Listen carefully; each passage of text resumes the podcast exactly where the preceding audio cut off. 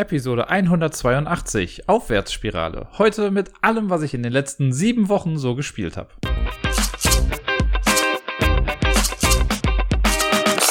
Hallöchen zusammen und herzlich willkommen zur neuesten Folge und quasi auch irgendwie der neuesten Staffel vom Ablagestapel.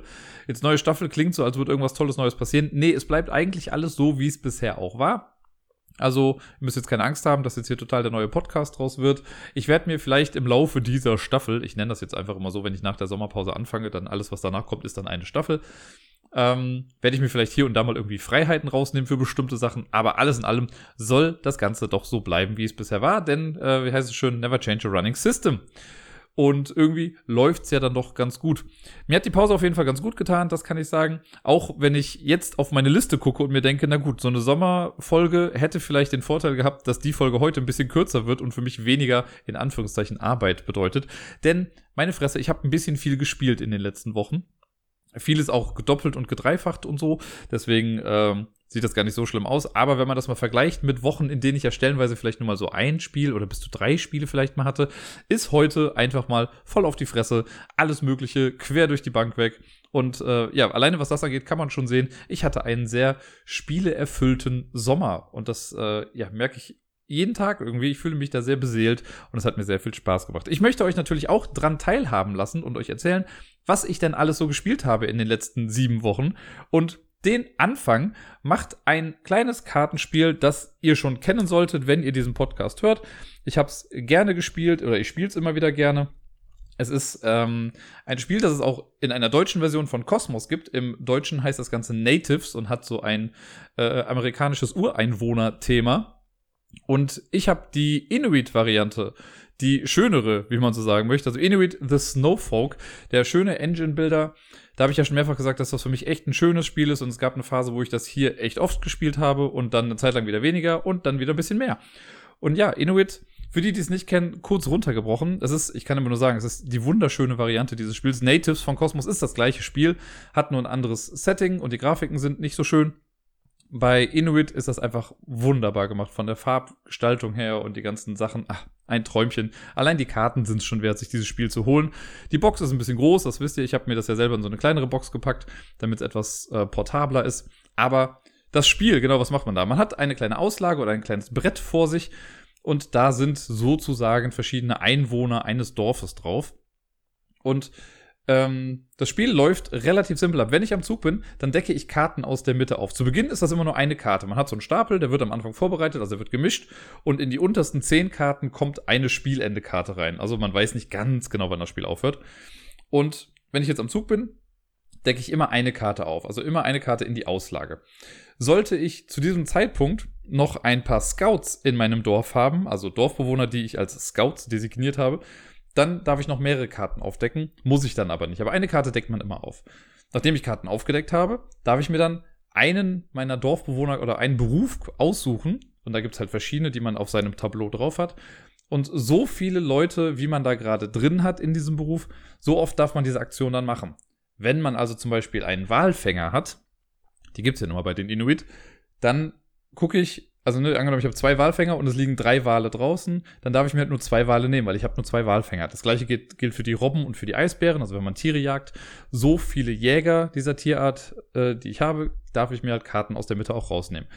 Es gibt Leute, die lassen einen mehr Karten aufdecken. Es gibt Leute, damit kann man mehr Leute akquirieren. Denn ich glaube, bei den Dorfältesten ist es so, für jeden Dorfältesten darf ich dann halt eine Karte aus der Mitte nehmen.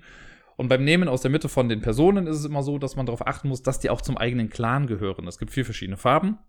Ich glaube, es sind lila, rot, orange und grün. Zehnmal dürft ihr raten, welche Farbe ich nehme.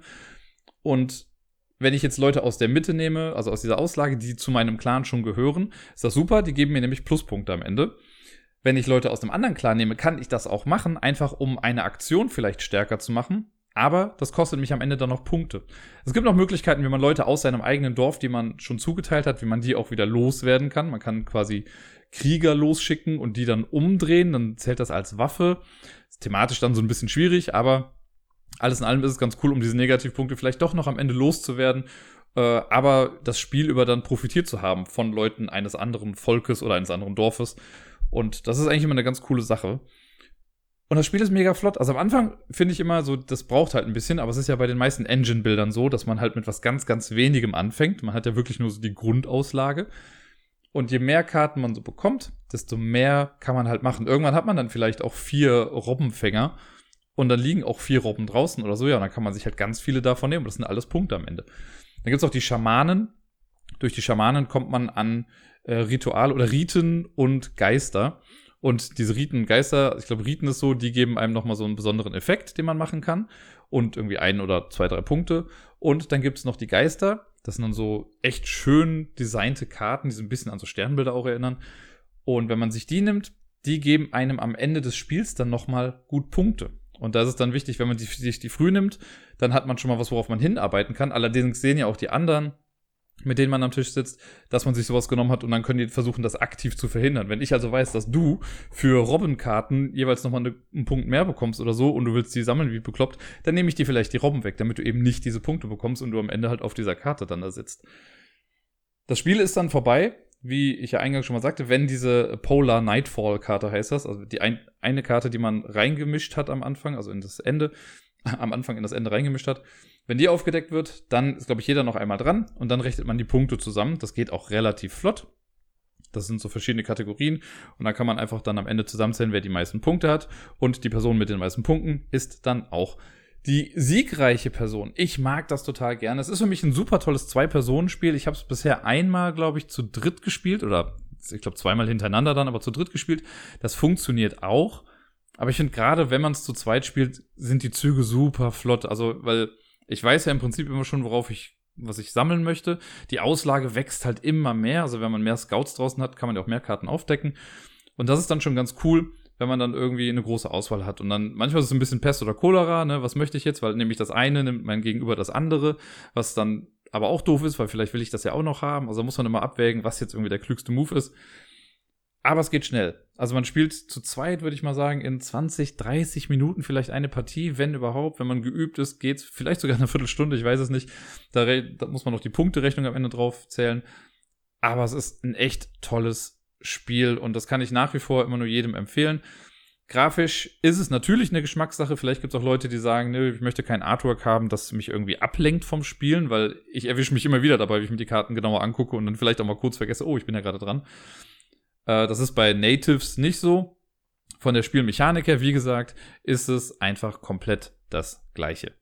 Das nächste Spiel habe ich auch schon ein paar Mal hier erwähnt, so wie viele Spiele, ich sollte aufhören, das wahrscheinlich jetzt immer dazu zu sagen. Das äh, zweite Spiel, über das ich heute spreche, ist Verlinkt in der Feinschmecker Edition. Ihr erinnert euch, Verlinkt ist dieses schöne kleine kooperative Quizkartenspiel, dass es momentan auf Deutsch in zwei Versionen gibt. Es gibt einmal auf Reisen und es gibt den Feinschmecker. Auf Reisen hatte ich dann durch, Feinschmecker habe ich mir irgendwann geholt und das haben wir dann irgendwann jetzt auch in den Ferien einfach mal durchgespielt, alle Level. Und für die, die es nicht kennen, verlinkt ist ein äh, nettes Quiz-System, wie ich finde. Es gibt da drin 50 Karten mit Begriffen. Bei Feinschmecker sind das halt alles Sachen, die man essen oder trinken kann. Diese Karten, die schön bebildert sind, die werden einfach ausgelegt, am besten in einem Raster, aber das ergibt, also ist jetzt nicht so wichtig, nur für die Übersicht natürlich dann schon. Also man kann es auch kreuz und quer machen, aber man hat ein bisschen mehr Spaß, würde ich mal sagen, wenn man das einfach äh, geordnet macht. Und dann gibt es 49 Karten mit Hinweisen. Diese Hinweiskarten sind so gestaltet, dass da fünf Zeilen drauf sind und das sind die verschiedenen Level. Also wenn man den obersten Hinweis nimmt von jeder Karte, ist das das einfachste Level, nämlich den untersten Hinweis von allen. Dann ist das das schwierigste Level und dementsprechend muss man am Ende vielleicht ein bisschen mehr knobeln. Wenn ich jetzt mich für ein Level entschieden habe, ist natürlich klar, dass man auf allen Hinweiskarten das gleiche Level nehmen muss. Dann liest man einfach einen Hinweis vor und dann muss man diesen Hinweis einer der Karten zuordnen. Wenn da jetzt also zum Beispiel Hopfen, Kaltgetränk oder sowas draufsteht und es gibt Bier als Karte, ja, dann lege ich die Karte halt zu Bier. Und man versucht jeder Karte, die ausliegt, also jeder Bildkarte, versucht man einen Hinweis zuzuordnen. Und am Ende weil es sind ja nur 49 Hinweiskarten. Am Ende bleibt eine Bildkarte offen. Die hat keinen Hinweis bekommen. Und da kommt dann die Antwortkarte ins Spiel. Die wird am Anfang einfach auf Seite gelegt. Und dann darf man diese Antwortkarte mit der Rückseite der übrig gebliebenen Karte vergleichen. Da ist nämlich so ein kleiner Chain-Link-Code drauf. Das sieht aus wie so Kettenglieder quasi, deswegen wahrscheinlich auch irgendwie verlinkt. Und wenn der Code auf der Bildkarte mit der passenden Zeile des Levels auf der Antwortkarte übereinstimmt, dann hat man gewonnen. Dann hat man die übrig gebliebene Karte gefunden. Das heißt, theoretisch ist es auch möglich bei Verlinkt, dass ich mittendrin irgendwo einen Fehler gemacht habe, aber wenn die eine Karte am Ende doch noch übrig bleibt, dann habe ich trotzdem gewonnen. Was natürlich ein bisschen komisch ist. Deswegen kann man, wenn man möchte, auch jede Antwortkarte überprüfen. Also jedes Level kann man auf den Hinweiskarten auch mit der jeweiligen Bildkarte einmal vergleichen, um zu gucken, ob das dann stimmt. Das wird nämlich dann wichtig, wenn man zum Beispiel in Level 5 ist. Ich habe es bisher in Level 5 noch nicht erlebt, dass auf einmal die Lösung gestimmt hat.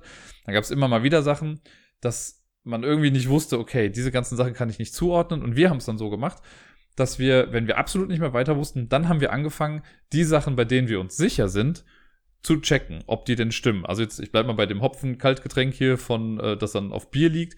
Dann würde ich mir die beiden Karten nehmen, weil ich mir denke, ja, nichts anderes hier passt irgendwie dazu. Dann gucke ich mir das an. Wenn das stimmt, dann haben wir das in die Schachtel geräumt. Einfach um den Tisch dann ein bisschen fokussierter zu halten und alles, was wir ohnehin richtig hatten, dann rauszunehmen. Und so hatten wir dann irgendwann am Ende, keine Ahnung, noch sechs Bilder und fünf Hinweise. Und da konnte man dann so ein bisschen eher mal gucken, ob das denn stimmt oder nicht mir macht dieses System wirklich viel, viel Spaß. Ich mag halt auch für, also kooperative Quizspiele. Ne? Es gibt ja schon das Kneipenquiz, was mega gut ist. Und jetzt eben verlinkt in seinen zwei Versionen. Das ist ein kleines Kartenspiel für, ich weiß nicht, wie teuer war es, 10 Euro, wenn es hochkommt, oder 12. Kann man mal machen. Ich weiß, dass da noch eine dritte Version rauskommt. Die will ich auch auf jeden Fall haben, weil mir das einfach sehr viel Spaß macht. Ich habe ja auch schon mal gesagt, so die Illustrationen da drauf, die sind echt ganz nett. Da wird irgendwie ein bisschen auf der Verpackung mit geworben, so, oh ja, alle davon wurden per Hand ausgeschnitten und so Finde ich jetzt gar nicht so super, weil ich sag mal, in Photoshop kann ich den gleichen Effekt erzielen und es wäre weniger Arbeit. Aber schön, dass sie sich die Arbeit gemacht haben, natürlich. Man zahlt ja auch immer ein bisschen was mit für die Illustration dahinter. Ähm, aber hier kann ich sagen, dass mir die Illustrationen bei der Auf Reisen Edition besser gefallen haben als die der Feinschmecker Edition. Da fand ich ein paar Sachen nicht ganz so gelungen gemacht. Da haben die bei der Auf Reisen Edition äh, besseres Händchen bewiesen. Vielleicht war es da aber auch insgesamt einfacher, die richtigen Grafiken oder die schöneren Grafiken zu erstellen, weil da einfach was, ja, stellenweise einfach mehr zu sehen war als nur ein Essens- oder Trinkprodukt. Weiter geht es mit Villainous. Wir machen einen kurzen Disney-Abstecher. Und genau, das ist diesmal die Disney-Variante und nicht die Marvel-Variante. Die habe ich auch schon ein paar Mal im Tabletop Simulator gespielt, mit Tobi zum Beispiel. Und hier handelt es sich um das normale Villainous, das ich physisch hier am Tisch gespielt habe. Und zwar, ich weiß schon gar nicht mehr ganz genau, wer dagegen wen gespielt hat. Ich meine, ich hatte äh, Hook und mein Gegenüber hatte King Richard. Und King Richard ist ja für mich so der straightforwardste ähm, Bösewicht in dem Spiel. Denn die meisten, also zum Beispiel als Hook habe ich die Aufgabe, ich muss ähm, ich muss Peter Pan irgendwie finden und ich muss ihn bei der Jolly Roger besiegen oder so. Und dafür muss ich aber erstmal hinten zu so einer Insel und sonst. Ich muss ein paar Sachen auf jeden Fall finden. Die Karte zu Neverland brauche ich dann, äh, um den dann dahin zu holen und dann zu besiegen. Dann habe ich gewonnen. Das dauert alles ein bisschen. Das ist sehr kartenglücksabhängig. Und King Richard ist halt einfach nur machtgeil und möchte am Ende 20 Power haben. Wenn er seinen Zug beginnt und 20 Power hat, hat er gewonnen. Und das ist, ja, ich würde mal sagen, einfacher zu erreichen und auch in dem Spiel, was wir jetzt dann gespielt haben, hatte ich einfach absolut keine Chance. Also ich hatte, glaube ich, Peter Pan draußen und vielleicht auch schon die Karte zu Neverland oder so, aber meine Fresse, ey. Also das war vielleicht noch gerade so das, was ich geschafft hatte. Und dann hatte King Richard schon 20 Power. Und natürlich kann man irgendwie dann sagen, ja, da muss man halt diese Fate-Aktion spielen, weil ich kann ja meinem Gegenüber, wenn ich möchte, äh, wehtun, wenn ich so eine Schicksalsaktion mache. Dann ziehe ich zwei Karten vom gegnerischen äh, Fate-Deck und suche mir dann eine Karte aus, die ich dann spiele. Aber wenn da halt auch keine guten Karten bei sind, so, dann klappt das halt irgendwie nicht. Ich fand nach wie vor, also Willen, das macht mir Spaß. Ne? Es gibt ja nach wie vor welche, die sagen, sie mögen das nicht. Das ist denen auch zu, ähm, ja, zu solo-lastig. Mir macht das so nichts aus. Aber ich habe ja auch schon mal gesagt, dass mir die Marvel-Variante insgesamt dann doch besser gefällt. Einfach, weil die, weil man ja so ein Fate-Deck hat und da passieren so ein paar schönere Sachen insgesamt. Trotzdem würde ich, wenn jetzt jemand sagt, ey, ich mag Disney so gerne und habe irgendwie ein Fable für die Bösewichte in der ganzen Sache, dann würde ich sagen, ja, mit Villainous kann man nicht so viel falsch machen. Und wenn man keine Lust hat, sich das große Spiel zu holen, wo sechs Bösewichte drin sind, dann kann man auch eigentlich mit einer Erweiterungsbox anfangen, weil da ist auch alles drin, was man braucht, um mit zwei oder sogar drei Leuten das Spiel spielen zu können. Mir fehlt ja zum Beispiel immer noch Hades. Also ich habe, glaube ich, einmal im äh, Tabletop Simulator mit Hades gespielt. Ich hätte den ganz gerne auch einfach in echt. Und ja, irgendwie habe ich das Gefühl, es gibt jetzt schon so viele Erweiterungen davon und die haben schon so viele Bösewichte daraus gehauen und es hört trotzdem noch nicht aus. Da weiß man einfach erstmal, wie viele Sachen Disney eigentlich so rausgehauen hat und wie viele auch stellenweise ganz coole Bösewichte es in den vergangenen Jahrzehnten so gab. Ja, beim nächsten Spiel werde ich wahrscheinlich ein kleines bisschen weiter ausholen müssen, obwohl es ein Spiel ist, das ich hier schon ein paar Mal jetzt besprochen habe. Die Rede ist von Destinies. Ihr erinnert euch vielleicht noch vor den Ferien habe ich ja Destinies bekommen. Ich habe ja als äh, im Kickstarter unterstützt und habe deswegen das ganze Paket erhalten. Und habe dann ja das äh, Solo-Szenario, also nicht das Solo, das Intro-Szenario habe ich dann nochmal gespielt. Und ja, ich meine, das war's dann sogar. Ich habe es, glaube ich, sogar zweimal gespielt. Einmal, weil ich es verloren hatte und dann halt nochmal. Und dann habe ich erstmal ein bisschen gewartet. Und dann habe ich äh, glücklicherweise jetzt jemand in meinem Umfeld, mit dem ich sehr viel spielen kann. Und äh, dann haben wir zusammen Destinies angefangen. Ich war erst ein bisschen unsicher, weil ich nicht wusste, ob das was für die andere Person ist. Glücklicherweise hat Destinies voll ins Schwarze getroffen da und es war so ein Spaß, das zusammen zu spielen. Ich hatte es ja vorher wirklich immer nur Solo gespielt und konnte mir das erstmal noch nicht so ganz vorstellen, wie es im, äh, ja, im Duo-Modus ist, wenn man es zu zweit spielt. Aber boy, did we have a time. Das war echt lustig. Wir haben dann das, ähm, ja quasi die Kampagne aus dem aus der Grundbox gespielt. Das sind dann, glaube ich, das waren vier Szenarien, die man hintereinander gespielt hat. Und wir haben das fast weggebinged. Also wir haben nicht an einem Abend zwei gespielt, aber wir haben gefühlt innerhalb von fünf Tagen diese vier Szenarien durchgespielt. An einem Abend, glaube ich, mal nicht oder so. Und dann war es das Glückliche, dass ich ja schon die Erweiterung auch hier habe. Deswegen kann ich auch direkt noch was sagen zu der Erweiterung Meer aus Sand. Sea of Sand heißt es im Englischen. Die haben wir dann nämlich auch ich glaube, direkt an drei Tagen hintereinander durchgespielt. Und ich habe sehr viel über Destinies gehört und gelesen in den letzten Wochen auch. Und ja, es gab eine ganze Menge Leute, die auch gesagt haben, dass das nicht so deren Ding ist. Aber, also ich nehme mal das Beispiel aus dem Discord. Im Discord haben das zwei Leute auch gespielt äh, und meinten halt auch so, ja, es ist irgendwie ganz nett, aber die haben es halt auch dann solo gespielt. Ich finde, ich glaube, wenn ich das Spiel solo gespielt hätte, nur solo, würde ich ähnlich denken. Dann hätte ich mir gedacht, ja, ist halt ganz cool, das irgendwie zu machen. Man kann es ja solo auch auf zwei Modi spielen. Man kann ja entweder sagen, man macht diesen chilligen Modus, wo man einfach die Story erleben möchte und dann macht man irgendwie alles und gut ist. Man kann den Herausforderungsmodus machen, da hat man nur eine fixe Anzahl an Tagen und dann ist, wird schon fast so eine Art Puzzle. Wie schaffe ich das am schnellsten, meine Aufgaben zu erfüllen, bevor die Zeit abläuft? Das hat auch seinen Reiz irgendwie, so habe ich auch mal ein Szenario gespielt und das war dann irgendwie ganz nett. Aber ich finde, gerade geht einfach nichts über diesen Mehrspieler-Modus raus, weil ich finde es ja nach wie vor cool, dass man hier gegeneinander spielt. Alles in dem Spiel, wenn man sich das anguckt, schreit eigentlich danach, dass es ein kooperatives Spiel sein soll, aber es ist eben gegeneinander. Und da zu sehen, wie da so die Mechaniken so ineinander greifen, mega spaßig und mega cool. Und ähm, jetzt kann ich das nämlich auch mal so sagen, weil ich habe das vorher gar nicht so bewusst wahrgenommen. Aber bei Destinies ist es ja so, es ist halt so ein Kampagnenspiel. Man sucht sich zu Beginn eine von drei Figuren aus, die man verkörpern möchte in dem Spiel. Und äh, man kann das halt nur mit ein bis drei Leuten spielen, was viele ja so ein bisschen komisch finden, dass das nur bis zu drei geht, aber das ist total cool eigentlich und ich finde es sinnig so.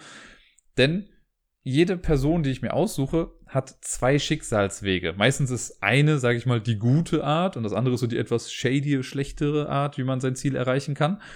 Und das hat halt jede Person. Jetzt, wo ich das gespielt habe, kann ich das relativ, ich würde sagen, das ist kein großer Spoiler, weil das erfährt man dann recht flott eigentlich, ist es so, Person oder ne, die erste Person hat das Ziel A oder das Ziel B. Man kann, man muss sich nicht zu Beginn für eins entscheiden und dann ist man da, da drin gefangen, sondern man kann auch immer nochmal umschwenken, aber das kostet dann meistens noch ein bisschen Zeit. So, jetzt habe ich zum Beispiel A und B als Ziel. Die Person zu meiner Linken hat mit mir gemeinsam vielleicht das gleiche Ziel A. Das heißt, ich möchte Ziel A erreichen, Person 2 möchte aber vielleicht auch Ziel A erreichen. Das heißt dann da vielleicht noch ein bisschen anders oder es hat mit der gleichen Sache zu tun. Also kann, man kann sagen, ja, ich möchte auf den Friedhof gehen und ich möchte da ein Ritual abhalten, weil ich möchte die bösen Geister ähm, befreien oder so. Ich möchte böse Geister in die Welt freilassen. Und für die andere Person ist das, ja, du möchtest auf den Friedhof gehen, du möchtest ein Ritual machen, um die Seelen ins Licht zu führen oder so. Einfach, dass es halt so ein bisschen anders formuliert ist. Aber im Kern macht man eigentlich das Gleiche. Das heißt, Person 1 und Person 2 haben ein gemeinsames Ziel. Person 2 und 3 haben aber auch ein gemeinsames Ziel und Person 1 und 3 haben auch ein gemeinsames Ziel. So dass es quasi so eine Art Dreieck ist, wenn ihr versteht. Also mit der, wenn man das zu dritt spielen würde, hätte ich mit der Person zu meiner linken und mit der Person zu meiner rechten ein Ziel gemeinsam. Wir haben es jetzt zu zweit gespielt, deswegen konnte man sich ganz gut aus dem Weg gehen bei den Sachen. Wir haben das zwei, dreimal gehabt, dass wir dann doch irgendwie gemerkt haben, oh, wir arbeiten doch gerade am gleichen Ding. Und wenn das passiert ist, habe ich meistens dann versucht, doch noch auf was anderes zu gehen, weil das ist natürlich ein bisschen schwieriger. Oft gibt es so Aufgaben wie, okay, ich sage jetzt mal, töte fünf Monster. So, und dann läuft man ein bisschen durch die Welt und sieht dann hier ein Monster und da ein Monster. Und wenn ich jetzt schon sehe, also wenn ich am Anfang für mich denke, okay, ich mache das mit den Monstern, weil irgendwie erscheint mir das gerade simpler. und ich habe vielleicht ein Monster getötet, mein Gegenüber hat aber schon drei getötet, dann wird es vielleicht ein bisschen eng und ich weiß ja gar nicht, wie viele Monster noch so kommen. Das ist ja immer so eine große Ungewisse. Deswegen nehme ich dann vielleicht doch das andere Ziel, über das ich dann im Laufe des Spiels schon ein bisschen was erfahren habe. Und dann hat man vielleicht doch noch einen kleinen Wissensvorteil. Ich sag mal so, wenn ich zu, also bei zwei Leuten war es ganz gut. Ich habe ein bisschen die Befürchtung, das könnte passieren, das könnte vielleicht so ein kleiner Kritikpunkt sein, aber ich habe es halt nicht live erlebt. Aber wenn man das Spiel zu dritt spielt, kann es natürlich sein, wenn ich ne, äh, als Person 1 entscheide mich für Ziel A. Und Person 2 entscheidet sich für Ziel B. Dann könnte es halt sein, dass ich genau das Ziel ausgewählt habe, das ich mit Person 3 gemeinsam habe und Person 2, das ist gerade mega verwirrend wahrscheinlich, aber Person 2 hat auch das Ziel ausgewählt, das sie mit Person 3 gemeinsam hat, so dass also, ne, dass irgendwie zwei Ziele komplett ungenutzt werden und Person 3 das Problem hat, dass beide Schicksale von jeweils einer anderen Person irgendwie gerade mit bedient werden wollen. Und dass man da viel härter im Konkurrenzkampf ist. Weil ich könnte dann immer noch sagen, ja gut, ich mache dann was anderes, aber wenn man gar keinen richtigen Ausweg mehr hat, könnte es was schwieriger sein. Jetzt kommt aber noch dazu, dass ich finde, dass das Spiel sehr, sehr seicht ist. Es ist ein bisschen Text mit dabei, aber es ist absolut kein Brainburner. Also es gab mal ein Szenario, wo ich dachte, pff, okay, habe ich gerade keine Ahnung, was ich machen soll. Und da musste ich wirklich ein bisschen nachdenken, bis ich dann irgendwie drauf gekommen bin, weil das auch so ein kleines bisschen mit Rätseln und so zu tun hatte. Äh, das war schon ganz nett. Aber ansonsten sind die Sachen auch immer einigermaßen gleich. Also es ist immer so wie, ne, du suchst Leute, die mit dir über Sachen sprechen und dann musst du denen vielleicht irgendwas bringen, damit sie sich dann deiner Sache anschließen oder dass sie dir etwas geben oder so. So typische Rollenspielabenteuer, sage ich jetzt mal. Das ist wirklich nichts, was jetzt großartige Story Awards oder sowas gewinnt, aber das generelles Setting finde ich einfach auch sehr cool. In der Basisbox ist das ja so ein Mittelalter-Setting, so generic Mittelalter-Fantasy so ein bisschen. Da kommen so ein paar komische Sachen manchmal mit rein, die jetzt nicht gerade so sehr in ein normales Mittelalter passen. Aber das passt hier insgesamt dann doch ganz gut. Und ähm, ja, bei der Sea of Sand Erweiterung, das ist halt mega gut. Das ist so ein bisschen Tales of the Arabian Nights. Ne? Also wir sind in, in Afrika, in der Wüste und erleben da Geschichten und haben dann halt Basare und Märkte und sonst was. Und da ist fast ein bisschen schade, dass die Sea of Sand Erweiterung nur aus drei Szenarien besteht, die man spielen kann, weil ich mir da noch mehr gewünscht hätte. Das hat mir richtig viel Spaß gemacht. Also ich mochte das, das Basissetting schon echt ganz gerne. Das hat mir Spaß gemacht und da waren auch nette Sachen mit drin. Und das war vielleicht nochmal so ein bisschen relatable, weil es eben halt so das Mittelalter war. Das kennt man schon. Da fühlt man sich so ein bisschen wohl drin. Man muss nicht viel Neues lernen bei Sea of Sand, wo man dann in dieser Wüste ist, da merkt man einfach, ja, das ist wirklich nochmal eine andere Welt. Und es macht so viel Spaß, das zu erforschen. Und es wird im Regelwerk, wird dann was angeteased, so ja, es kann sein, dass es jetzt sowas gibt und hier in diesem Szenario kommt das, für das, äh, das und das hier vor.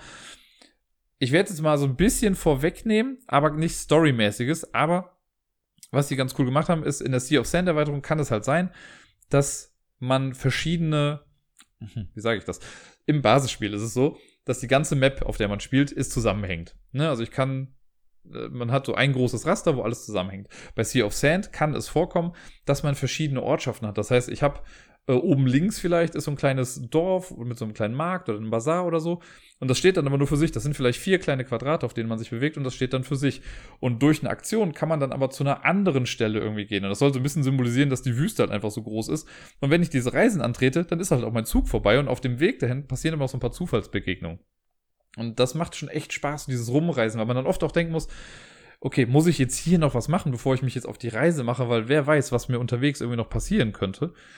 Äh, zudem gibt's da noch mehr Sachen. Also es gibt im, im Basisspiel gibt's so ja, Geheimgänge und sowas, die man mal finden kann und das liest man dann so durch Text. Aber in der Erweiterung gibt's halt auch noch Labyrinthe und äh, Dungeons und also Sachen und das macht schon echt Spaß. Und wie gesagt, dieser ganze Exploration-Faktor, der ist viel größer, finde ich, in der Sea of Sand Erweiterung. Und es kommt noch so hinzu, dass sich manche Sachen erst so nach und nach erschließen. Also ich kann halt in der, in dem Basisspiel gehe ich meistens zu Leuten und frage die über mein Schicksal und dann sagen die mir irgendwie was dazu. In der Sea of Sand Erweiterung kann ich mich auch dazu entscheiden, mal einfach in die Bücherei zu gehen und darüber was zu lesen. Und vielleicht hilft mir das dann auch. Sehr viel Spaß hat das gemacht. Was Destiny auch sehr, sehr cool macht, das habe ich jetzt halt auch zum ersten Mal so dann erlebt, quasi im, im Doppelspiel, äh, ist das Finale, das Grand Finale. Da ist es ja so, dass man, man arbeitet ja die ganze Zeit auf ein Ziel hin und man hat die Karte am Anfang, wo das Schicksal draufsteht, die einem dann sagt, ja, wenn du das und das gemacht hast, dann begib dich zu diesem Ort. Und wenn man dann bei dem Ort ist, dann kann man das Finale einläuten und dann erlebt man quasi seinen eigenen persönlichen Showdown. Der finde ich sehr cool gemacht ist, sehr atmosphärisch gemacht und das passt auch zu allem, was man dann so erlebt hat bis dahin. Vor allen Dingen, das finde ich halt mega gut, dass das Entscheidungen, die man im Spiel getroffen hat, dann nochmal aufgreift. Also es fühlt sich nicht einfach nur generisch an, sondern es bezieht sich wirklich auf das Spielerfahrungsprinzip. Ich habe den Satz nicht richtig zu Ende bringen können, äh, aber auf der, auf der Spielerfahrung, die man halt vorher hatte. Und das fand ich richtig gut. Und das Lustige ist halt, wir hatten das jetzt schon ein paar Mal, es kann halt sein, dass wir uns beide im Finale befinden, wenn wir zu zweit spielen. Und dann kommt es ein bisschen darauf an, okay, je besser ich mich darauf vorbereitet habe auf das Finale, desto besser komme ich auch durch. Im Prinzip ist es so, man muss dann immer so ein paar Proben machen und wenn man eine Probe besteht, dann kommt man zur nächsten Probe oder zum nächsten Storyabschnitt. Wenn ich aber jetzt bei einer Probe verkacke, die irgendwie wichtig war, dann heißt es halt, oh ja, du musst nochmal länger drüber nachdenken und dann ist dein Zug vorbei. Und dann ist erstmal die andere Person dran, macht ihren Zug und dann kommt es wieder mit zu dir und dann macht man quasi da weiter. Theoretisch ist es bestimmt möglich, wenn ich jede Probe richtig gut mache, dass ich in einem durch mein Finale schaffe wenn ich jetzt dann Würfelpech habe, dann ist natürlich die andere Seite so, dann kann das ewig lange dauern. Und ja, da kommt so ein bisschen das äh, Würfelglück mit hinzu. Aber ich finde, oder ich hatte nie das Gefühl, dass das jetzt super krass beeinträchtigend war. Ich hatte zwei, drei Spiele, in denen ich gefühlt nur Einsen gewürfelt habe und kaum Erfolge bekommen habe. Dafür habe ich aber andere Items zum Beispiel gehabt, die mir dann total gut geholfen haben oder so, oder mir an anderer Stelle halt gut geholfen haben. Und das war einfach sehr schön. Also insgesamt diese, es waren ja jetzt ne, das Intro-Szenario, dann die vier aus der Kampagne, sind schon mal fünf aus dem Basisspiel und noch die drei aus der Sea of Sand Erweiterung. Sind also quasi acht, acht Spiele, acht Szenarien, die ich jetzt gespielt habe daraus. Mir hat eins wirklich besser gefallen als das andere. Es war so cool, wir hatten Spaß dabei, wir haben das bis in die Nacht reingespielt.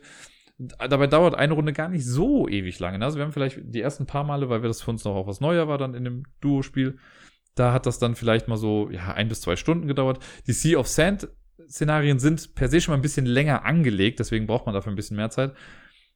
Aber die Zeit ist sowas von im Flug vergangen. Das hat einfach so Bock gemacht und ich habe ja schon viele Lobeshymnen über dieses Spiel verloren. Ne? Ich mag nach wie vor dieses äh, das Skill-System, das habe ich ja schon mal erklärt, wo man so drei Leisten hat und man kann dann für Erfahrungspunkte kann man seine Pinöpel ein bisschen weiter nach vorne ziehen und wenn ich in einem in einem Skill einen Test machen muss, dann würfel ich immer zwei Würfel plus so Effort Dice heißen die. Die kann ich dann dazu nehmen, wenn ich möchte, aber die sind danach dann erstmal erschöpft.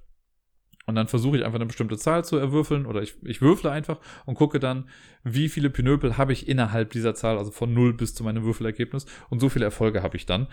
Und durch die Erfahrungspunkte kann ich die halt nach, also nach vorne schieben, sodass ich bei niedrigeren Würfelergebnissen auch mehr Erfolge dann erzielen kann. Und da kann man so schön taktieren irgendwie. Also ich kann da gucken, okay, möchte ich definitiv immer einen Erfolg haben, wenn ich würfle, oder hole ich die von ganz hinten weiter nach vorne, damit ich größere Chancen irgendwie auf mehr Erfolge habe. Das ist schon ganz cool. Das ganze Item-System fand ich ja klasse. Ne? Man hat fünf Felder, auf denen man Sachen sammeln kann. Wenn ich mal Sachen fallen lasse, dann liegen die auf dem Feld, dann kann jemand anders da hinkommen und die aufsammeln. Das ist ja das, was ich total oft in so Spielen komisch finde. Hier ergibt dieser Markt einfach einen Sinn. Das heißt, wenn ich was bei einem Händler verkaufe, dann hat der halt dieses Item und das kann jemand anders dann dort wieder nehmen. Man kann mit Geld handeln. Ach, es ist. Ich habe hab schöne, viele Worte für dieses Spiel. Ich bin mega gespannt drauf. Ich habe ja noch eine Erweiterung hier, die, ich glaube, Mythic and Folklore oder so heißt die. Ähm, die soll in der App halt erst im dritten Quartal irgendwie erscheinen. Ich hoffe, dass sie ein bisschen schneller damit äh, zurande kommen, weil ich will endlich weitermachen. Und ja, klar. Ja, das ist jetzt so viel Grave für ein Spiel, was ich dann, wenn ich dann mit Myth and Folklore irgendwie fertig bin, dann ist es auch erstmal durch. Aber ich habe mir schon gesagt, ich werde es dann nicht weggeben weil, ey, ganz ehrlich, keine Ahnung, in einem halben Jahr habe ich bestimmt wieder ein bisschen was davon vergessen. Und dann spiele ich es einfach nochmal und vielleicht versuche ich dann, mich zu erinnern, welchen Charakter ich vorher gespielt habe und spiele dann einen anderen. Oder versuche bewusst einfach andere Wege einzuschlagen. Das ist ein Spiel, also zweimal bestimmt die Kampagnen durchspielen werde ich bestimmt. Danach könnte es vielleicht ein bisschen alt werden. Jo, dann kann man das auch mal guten gewissen Zweck geben. Aber Destinies, Leute. Destinies ist echt gut und kann ich wirklich nur empfehlen für Leute, das muss ich aber dazu sagen, für Leute, die gegen App-Unterstützungen nichts haben. Denn das Spiel funktioniert nur mit einer App. Die App ist sehr stark mit eingebunden. Man muss in jedem Zug muss man die App benutzen. Zu einem Punkt, wo viele, berechtigterweise muss man sagen, auch sagen, ja, warum habe ich überhaupt noch das Board, wenn sich sowieso eigentlich alles in der App abspielt?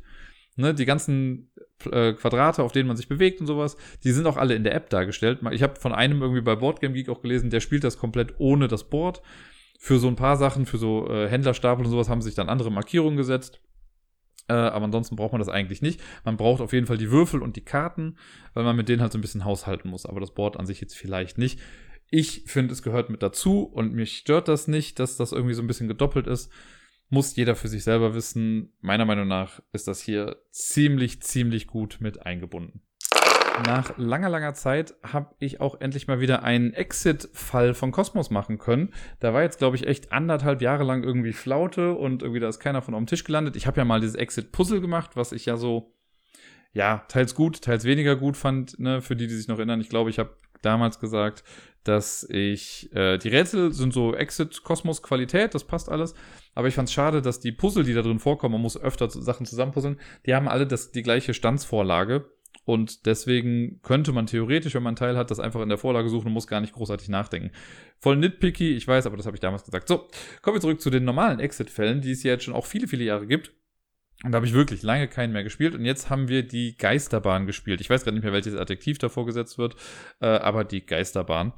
Und es wird als einfacher Fall betitelt. Wir haben ein bisschen länger gebraucht dafür. Wir waren zu zweit. Äh, meine Mitspielerin hatte noch keinen Exit-Fall bis dato gemacht, deswegen dachte ich mir, so ein Einsteigerfall ist ganz gut. Und meine Fresse, ich glaube, es war direkt das erste Rätsel oder das zweite, bei dem wir viel zu lange hingen. Da haben wir bestimmt 20 Minuten an diesem einen Kack-Rätsel irgendwie gesessen und sind einfach ums Projekt nicht drauf gekommen. Und das war auch mit, also es kann sein, dass, wir, dass ich einfach aus der Übung war, weil ich habe ja auch sonst, also hier und da mal so ein paar Rätselsachen online gemacht, ne? Aber ähm, ja, das, da war ein Rätsel dabei, das hat uns so um den Verstand gebracht. Und selbst als wir dann, wir mussten dann die Hilfekarten zu, äh, zu Rate ziehen. Und selbst mit den Hilfekarten fand ich das immer noch nicht so hundertprozentig eindeutig, weil ich fand da einfach, da war eine Sache nicht so gut gewählt. Ich möchte jetzt gar nicht großartig vorwegnehmen. Falls es jemand schon gespielt hat und grob wissen möchte, worüber ich gerade spreche, sage ich jetzt mal Räder. Das könnte vielleicht ein Hinweis sein. Aber alles in allem so die anderen Sachen, da haben wir stellenweise bei anderen Rätseln, so da habe ich drauf geguckt und wir wussten direkt die Lösung. Ne, also das hat echt nicht lang gedauert, bis wir Sachen dann durch hatten. Und dieses eine Rätsel hat uns echt so ein bisschen die Zeit geraubt. Hätten wir das nicht gehabt, wären wir vielleicht in, weiß nicht, 30, 40 Minuten durch gewesen und so hat es dann nochmal ein kleines bisschen länger gedauert. Nichtsdestotrotz fand ich sehr cool. Es hat nochmal die grauen Zellen anders angesprochen als andere Spiele. Ich habe mittlerweile jetzt hier noch einen, äh, noch einen zweiten Exit-Fall, den wir dann auch irgendwann mal bald in Angriff nehmen wollen. Und äh, ja, mehr kann ich jetzt ja dazu nicht sagen, weil alles, was ich jetzt über den Fall an sich sagen würde, ist ja Spoiler. Das Setting ist auf jeden Fall ganz cool. Es ist heiß zwar Geisterbahn, aber ist alles relativ kid-friendly, würde ich sagen. Äh, auch wieder coole Rätsel dabei. Nach wie vor, wie bei jedem Exit-Fall sind Sachen dabei, die ich vorher so noch nicht gesehen hatte. Äh, manchmal im Positiven, manchmal im Negativen. Und ja, das äh, soll es erstmal hierzu gewesen sein. Wir bleiben mal beim Lösen von Fällen in den letzten Wochen irgendwann, ich weiß leider nicht ganz genau, wann das passiert ist, aber irgendwann vor kurzer Zeit kam eine neue Spielereihe bei Ravensburger auf den Markt und die nennt sich Echoes. Und Echoes ist ein, ja, wie soll ich sagen, ein Audio-Escape-Spiel, ein Audio-Krimi-Spiel. Irgendwie so könnte es man vielleicht beschreiben. Die Idee dahinter ist folgende. Es gibt in Echoes eine kleine Schachtel, kostet irgendwie auch nur 10 Euro oder so. Ähm, da sind 24 Karten drin, beziehungsweise sechs Papptafeln und dann 18 Karten. Äh, die breitet man am Anfang auf den Tisch aus. Die sind in keiner besonderen Reihenfolge irgendwie da drin. Die Pappmarker legt man vielleicht ein bisschen separater äh, und die Karten dann einfach mit der Bildseite noch oben aus. Man muss sich eine App dafür runterladen. Die äh, funktioniert bei mir total gut. Ich habe jetzt aber schon ein paar Mal gehört, man sollte vielleicht vorher irgendwie testen, ob die App funktioniert oder ob das eigene Smartphone diese App auch unterstützt, weil das wohl auch vorgekommen ist, dass das eben nicht geht. Das wäre natürlich ärgerlich, wenn man so ein Spiel spielen möchte und die App dann nicht mitmacht. Weil die App ist für das Spiel essentiell wichtig wie bei so vielen Sachen. Und äh, zwar ist es dann so, es gibt eine, ja, im Prinzip ein, kleines Hörspiel, das man in die richtige Reihenfolge bringen muss. Und dazu muss man so auf bestimmte Hinweise achten, muss gucken, was sagen Figuren. Wir haben jetzt angefangen mit äh, die Tänzerin, haben aber auch schon den Cocktail gespielt. Und äh, ich muss sagen, von der Story hat mir die Tänzerin auf jeden Fall viel, viel besser gefallen. Das war eine echt, also eine schöne, leicht schaurige Geschichte, wie ich finde. Und das hat richtig Spaß gemacht, das rauszufinden, was da so passiert ist. Der Cocktail war ein bisschen kniffliger insgesamt, finde ich. Ähm, da musste man nochmal auf andere Sachen hören als vorher. Aber vom Grundprinzip sind die halt gleich. Wenn ich alles aufgebaut habe und alles ausliegt, dann kann ich mein Handy nehmen. Das nutzt dann oder die App greift dann auf die Kamera zu und wenn ich die Kamera über eine bestimmte Karte halte, dann höre ich das Echo des Gegenstands. So heißt das ein bisschen, aber im Prinzip ist einfach nur, jede Bildkarte gibt mir dann einen Soundfetzen ab. Das kann manchmal was sein, was irgendwie nur ein paar Sekunden dauert. Manchmal hört man vielleicht einen Dialog von einer Minute oder so. Das äh, unterscheidet sich immer ein bisschen. Oder man hört generell halt nur so Geräusche für eine Weile. Und eigentlich, das typische Vorgehen ist eigentlich, man hört sich erstmal alles an. So, wenn man alles gehört hat, dann muss man versuchen, erstmal die einzelnen Kapitel zusammenzubekommen. Denn zu jeder Pappkarte, die so ein bisschen dicker sind, das sind quasi die Anfänge eines Kapitels. So, und zu jeder Pappkarte gehören noch drei normale Karten.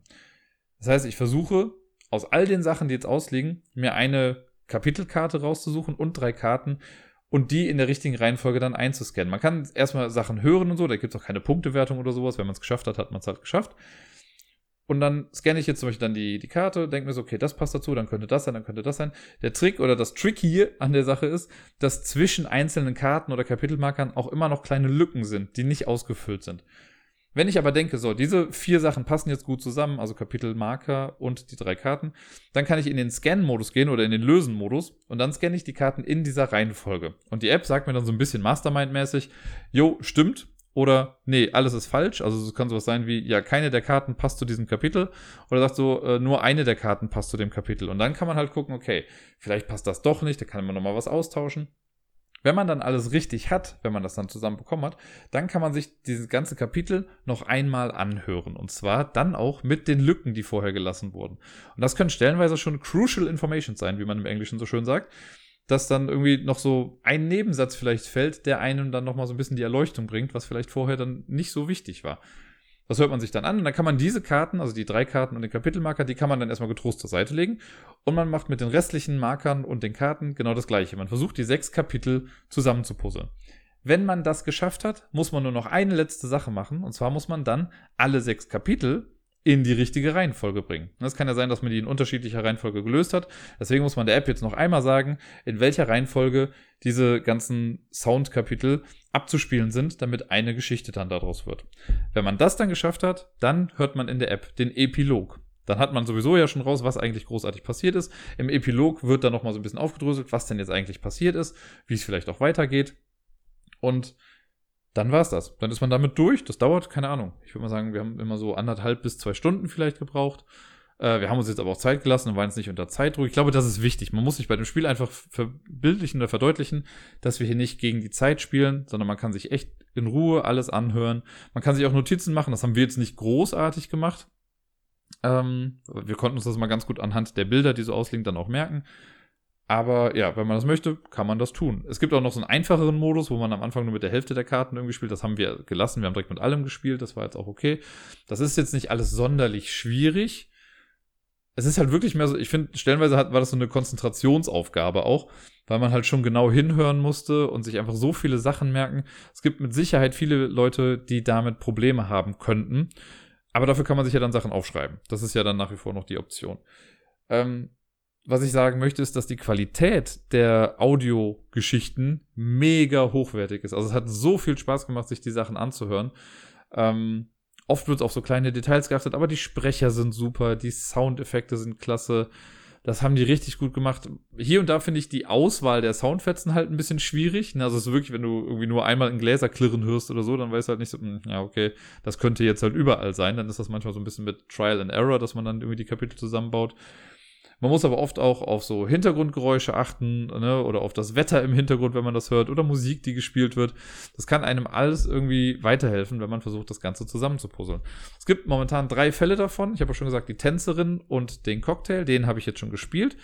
Tänzerin hat mir ein bisschen besser gefallen. Cocktail ist aber close second. Haha, was anderes kann es ja gerade nicht sein. Es gibt noch einen dritten Fall, der Mikrochip heißt der, glaube ich. Den habe ich auch schon hier.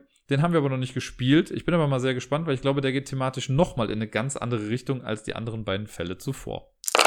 In den Ferien habe ich auch das Spiel gespielt, das damals eigentlich Spiel des Jahres hätte werden sollen, wenn nicht King Domino gewonnen hätte, zumindest wenn es nach mir geht, und zwar Magic Maze. Ein wunderschönes, kooperatives, hektisches Spiel, bei dem man sich am Ende wahrscheinlich ein bisschen mehr hasst, als man sollte. Und äh, ja, das habe ich einmal zu zweit gespielt und auch einmal zu viert, beziehungsweise einmal ist falsch. Äh, die Zweierrunde haben, da haben wir, glaube ich, zwei oder drei Partien gespielt. Und in der Viererrunde haben wir, glaube ich, fünfmal hintereinander gespielt.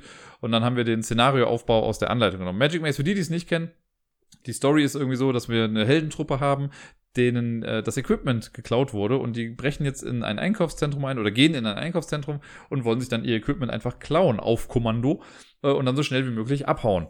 Kaputte Story, aber ja, so ist es halt.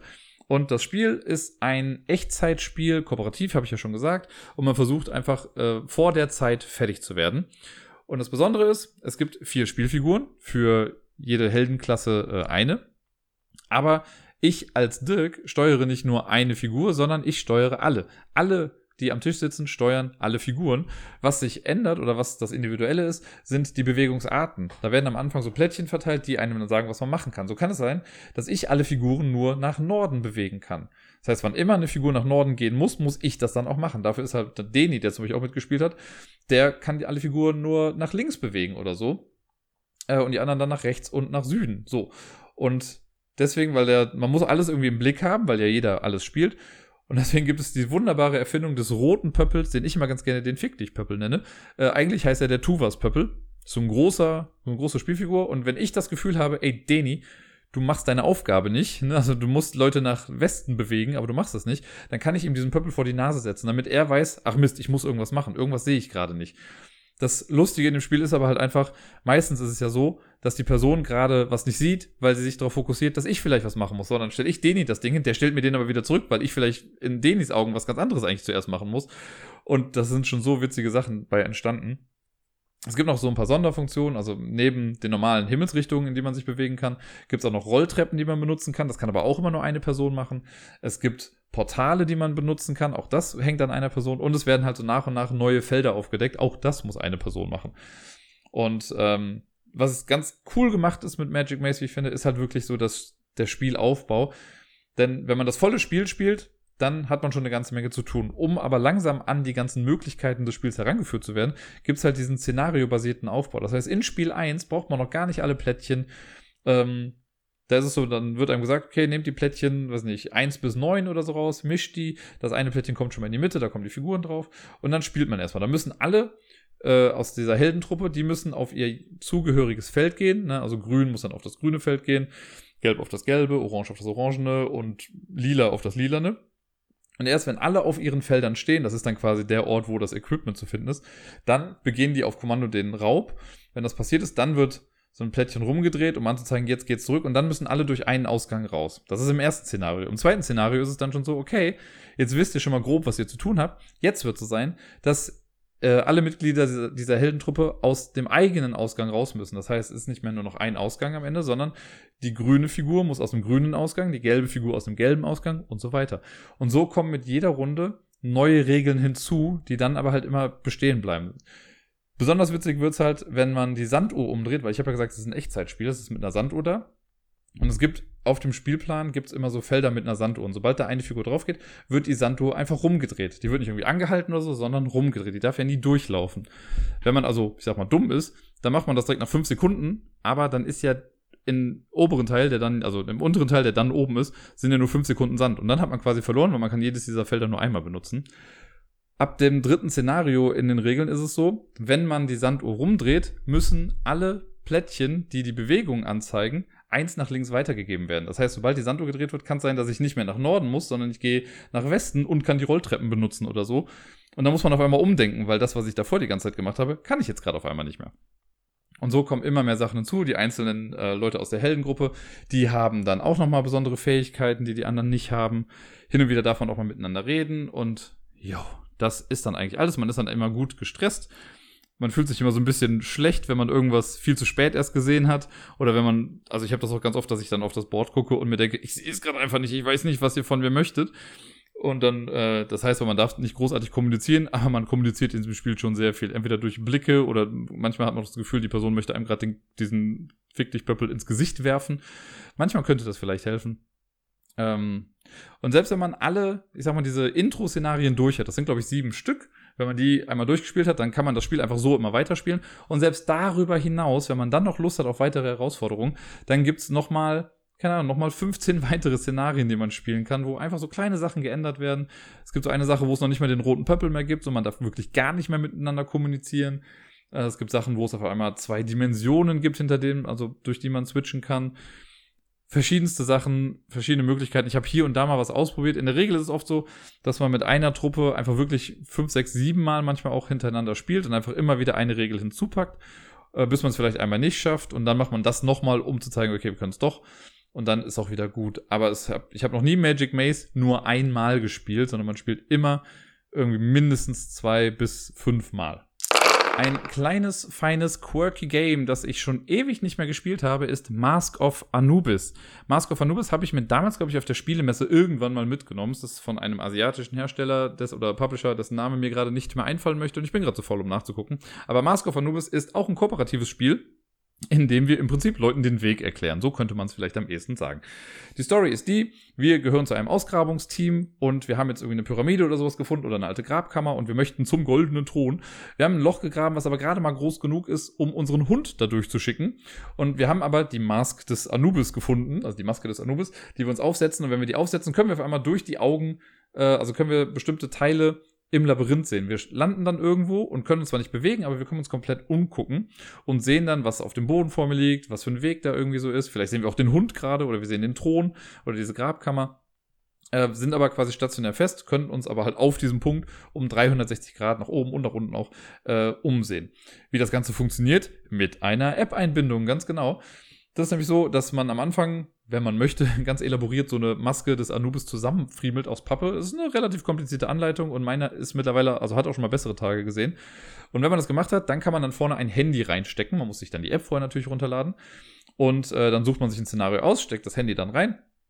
Und dann geht's los. Dann landet eine Person, also man braucht mindestens zwei Leute dafür, eine Person kriegt dann so einen Countdown an, da muss man in der App quasi einmal nach oben gucken, ins Licht, und dann wird es einmal ganz hell, und auf einmal steht man dann, wenn man da durchguckt, in diesem äh, Labyrinth drin oder in dieser Höhle dann drin. Und dann kann man sich halt auf der Stelle, also am besten steht man dann dafür, kann man sich dann halt umgucken und sagt dann so, okay, an der Wand zu meiner Linken ist ein Bild, rechts an der Wand ist eine Fackel, vor mir geht es in eine T-Kreuzung, hinter mir ist, weiß ich nicht, der Hund und sonst irgendwas. Und dann versucht man alles, was man sieht, so gut wie es geht zu beschreiben. Die anderen Personen, die nicht gerade da durchgucken, die haben Plättchen vor sich ausliegen, mit denen sie versuchen, das dann nachzubauen. Und zwar nur anhand des Gehörten. Die dürfen keine großartigen Nachfragen stellen sondern die eine Person sagt im besten Fall einfach, also blabbert die ganze Zeit und sagt, was sie halt sieht. Man hat dafür, glaube ich, eine Minute Zeit oder so. Wenn die Minute dann rum ist, dann wird es erstmal wieder schwarz und man gibt die Brille an die nächste Person weiter, die dann das gleiche macht, aber die landet dann an einem anderen Punkt in dem Labyrinth und beschreibt von dort aus dann, was sie so sieht. Und in den einfachen Szenarien ist es dann so, dann landet man viermal in dem gleichen Labyrinth. Wenn man die viermal dann gemacht hat, dann sieht man irgendwann Überschneidungen. Ne, wenn ich dann irgendwie sage, also irgendwann ich lande als erstes drin und ich sage, ähm, ja, ich sehe da eine Kreuzung oder eine T-Kreuzung und an der Wand dieser T-Kreuzung ist ein Bild äh, und beschreibe dann sonst so alles, was ich sehe, dann kann es halt sein, dass du dann später auch in dem Labyrinth landest und du die gleiche T-Kreuzung siehst. Und dann kannst du sagen, oh, ich sehe die T-Kreuzung, da ist ein Bild und links davon ist auch das, was du beschrieben hattest, dann muss das der gleiche, also muss das das sein. Und dann kann man sagen, gut, daneben, das, was du eben nicht gesehen hast, ist dann dieses und jenes. Und dann muss man halt einfach viel labern. Labern ist wichtig in diesem Spiel. Wenn man dann durch ist, wenn alle vier Sachen durch sind, später in den großen Szenarien können es auch mal sieben oder ich glaube sogar zwölf Spots sein, die man dann sehen muss, dann geht es darum, ob man das Ganze richtig zusammengefriemelt hat. Und die Idee, wie sie das dann auflösen, ist eigentlich ganz süß. Es gibt nämlich so eine kleine Hundefigur, die hat man vorher dann irgendwo platziert, weil man sagt dann, okay, hier, da habe ich den Hund gesehen. Und die App sagt einem dann, wie der Hund läuft, um zum Thron zu kommen, also zu dieser Schatzkammer. Und dann sagt die halt, ne, Hund geht eins nach vorne, Hund dreht sich nach rechts, Hund geht eins nach vorne, Hund geht eins nach vorne, Hund dreht sich nach links. Und wenn man das alles nachvollziehen kann auf dem Board, was man selber zusammengepuzzelt hat, bis zum Thron, dann hat man gewonnen. Und das ist dann eigentlich immer ganz nett. Also ich habe es, glaube ich, noch nie geschafft, dass wir es nicht geschafft hatten. Es ist immer super kniff. Also bei den späteren Sachen ist das echt knifflig stellenweise. Aber wir haben jetzt erstmal nur die Intro-Sachen gemacht. Die waren schon recht einfach.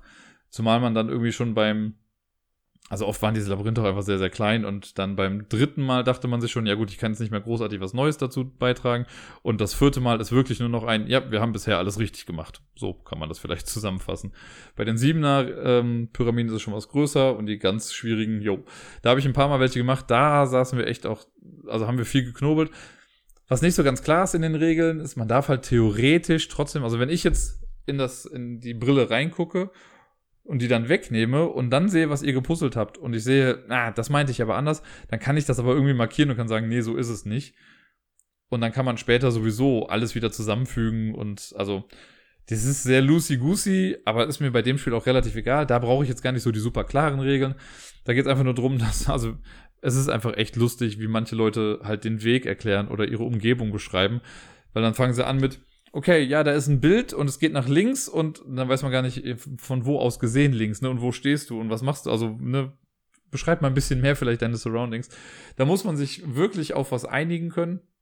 Wenn man das aber geschafft hat, kann man da auch super effizient irgendwie sein und es macht einfach echt viel Spaß. So für zwischendurch ist es kein Spiel, was ich jetzt jeden Abend spielen wollen würde, aber so immer mal wieder finde ich das echt sehr, sehr süß.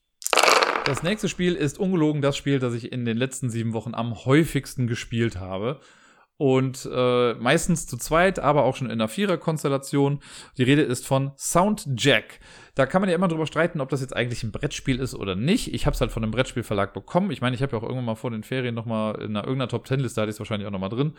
Und Soundjack ist eigentlich auch so eine Art Konsole. Also man hat so ein großes Ding vor sich, das sieht aus wie so ein Mikrofonständer mit fünf Buzzer drumrum in fünf verschiedenen Farben und äh, das schaltet man dann an, da müssen noch Batterien rein und dann moderiert dieses Gerät einen quasi durch den Abend oder durch das Spiel. Das Ganze ist ein Musikquiz oder ein Soundquiz eher. Äh, man muss am Anfang festlegen, wie viele SpielerInnen daran teilnehmen. Wenn man das dann gemacht hat, dann geht's quasi los und es ist ein typisches Quiz im Prinzip. Es werden Sachen gefragt. Wenn ich die Antwort weiß, dann buzzer ich. Dann muss ich die Antwort laut sagen. Dann nach ein paar Sekunden sagt die, das Spiel dann quasi, was die richtige Antwort war. Und man selbst muss dann nur noch tippen, war die Antwort, die man gegeben hat, richtig oder falsch. Das können dann auch jeweils die MitspielerInnen noch machen. Und ja, im Prinzip war es das. Wenn ich die Antwort richtig beantworte, kriege ich einen Punkt. Habe ich das richtig schnell gemacht, kriege ich noch einen Speed-Bonuspunkt. Wenn ich die Antwort aber falsch gebe, dann bekommen alle anderen einen Punkt. Und gewonnen hat, wer zuerst auf 20 Punkte gekommen ist relativ simpel eigentlich. Es gibt hin und wieder mal so Sachen wie, okay, jetzt spielen wir um die dritte Punkt, um die dreifache Punktzahl. Und wenn man dann noch den Speed-Bonus-Punkt bekommt, hat man auf einmal vier Punkte gemacht. Äh, manchmal kann man andere Leute nominieren oder die Kategorie für andere aussuchen. Äh, man kann Blindflüge machen, also dass man erst buzzern muss und dann hört man das Geräusch. Äh, und die Kategorien sind sehr unterschiedlich. Also es gibt Lieder, immer in so schönen GEMA-freien Varianten. Aber da muss man entweder den Titel erraten oder den Interpreten. Äh, es gibt musikalische Werke, wo man dann den Namen von sagen muss. Oder man hört ein Zitat und muss sagen, wer hat das mal irgendwann gesagt. Man hört ein Tier, was meine Todeskategorie ist, weil wer hätte gedacht, sich Krokodile und Schweine so gleich anhören. Äh, das kann man dann irgendwie machen. Es gibt Feste, es gibt Länder, äh, Objekte, schlimme Dinge, was weiß ich. Also super schöne, viele unterschiedliche Kategorien. Und wie gesagt, wir haben es jetzt echt häufig gespielt es ist jetzt vielleicht, weiß nicht, zwei, dreimal vorgekommen oder so, dass eine Kategorie genau so dran kam, wie sie schon mal vorher dran kam. Also es kann halt sein, so, ja, ein Fest und dann hört man weihnachtliche Musik, so, ja, das habe ich jetzt vielleicht schon zwei, dreimal gehabt oder das dann irgendwie Karneval gab es dann auch oder ein Land, das ist dann Brasilien, hörst aber trotzdem Karnevalsmusik, ähm, dass das irgendwie schon mal dann so dran kam. Das finde ich aber gar nicht so schlimm. Ich bin zum Beispiel auch mega schlecht, wenn es um musikalische Werke geht oder halt generell Personen so, weil ich da einfach das war einfach nie mein Wissen, was ich so großartig brauchte. Und wenn man dann gegen jemanden spielt, der das einfach im Schlaf kann, ist das schon ein bisschen beängstigend. Da fühlt man sich eventuell ein kleines bisschen dümmer als sonst. Dafür kann ich aber durch andere Sachen dann wieder aufholen. Und äh, ja, ich habe damals das ja auch schon immer gesagt, dass mir Soundjack mega gut gefällt.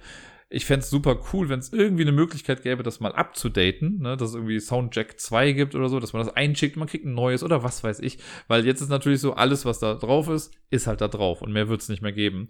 Und die Version, die ich jetzt hier habe, oder das ist die Version, aber Soundjack gibt es jetzt schon seit, was ich, zwei, drei Jahren, drei Jahre wahrscheinlich schon oder so, wenn nicht sogar noch länger. Seitdem habe ich's irgendwann sind die Sachen halt dann auch älter oder man möchte vielleicht auch wieder was Neues drin haben. Aber ist jetzt auch gar nicht so schlimm. Ne? Jetzt gerade ist wieder so eine Phase, wo wir es jetzt mal zwei Wochen nicht gespielt haben, äh, glaube ich so ungefähr. Aber das ist halt so einfach, das steht mittlerweile hier griffbereit am Tisch und wenn man da irgendwie sitzt und mit dem Essen gerade fertig ist oder so, dann kann man davon eben mal eine Runde auch schnell runterzocken. Das nächste Spiel ist ein Spiel, das ich bisher nach wie vor nur solo gespielt habe. Man kann das auch mit mehreren spielen, aber ich habe es immer noch nicht getan. Es ist Cat Rescue. Ihr erinnert euch bestimmt, das ist dieses schöne kleine Kartenspiel, äh, dass man auch so eine Art, ja, Handtuch, würde ich jetzt mal sagen, spielt. Und man versucht einfach Katzen so anzuordnen, dass man sie adoptieren kann und dass sie dann rauskommen und versucht einen bestimmten Highscore einfach zu knacken. Ähm, 40 ist somit die beste Punktzahl, die man haben kann. Mein Bestes ist nach wie vor nur 39. Ich, diese 40 ist für mich der heilige Gral der Katzenrettung. Ich habe es noch nicht hinbekommen. Ich weiß nicht, ob ich was fundamental falsch mache oder einfach immer nur Pech habe bei der Kartenauswahl. Aber trotzdem gebe ich nicht auf. Ich habe das äh, in den letzten Wochen auf jeden Fall noch mal ein bisschen mehr für mich entdeckt. Einfach, das kann ich jetzt ja schon mal spoilermäßig so ein bisschen sagen, weil das wird gleich im, Unso im Umsonst so noch mal ein etwas größerer Teil.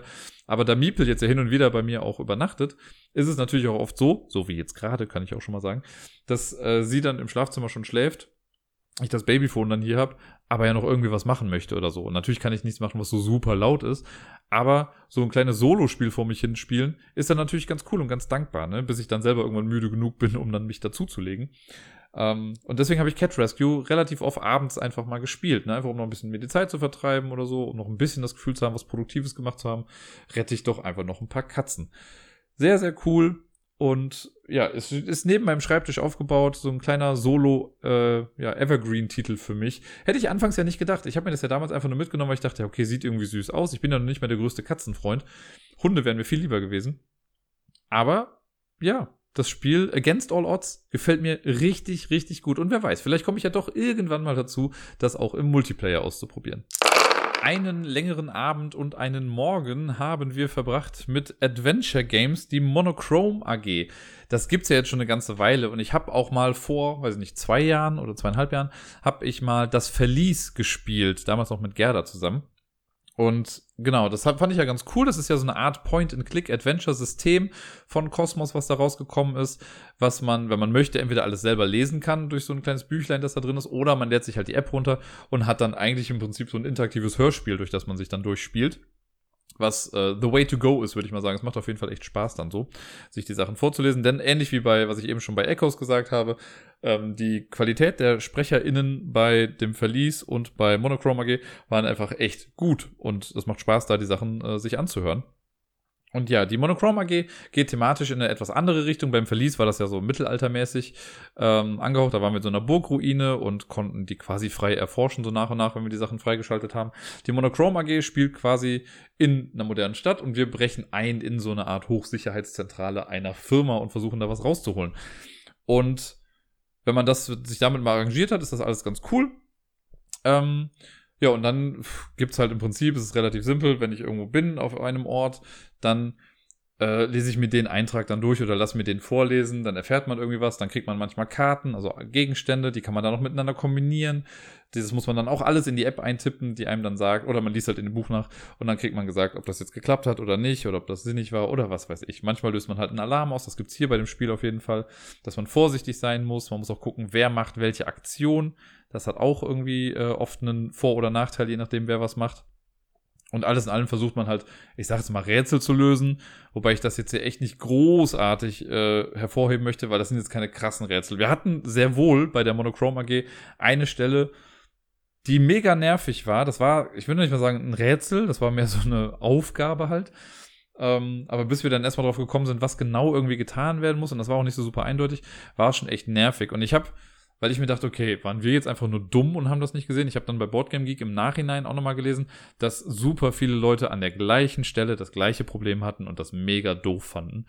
Ähm, bei uns hat es auf jeden Fall auch eine Zeit lang die Laune so ein kleines bisschen gedrückt. Wir haben es rechtzeitig dann noch rausbekommen, was man irgendwie machen müsste. Aber, jo, das war äh, schwierig. Ich weiß auf jeden Fall, beim Verlies gab es auch mal eine Stelle, wo wir erstmal nicht weiter wussten, aber da war das halt einfach nur eine Sache von, ja, okay, wir haben noch nicht alle Items mit allen Sachen durchprobiert. Irgendwann hat das dann geklappt und dann ging es auch wieder direkt weiter. Ähm, ja, hier war es ein kleines bisschen anders. Ich sag mal, die, wenn ich beide Titel vergleiche, also das Verlies und die Monochrome AG, hat mir das Verlies besser gefallen und ich glaube, der Grund dafür ist ein ganz kleiner, aber wichtiger Grund. Und zwar noch nicht mal dieses Rätsel oder sonst was. Die Bewegung. Weil in Verlies erinnere ich mich noch grob dran, dass es im Prinzip heißt, wenn du am Zug bist, beweg deine Figur irgendwo hin auf irgendein Feld, das du siehst und kombinier dann da irgendwas und mach dann was, ne? Oder bleib da, wo du bist und kombinier da dann irgendwie was. Aber du kannst im Prinzip hingehen, wo du willst. In der Monochrome AG, das Ganze ist, müsst ihr euch vorstellen, das ist quasi ein Hochhaus so und es gibt auch Aufzüge da drin. Und diese Aufzüge nehmen zwei Seiten gefüllt in den Regeln ein. Da wird dann gesagt, ja, mit dem Aufzug, du kannst dann da reingehen und dann kannst du am Ende deines Zuges oben wieder rauskommen oder so das wird so groß erklärt und so elaboriert erklärt, dass wir uns stellenweise einfach echt unsicher waren. Also, obwohl es so großartig erklärt wurde, waren wir uns im Endeffekt trotzdem nicht sicher, wo wir jetzt eigentlich oder wann ein Zug aufhört und wann nicht. Und im Prinzip, ich sage jetzt mal, ist auch eigentlich ganz relativ egal, bis auf ein, zwei Sachen vielleicht, wer wann wo dran ist. Das hätte man einfach weglassen können. Also diese Aufzüge, ich verstehe, was sie damit bewirken wollten, aber nee, also das hat mich wirklich gestört an dem Fall, diese Bewegungssache. Das hätte man einfach, also im Prinzip sind das sehr, sehr viele Sätze dafür, um trotzdem sagen zu können, ja, du darfst trotzdem überall zu jeder Zeit hin. So, das, ja, war ein bisschen nervig. Aber gut, wir haben es gespielt, es hat uns sehr viel Spaß gemacht. Ähm, Die Punktewertung am Ende ging so. Also auch da guckt man am Ende, vergleicht man, was hat man alles gefunden und was hat man vergessen. Dann rechnet man Sachen zusammen und kriegt dann so eine Endpunktzahl. Das kann man dann auf so einer Tabelle vergleichen. Das hat man ja oft bei solchen Spielen. Äh, unseres war ungefähr mittelmäßig, glaube ich. Und trotzdem fanden wir es dann ganz cool und dann habe ich mir noch einen Fall davon geholt und zwar die Akte Gloom, nee, Hotel Abaddon. Ich weiß schon gar nicht mehr genau. Ich glaube, Hotel Abaddon war es. Und dann wollten wir den äh, total spannungsgeladen spielen an einem Abend und, ne, und hab das irgendwie aus der Folie ausgepackt und hab das ausgepackt. Und dann war das erstmal voll der Bummer, also voll der äh, Upturner, weil die haben, also beim Produktionsprozess ist irgendwas schiefgelaufen. Die, äh, also es gab irgendwie erstmal kein Insert, da weiß ich nicht, ob das sein muss oder nicht. Ich weiß noch, die, also das, äh, die Monochrome AG und das Felice, die hatten jeweils so ein Insert, äh, wo halt die Karten so drin lagen. Das hatte ich da jetzt nicht. Kann ja sein, dass sie es weggelassen haben, das ist nicht so tragisch. Ähm, aber die Karten, also es sind zwei, zwei Kartenpacks, die eingeschweißt gewesen waren. Und in einem der Pakete war das so eingeschweißt, dass die Folie mit den Karten verschmolzen ist. Das klingt also super weird, aber wir haben dann die Folie abgemacht so und die klebte immer noch an den Karten dran und vor allen Dingen waren die Karten dann wirklich auch so verklebt, dass man die gar nicht auseinander machen konnte. Also wir konnten nichts mit diesen Karten machen. Das war ein Block Karton. Und das ist mega nervig und mega doof. Das habe ich dann bei Twitter auch mal gepostet und äh, sage ich mal ganz offen, ich fand es mega scheiße, dass Cosmos da nicht einmal darauf irgendwie reagiert hat, so von wegen, oh ja, das tut uns leid. Äh, und dann kommen natürlich die Smarty Pants Antworten von wegen so, ja, habt es mal mit dem Customer Service versucht, oder schreibt doch einfach mal. Ja, das weiß ich auch. Aber ich habe mit Cosmos, habe ich auch schon mal gesagt, hatte ich ja schon mal die äh, nicht so tolle Begegnung, dass ich, als ich die Legenden von Andor 2 damals gekauft habe, dass ich da Würfel drin hatte, die falsch bedruckt waren. Habe ich an Cosmos geschrieben, habe gesagt, ey, die Würfel sind falsch, habe auch Fotos dabei gelegt, äh, wo das irgendwie ganz klar zu sehen war, dass diese Würfel nicht richtig waren. Und deren Ansage war, ja, schick uns einen frankierten Rückumschlag und dann schicken wir dir die Würfel zu ja, am Arsch, Leute. Die Würfel sind günstiger als das Porto, ne, dann kann ich sie mir auch selber kaufen. Aber ich fände dann so als Customer Service, wenn ich das mal mit, also zum, mit Pegasus vergleiche, wo ich bei Pegasus mal für meine Pandemie-Version noch einfach kostenlos die ganzen Karten bekommen habe, weil ich mal, also ne, nett gefragt habe, so, ey, habt ihr die vielleicht noch irgendwie? Ich würde doch was dafür bezahlen. Zack, alles umsonst gegeben. Oder bei anderen Spielen kriegst du halt anstandslos irgendwas ersetzt. Aber nein, die Herrschaften hier wollten einen frankierten Rückumschlag haben. Fand ich einfach ein bisschen doof. So, und jetzt hier bei dem Ding, war es halt nochmal mega nervig, weil wir halt dachten, okay, das ist eigentlich so das Centerpiece unseres Abends. Wir wollten das halt machen, wir haben uns voll drauf gefreut und konnten es dann nicht machen. Und dann hilft es auch nicht, wenn dann irgendjemand auf Twitter meint, ja, dann müsst ihr halt ein bisschen fummeln. Haha, ja, super qualifizierter Kommentar, du Idiot. Muss ich jetzt mal leider so sagen. Das finde ich halt wirklich nicht cool, sowas dann. Weil das sowas von am Thema vorbeigeht. Aber, nun gut, wir haben uns dann noch irgendwie anders beschäftigt und haben noch irgendwas anderes gespielt dann. Trotzdem fand ich es dann doof. Insgesamt bin ich mal gespannt, in welche Richtung das mit diesen Adventure Games noch weitergeht. Da gibt es ja auch Leute, die es mögen und Leute, die es nicht so sehr mögen. Äh, ich fand jetzt Monochrome AG ganz okay. Und so für einen Abend Unterhaltung, seichte Unterhaltung, das ist wirklich seichte Unterhaltung, ähm, kann ich damit ganz gut leben. Ich weiß ja dann, dass ich kein Exit-Fall spiele oder so, sondern dass ich einfach wirklich auch, ja, wie ich es eben schon mal meinte, eine Art interaktives Hörbuch mir anhöre, wo ich dann ein bisschen entscheiden kann, wo, in welche Richtung ich was lenken möchte. Ein weiteres kooperatives Spiel, das gespielt wurde, ist Menara. Das habe ich schon lange nicht mehr gespielt. Ich glaube, das letzte Mal war es noch irgendwie mit Mattes und Miko oder so. Menara ist das kooperative Turmbauspiel, so das bessere Via Paletti, könnte man sagen. Man versucht äh, gemeinsam äh, einen Turm zu bauen mit verschiedenen Strukturen. Man hat so Säulen vor sich und je nachdem, welches Level man spielt, muss man eine bestimmte Anzahl von Etagen schaffen. Und immer wenn ich dran bin, muss ich eine Auftragskarte aufdecken und die Auftragskarte sagt mir dann, wie viele Säulen ich setzen muss oder wie ich Säulen setzen muss. Und dann versuche ich die zu setzen und immer wenn ich, es gibt so Tempelböden in verschiedensten Formen, echt weirde Formen, und die geben halt immer vor, welche Säulen man setzen darf. Und wenn ein Tempelboden voll ist, wenn da kein Platz mehr für eine neue Säule ist, dann muss ich automatisch einen neuen Boden entweder draufsetzen oder dran setzen. Wenn ich den Boden draufsetze, kann es halt sein, dass das Ganze ein bisschen wackeliger wird, aber ich kann halt weiter in die Höhe bauen. Ich kann aber auch die, die ähm, Tempelbasis quasi erweitern und das an den Boden dranlegen. Dann muss ich aber eine Etage höher bauen. Also, ne, wenn ich mir das einfacher machen will, mache ich es mir dadurch im Endeffekt doch wieder ein bisschen schwieriger. Und ja, dann versucht man so nach und nach nach oben zu bauen und einfach alle Auftragskarten durchzufriemeln. Und wenn das geschehen ist, oder wenn keine Säulen mehr im Beutel sind, oder wenn noch irgendwas anderes eintritt, dann guckt man, ob man die geforderte Anzahl an Etagen geschafft hat. Hat man das geschafft, dann hat man das Spiel gewonnen. Menara ist auf jeden Fall kein Spiel für Leute, die Butterfinger haben. Und äh, wir hatten eigentlich so ein bisschen die Befürchtung, weil wir beide so ein bisschen zittrig unterwegs waren. Aber es hat dann doch noch funktioniert und ich finde es halt mega spannend, wenn das Ganze dann doch irgendwie so ein bisschen wackelt und man das doch noch irgendwie schafft. Und dieses klassische, also wenn man schon Jenga irgendwie mag, dann wird man das halt auch mögen, weil man halt dann oft auch den Atem anhält, ne, und dann irgendwie, ich habe das bei mir so oft, dass ich dann so eine Säule in der Hand habe und dann merke so, oh scheiße, ich fange gerade voll an zu zittern, ah, hoffentlich wird das was. Und man ist dann so erleichtert, wenn dann doch noch alles stehen bleibt. Und irgendwie hofft man, auch wenn es kooperativ ist, hofft man inständig, dass wenn es zusammenbricht, man selbst wenigstens nicht dafür verantwortlich ist, sondern die andere Person. Weil sobald man fertig ist, ist dann so, okay, it's your problem now, mach bitte. Und äh, das finde ich eigentlich ganz nett. Wir haben jetzt auf dem einfachsten Modus gespielt, das war ganz gut, um das nochmal kennenzulernen. Hätte aber schon Bock, das irgendwann nochmal zu spielen, vielleicht auf dem nächst schwierigeren Level. Ich glaube, das nächste Spiel ist das kleinste Spiel, das ich im Sommerurlaub in den Ferien gespielt habe und mir auch sogar neu gekauft habe. Ähm, ich habe das schon mehrfach irgendwie mal gesehen, hier und da mal auch in irgendeinem YouTube-Video oder in irgendwelchen Instagram-Stories und dachte immer so, ja, kann das denn irgendwie was? Und ich bin mir immer noch nicht ganz sicher, aber das Spiel, über das ich rede, heißt Gold. Also einfach Gold quasi. Und das ist, also wenn man das kauft, ist das eine ganz, ganz kleine Metallbox.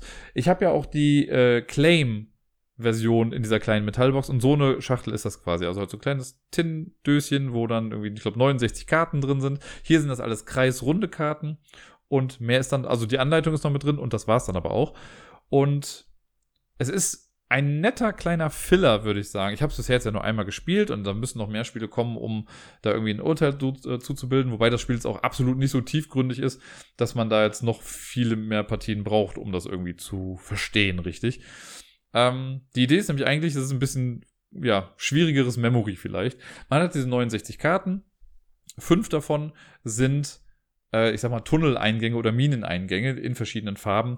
Jeder sucht sich zu Beginn eine Farbe aus, legt dann diesen Mineneingang vor sich und die anderen kommen dann raus. Sollte man zu zweit spielen, so war es bei uns, dann kriegt jeder zwei äh, von diesen Tunneleingängen und dann kommt der letzte raus. Ansonsten, sobald man zu dritt spielt, hat jeder halt nur einen. Die restlichen Karten, 64 dürften es dann sein, die werden dann alle verdeckt gemischt und kommen in die Mitte ganz wild. Man kann auch ein Raster draus machen, wenn man möchte, aber eigentlich soll man das ein bisschen durcheinander machen.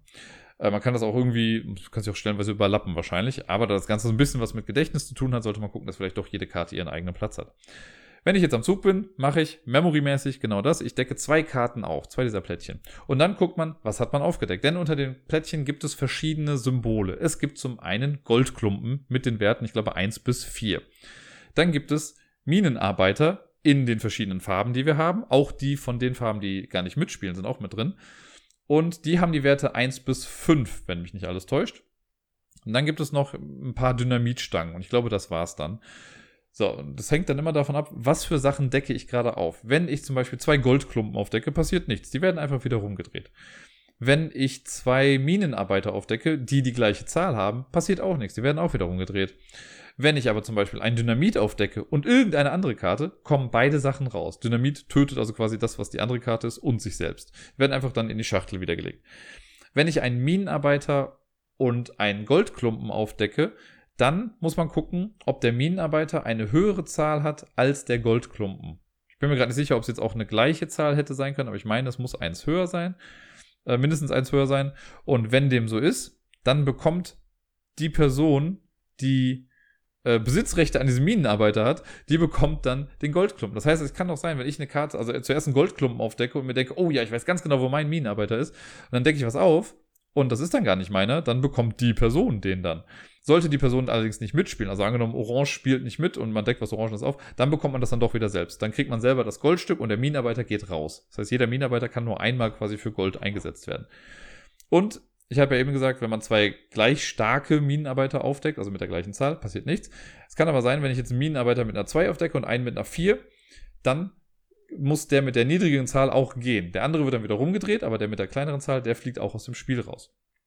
Und so deckt man nach und nach immer Karten auf. Also immer wenn ich dran bin, decke ich zwei Sachen auf, gucke, was dann passiert. Im besten Fall kriege ich dann Gold, im schlimmsten Fall verliere ich irgendwie einen Minenarbeiter oder so und dann ist die nächste Person dran. Das Ganze macht man dann so lange, bis nur noch zehn Karten in der Mitte liegen. Und wenn nur noch zehn Karten da sind, dann wird nur noch eine Karte immer aufgedeckt. Wenn man dann Gold aufdeckt, bekommt man das. Und wenn man äh, ja, Minenarbeiter oder so aufdeckt, dann kommt der dann einfach raus.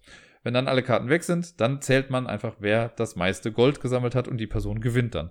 Es ist also im Prinzip wirklich nur eine Art noch glückslastigeres Memory, als es ohnehin schon ist, weil Das kann natürlich sein, dass ich direkt am Anfang irgendwie, ja, meinen Minenarbeiter mit der 5 und ein Gold mit der 4 aufdecke. Yay, wunderbar.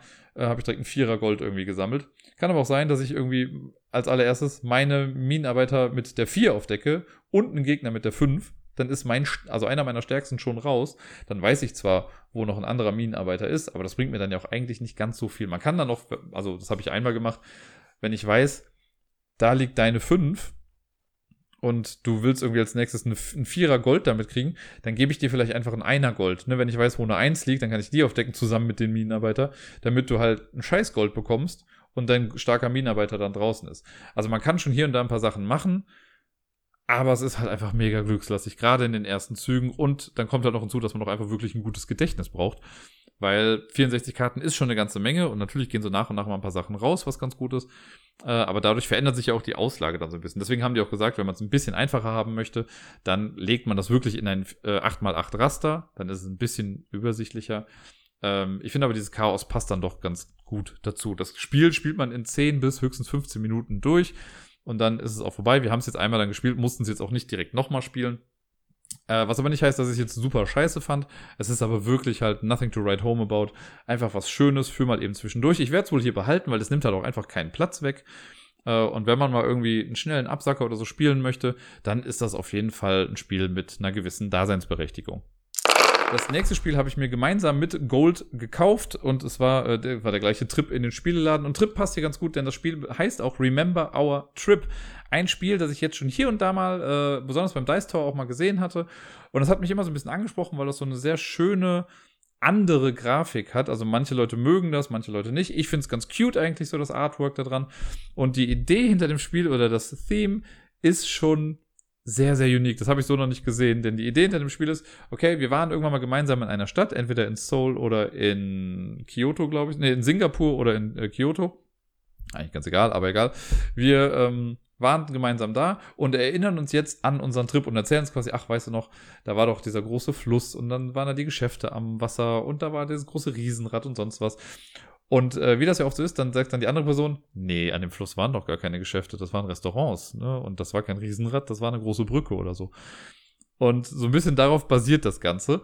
Und es ist eigentlich auch so eine Art Polyomino-Spiel, also hier Patchwork und so lässt grüßen. Ähm, aber dann doch irgendwie ganz anders und ein Spiel, was ich so in der Form einfach noch nicht hatte. Ich musste jetzt schon mal direkt vorweg sagen, das Regelwerk ist nicht gut das englische Regelwerk ist schon so ein bisschen convoluted und ein bisschen viel. Also ich meine, ich brauche nicht eine Seite lang eine Erklärung dafür, wie ich das Setup mache, wenn es super simpel ist. Ne? So wie lege die blauen Teile da drauf und lege das da drauf und lege das da drauf. Das hätte ein Bild, hätte da gereicht. Ne? Aber okay. Äh, dann kommt noch hinzu, dass die deutsche Übersetzung einfach echt nicht gut ist und stellenweise auch einfach falsch. Das muss man noch dazu sagen. Ganz wichtig, also falls jemand Remember Our Trip irgendwie gespielt hat und gemerkt hat, hä, irgendwie passt das doch nicht, gerade im Zweispielerspiel, dann äh, sei ich immer gesagt sein, kann ich direkt sagen, wir haben es auch bisher nur zu zweit gespielt. Ähm, im deutschen Regelwerk steht nämlich, ja, wenn ihr zu zweit spielt, müsst ihr 30 Plättchen am Anfang aussortieren und in die Schachtel legen. Mehr steht dazu nicht. Welche 30 Plättchen? Keine Ahnung. Im Deutschen interessiert das anscheinend keinen. Im Englischen steht nämlich da, ja, wenn ihr zu zweit spielt, ähm, benutzt die Rückseite des Action Boards. Da steht drauf, welche 30 Plättchen ihr aussortieren müsst und die dann rausnehmen müsst. Das heißt, da ist ganz klar vorgeschrieben, welche Sachen raus müssen und nicht irgendwelche 30 Plättchen. Also, hallo. Naja, okay. Wenn man das einmal gemacht hat, das Setup, dann geht's. Und äh, es ist so, dass ähm, jeder hat vor sich ein persönliches Playerboard und in der Mitte ist ein Common Playerboard. Ist quasi so ein bisschen das, was vor mir liegt, ist meine Erinnerung an den Trip und das in der Mitte ist das, was es dann im Endeffekt wirklich war, wo wir sehen, okay, da haben wir die Überschneidung oder das ist wirklich so festgelegt. Äh, dann gibt es noch ein Board, wo die Punkte drauf gezählt werden und es gibt noch das Mainboard, das Actionboard, wo man dann ein paar Aktionen drauf macht. Ein Ablauf einer Runde ist relativ simpel. Es gibt ein Deck aus zwölf Karten, die werden gemischt und jede Runde wird eine dieser Karten aufgedeckt. Diese Karten geben zwei Sachen vor. Zum einen ein Muster und eine Zahl, zwei oder drei. Die Zahl gibt an, wie viele runde Plättchen aus einem Beutel gezogen werden und auf die Drafting-Felder gelegt werden. Wenn man zu zweit oder zu, nee, wenn man nur zu zweit spielt, dann werden nur, ähm, nee, bei zwei und drei Spielen werden, glaube ich, drei Felder benutzt. Wenn man zu viert spielt, hat man noch das vierte Feld zur Auswahl. Und kann auch sein, dass man bei drei Leuten ich glaube, bei drei Leuten muss man auch das vierte Feld benutzen. Äh, auf jeden Fall legt man dann diese Plättchen da drauf. Also, da wir zu zweit gespielt haben, hatten wir drei Felder und jedes davon hat dann entweder zwei oder drei Plättchen drauf. Dann gibt es einen Draft in Spielerreihenfolge. Das heißt, ich sage, okay, ich möchte diese drei Plättchen haben, du möchtest diese drei haben. Wenn man die dann hat, dann muss man diese Plättchen auf seinem persönlichen Board legen. Und zwar so, wie es das Muster vorgibt. Und das Muster ist jetzt nicht so à la Tetris-Shape, sondern das kann sowas sein wie vier Plättchen, die, oder vier Felder, die diagonal zueinander stehen. Oder so ein Kreuz oder so eine Art Plus vielleicht. Das sind immer vier Sachen. Da man aber höchstens immer drei kommt, äh, bekommt in einer Runde, muss man nicht genau dieses Muster einhalten. Also wie denn auch, ne? wenn ich nur drei Plättchen habe, kann ich ja nicht vier Felder legen, sondern ich kann mich innerhalb dieses Musters dann bewegen. Das heißt, ich kann vielleicht das erste legen, schräg rechts darüber noch eins, dann lasse ich eine Lücke und da schräg, schräg rechts drüber kann ich dann das nächste irgendwie draufpacken. Das muss ich dann bei mir drauflegen auf mein Board. Äh, Im Prinzip, ich gehe jetzt gar nicht zu sehr ins Detail, aber die lege ich dann dahin. Und so macht man das Runde für Runde. Dann wird die nächste Karte aufgedeckt. Es gibt jedes Muster äh, zweimal. Wichtig ist auch, dass man diese Muster nicht flippen oder so darf. Also man darf die nicht spiegeln oder nicht drehen, ähm, sondern man muss das so machen, wie es da liegt. Und es gibt so kleine Kompasse, ähm, oder Kompassrosen auf den einzelnen Playerboards, damit sichergestellt ist, dass die auch alle in die richtige Richtung zeigen. Wenn ich die Sachen bei mir dann draufgelegt habe, kann ich, wenn ich dann dran bin, auch versuchen, eine äh, Erinnerung zu werten oder es zu manifestieren. Ich weiß nicht mehr genau, wie der Wortlaut da jetzt in den Regeln ist. Und um das zu tun, gucke ich dann, also für bestimmte Sachen brauche ich eine bestimmte Größe. Hotels sind immer drei Felder lang, entweder eine gerade oder so eine Kurve. Es gibt so Sehenswürdigkeiten, die ein bisschen größer sind. Ähm, und es gibt noch Parks, die sind nur zwei Felder nebeneinander und die Shops und die Restaurants, die sind ein bisschen variabler. Da gibt es immer einzelne Punktewertungen dann für, aber wenn ich auf meinem Board zum Beispiel jetzt drei Hotelplättchen nebeneinander liegen habe, kann ich sagen, jo, das ist das Hotel, an das ich mich erinnere.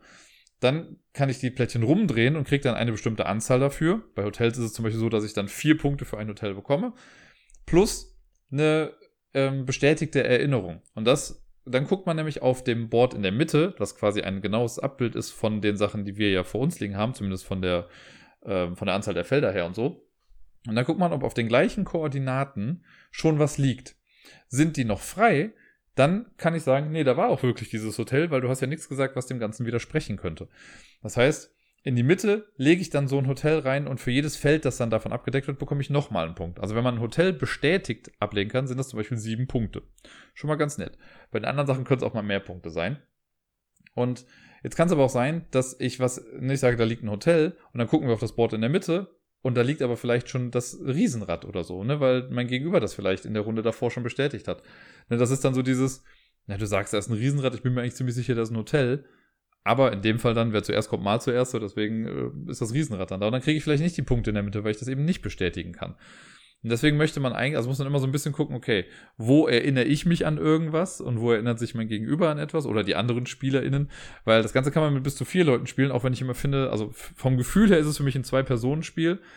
Ich weiß nicht, wie es wird, wenn man es mit noch mehr Leuten spielt. Ich glaube, dann wird es richtig chaotisch eigentlich, weil dann kann man gar nicht mehr so richtig viel bestimmen und dann geht's, also muss man wirklich viel aufpassen, wird, glaube ich, sehr thinky.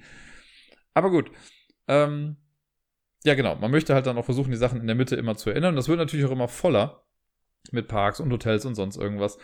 Äh, und man muss dann schon gucken, wo man Sachen hinbaut. Zudem gibt es auf dem eigenen Playerboard, das man noch vor sich hat, immer vier Spots, also einen in jeder Farbe, äh, die man versucht mit den passenden Feldern abzudecken. Also ich möchte beim grünen Fotoding möchte ich ein grünes, ein grünes Plättchen reinlegen, bei blau blau, bei orange orange und bei rot rot.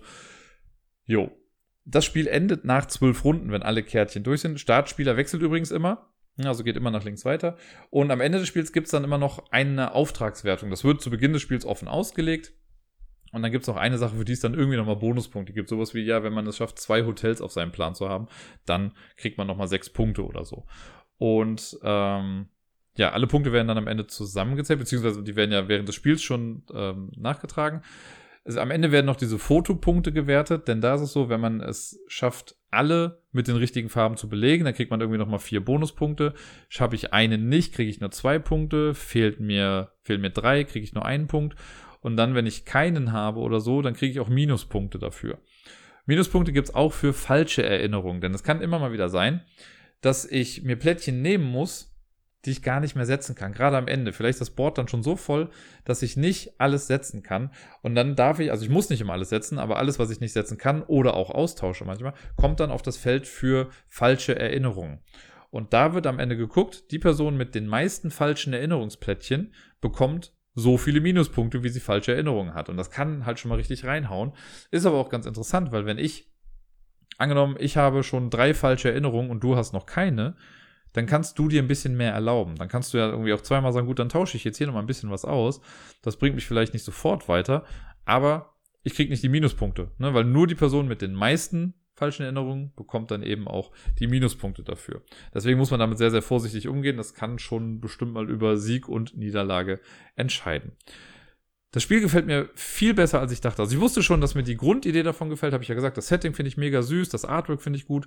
Beim Spiel an sich war ich mir gar nicht so hundertprozentig sicher. Aber ich habe es jetzt insgesamt drei oder viermal gespielt und ich finde, mit jedem Spiel lerne ich immer noch ein bisschen mehr weil da gibt es schon noch so ein paar Strategien, die man irgendwie mitentwickeln kann.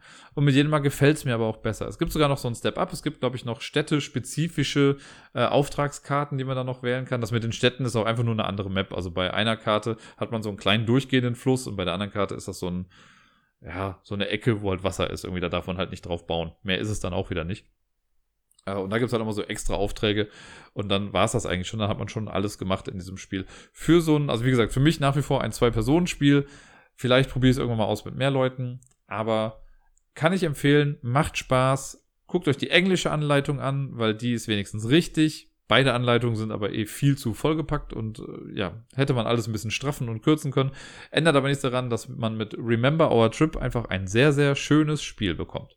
Nachdem wir jetzt mit Remember Our Trip ein schönes Theme hatten, haben wir jetzt ein etwas brutaleres, nämlich ähm, Escape Adventures, ich glaube Serien oder von Serienmördern und Todesängsten oder so hieß das. Das habe ich mal vor bestimmt mittlerweile schon zwei Jahren oder so von meiner Schwester zu pff, Insert Feiertag, ich weiß nicht, Weihnachten, Ostern, Geburtstag, irgendwie sowas geschenkt bekommen. Und irgendwie bin ich nie dazu gekommen, das zu spielen. Irgendwie war nie der richtige Moment oder ich wollte mich dann auch mal nicht mit dem neuen System befassen oder so. Und dann passierte ja das Leben und generell war einfach viel los. Und jetzt dachte ich mir mal, komm, ich habe das dann wieder gefunden beim Aufräumen. Ich möchte jetzt endlich mal spielen. Ich möchte mal wissen, was das so kann. Und meine Güte, das hat äh, mir einen guten, einen guten Abend beschert, aber danach war ich einfach matsch wie sonst was. Ne? Ich weiß gar nicht mehr, wie lange wir gespielt haben, drei Stunden lang oder so und oder an die vier Stunden, ich weiß es wirklich nicht mehr ganz genau. Äh, Escape Adventures ist quasi eine Art Exit-Fall mit ein bisschen mehr Story, würde ich mal sagen, äh, und sehr, sehr kniffligen Rätseln, zumindest in dem Fall. Ich kann natürlich jetzt aus Spoilergründen nicht großartig drauf eingehen und ein paar Sachen habe ich wahrscheinlich auch schon wieder vergessen. Aber die Grundidee ist die, man hat dieses Büchlein, das schlägt man auf. In dem Fall hier bei ähm, von Serienmördern und Todesängsten da, oder andersrum, da ist es so, man hat so eine XXL-Karte, die man aber erst ein bisschen später bekommt, die muss man am Anfang rausnehmen. Man soll sich Buntstifte, Schere und sonst sowas zurechtlegen erstmal, weil man das eventuell brauchen könnte. Und dann hat man noch so eine Code-Matrix, die muss man in der Mitte raustrennen. Das ist dann wichtig, um zu kontrollieren, ob man bestimmte Sachen geschafft hat oder nicht im Laufe des Spiels. Und dann geht's los, man hört ein kleines Intro und dann wird man quasi reingeschmissen. Und dann muss man halt Rätsel lösen. Man landet dann auf einer bestimmten Seite. Ist nicht so, dass man von vorne nach hinten einfach durchliest, sondern man fängt gleich auf Seite 3 an, springt dann zur Seite 27, dann zur Seite 42 und so weiter und so fort. Und in der Regel bleibt man auch immer auf der Seite, auf der man gerade ist. Also man darf jetzt nicht großartig rumswitchen. Das ändert sich später, wenn man die Karte da noch so ein bisschen hat, aber äh, man landet dann irgendwo, so, und dann wird dann gesagt, okay, du bist jetzt hier, wie kommst du weiter?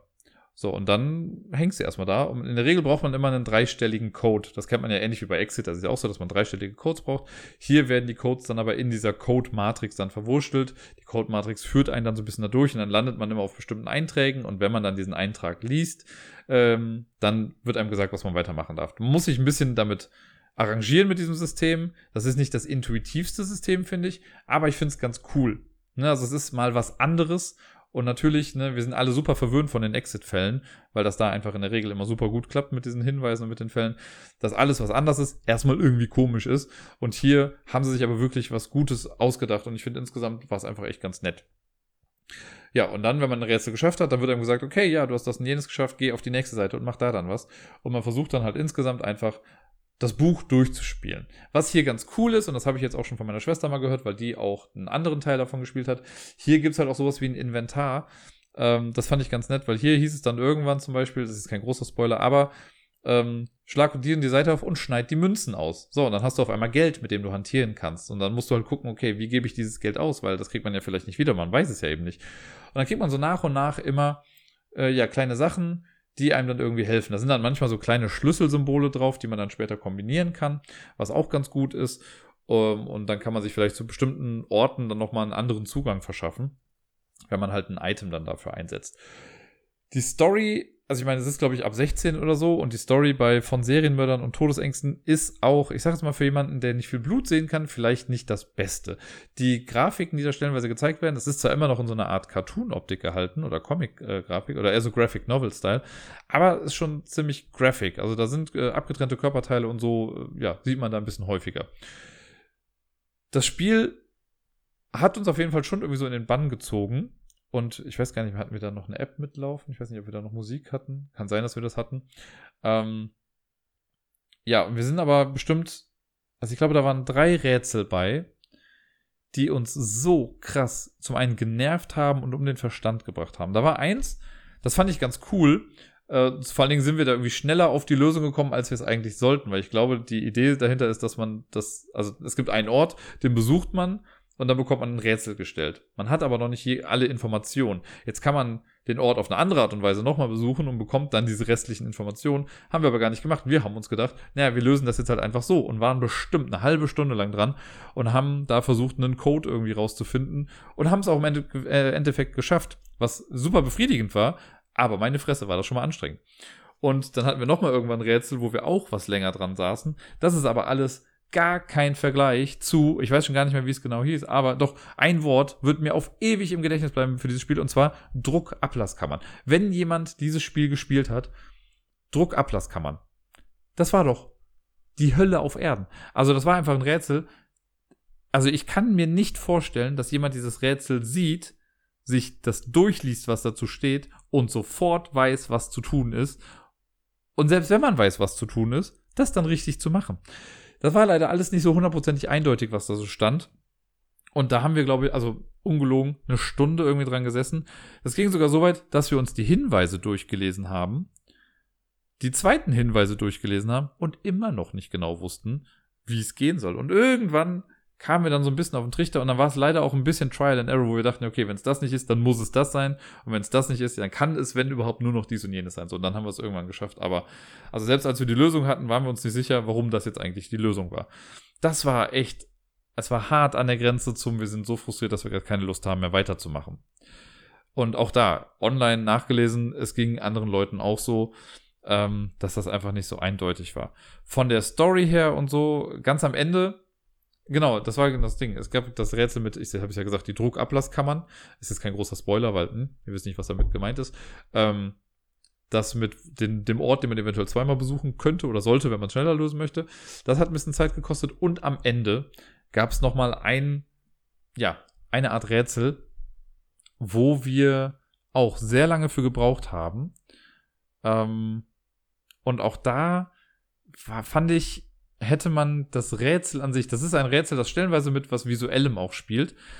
Und das hätte man einfach deutlicher gestalten können. Denn so wie es in dem Buch jetzt gerade gestaltet ist, ist man sich nicht sicher, zählt das jetzt oder ist das einfach nur unsauber gezeichnet? Sag ich jetzt mal, ne? Ich will ja gar nicht so viel vorwegnehmen.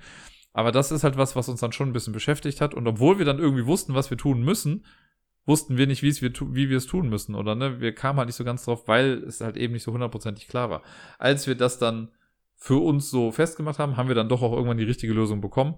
Aber Halleluja, ey, das war, das war ein harter Ritt. So, ne? Ich finde es, also ich, mich hat's mega getriggert, also im Guten, weil ich es halt cool fand, dass da jetzt so ein, so ein richtig harter Fall auch mal irgendwie warte. Ne? Gerade nachdem wir das mit der Geisterbahn hatten, was irgendwie halt so ein läppsches Ding war. Ähm, also klar, da war dieses eine Rätsel, wo wir lange dranhingen, aber da fand ich auch, dass das ein bisschen dumm war. Hier waren das harte Nüsse, auf jeden Fall. Es gab auch ein paar Rätsel, die wirkten erstmal total schwierig, aber die haben wir dann irgendwie mit Bravour gemeistert oder so Sachen, die, die habe ich mir angeguckt und dachte ja, okay, ist klar, was das sein muss. Das hat alles Spaß gemacht. Das waren auch stellenweise wieder Rätsel, die ich so noch gar nicht kannte. Aber halt diese drei Punkte fand ich ah, fast schon, also ich will nicht sagen zu knifflig, weil das klingt so wie, ja, ich war nicht klug genug und deswegen beschwere ich mich jetzt. Die fand ich nicht eindeutig genug. Ne? Also die Formulierung stellenweise war einfach nicht so super gut und halt dann, wenn die grafische Gestaltung dem eigentlichen Rätsel im Weg steht, ist das halt auch nicht so das Optimale. Nichtsdestotrotz hatte ich super viel Spaß damit. Ich fand das echt gut. Ich habe schon gesagt, dieses Code-Matrix-Ding, da muss man sich ein bisschen dran gewöhnen, mit den, äh, dass man dann irgendwie weiterkommt.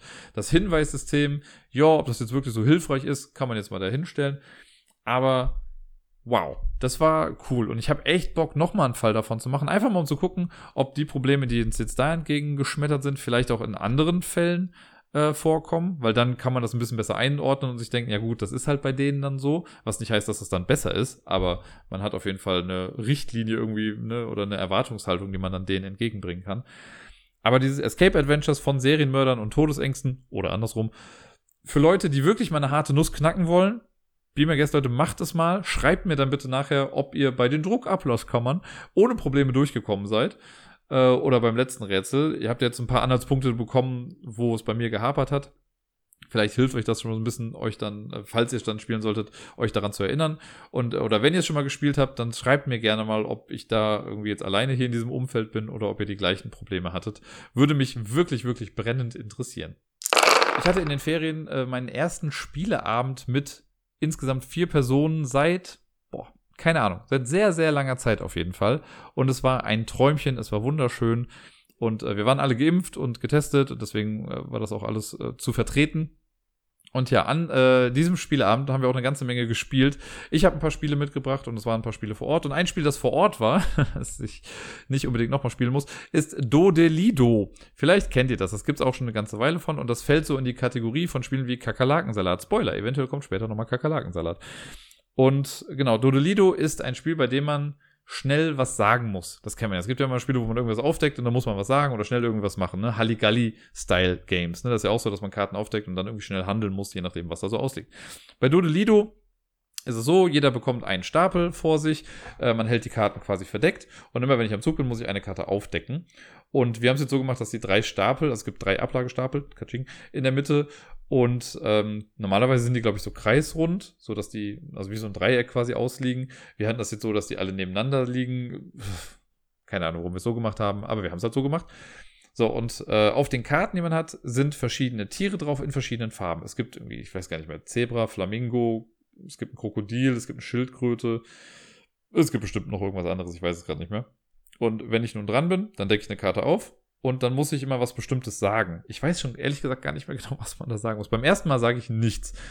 Denn im Prinzip muss man, glaube ich, immer dann gucken, ob es eine Mehrheit von irgendwas gibt. Das heißt, die erste Karte, da gibt es so gesehen kein, also so gesehen gibt es schon eine Mehrheit, ne, weil wenn eins da ist und das ist das einzige, dann gibt es halt was. Aber man sagt nichts, äh, weil es gibt keine eindeutige Mehrheit zwischen dem Tier und der Farbe, denn das wird nochmal unterschieden.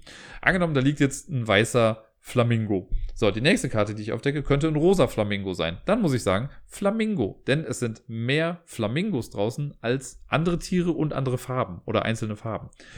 Dann kommt die nächste Karte und dann decke ich vielleicht ein rosa Zebra auf. Und dann wird es nämlich spannend, weil dann gibt es zweimal Flamingos, es gibt aber auch zweimal rosa. Und dann muss man sagen, nichts, weil es gibt keine eindeutige Mehrheit von irgendwas. So, dann wird die nächste Karte aufgedeckt. Wenn drei Karten schon liegen, dann wird wieder auf den ersten Ablagestapel eine Karte draufgelegt und dann ändert sich natürlich die Auslage immer so ein bisschen. Und man muss halt immer gucken, was die, was die Mehrheit gerade hat und das dann sagen. Man darf auch nicht sowas sagen wie äh oder zu lange warten, weil das wäre dann falsch. Mit dem äh ist nämlich folgendes, es gibt halt auch Schildkröten in verschiedenen Farben. Wenn eine Schildkröte rauskommt, wenn mindestens eine Schildkröte da liegt, muss man halt auch zuerst äh sagen. Das heißt, ich lege eine Schildkröte, vielleicht sind immer noch zwei Flamingos draußen, aber ich lege die Schildkröte muss ich sagen, äh, Flamingo. Wenn zwei Schildkröten draußen sind, muss ich auch äh, äh sagen. Was ein bisschen verwirrend wird nach einer Weile. Dann gibt es auch das Krokodil. Sobald ein Krokodil draufkommt, schlägt man, schlägt man drauf. Und wer zuletzt äh, oben liegt, also wer zuletzt draufgehauen hat, der bekommt dann alle Karten aus der Mitte. Denn es ist so ein Spiel, man bekommt alle Karten aus der Mitte, wenn man Fehler gemacht hat. Und wer zuerst keine Karten mehr hat, gewinnt dann Dodelido. Jetzt habe ich eben schon mal Kakerlakensalat erwähnt und ich werde es gleich nochmal erwähnen. Aber das sind Spiele, die für mich in die gleiche Kategorie fallen. Kakerlakensalat gefällt mir, aber das kann ich jetzt schon mal sagen, um Längen besser als Dodelido. Einfach, weil ich auch finde, dass ein paar Sachen nicht so hundertprozentig logisch sind. Weil ich auch finde, gerade zum Beispiel, wenn eine Karte draußen liegt, ist das für mich halt auch eine Mehrheit. Und das zählt aber irgendwie erst ab zwei Karten. Und ja, irgendwie muss man, also ist das so irgendein Spiel mit extra Steps. Ich bin eigentlich, was sowas angeht, in so Spielen immer relativ fit.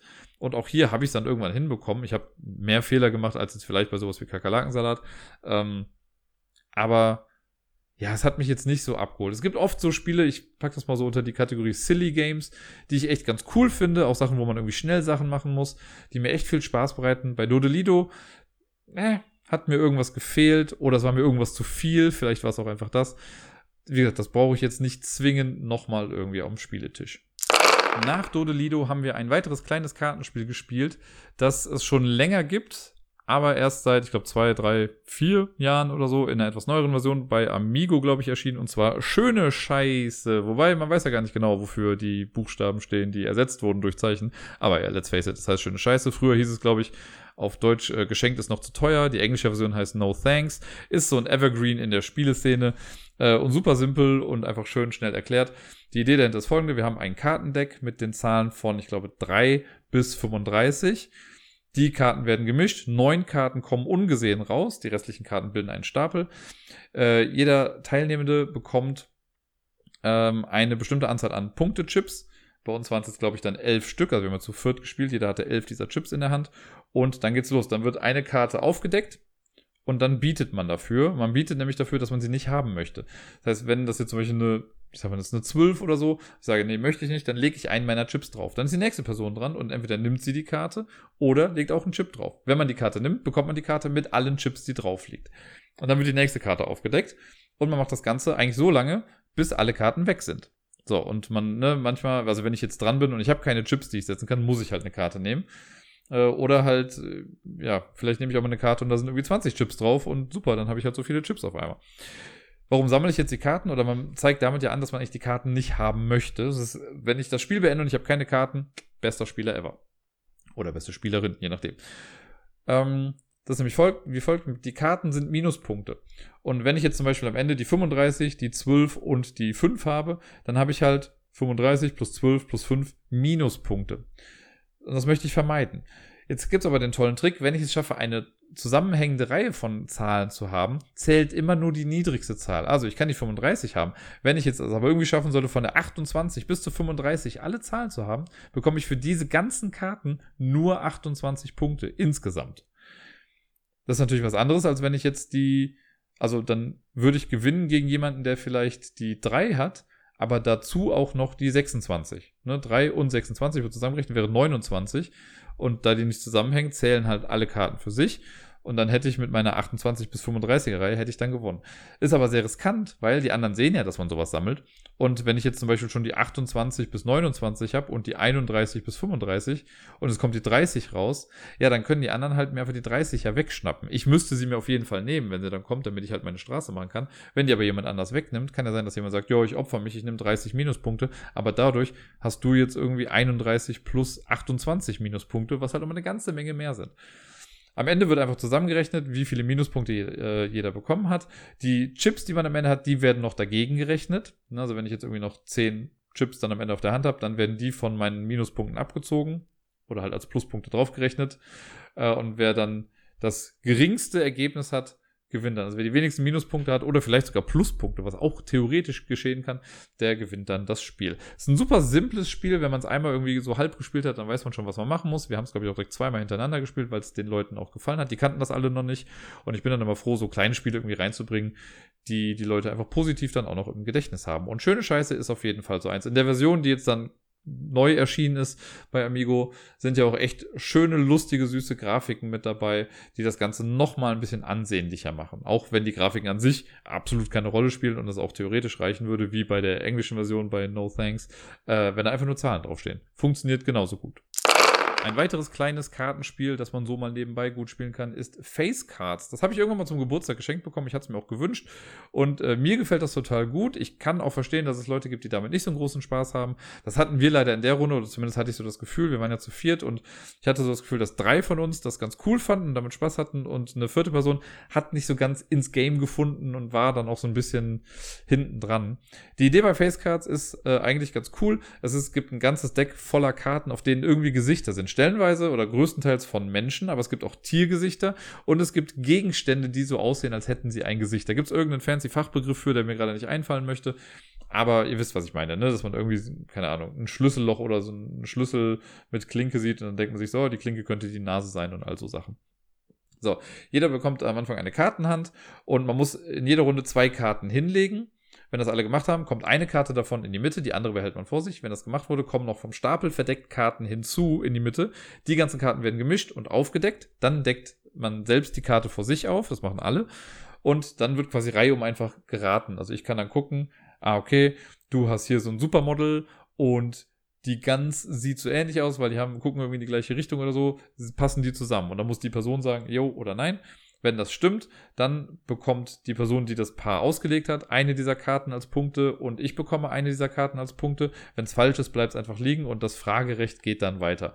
Das Ganze macht man ein paar Runden lang, immer wieder mit neuen Paarungen und wer am Ende die meisten Punkte hat, hat dann gewonnen. Das ist so super grob runtergebrasselt jetzt. Es gibt hier und da mal noch Pluspunkte, wenn man Paare aus verschiedenen Kategorien legt.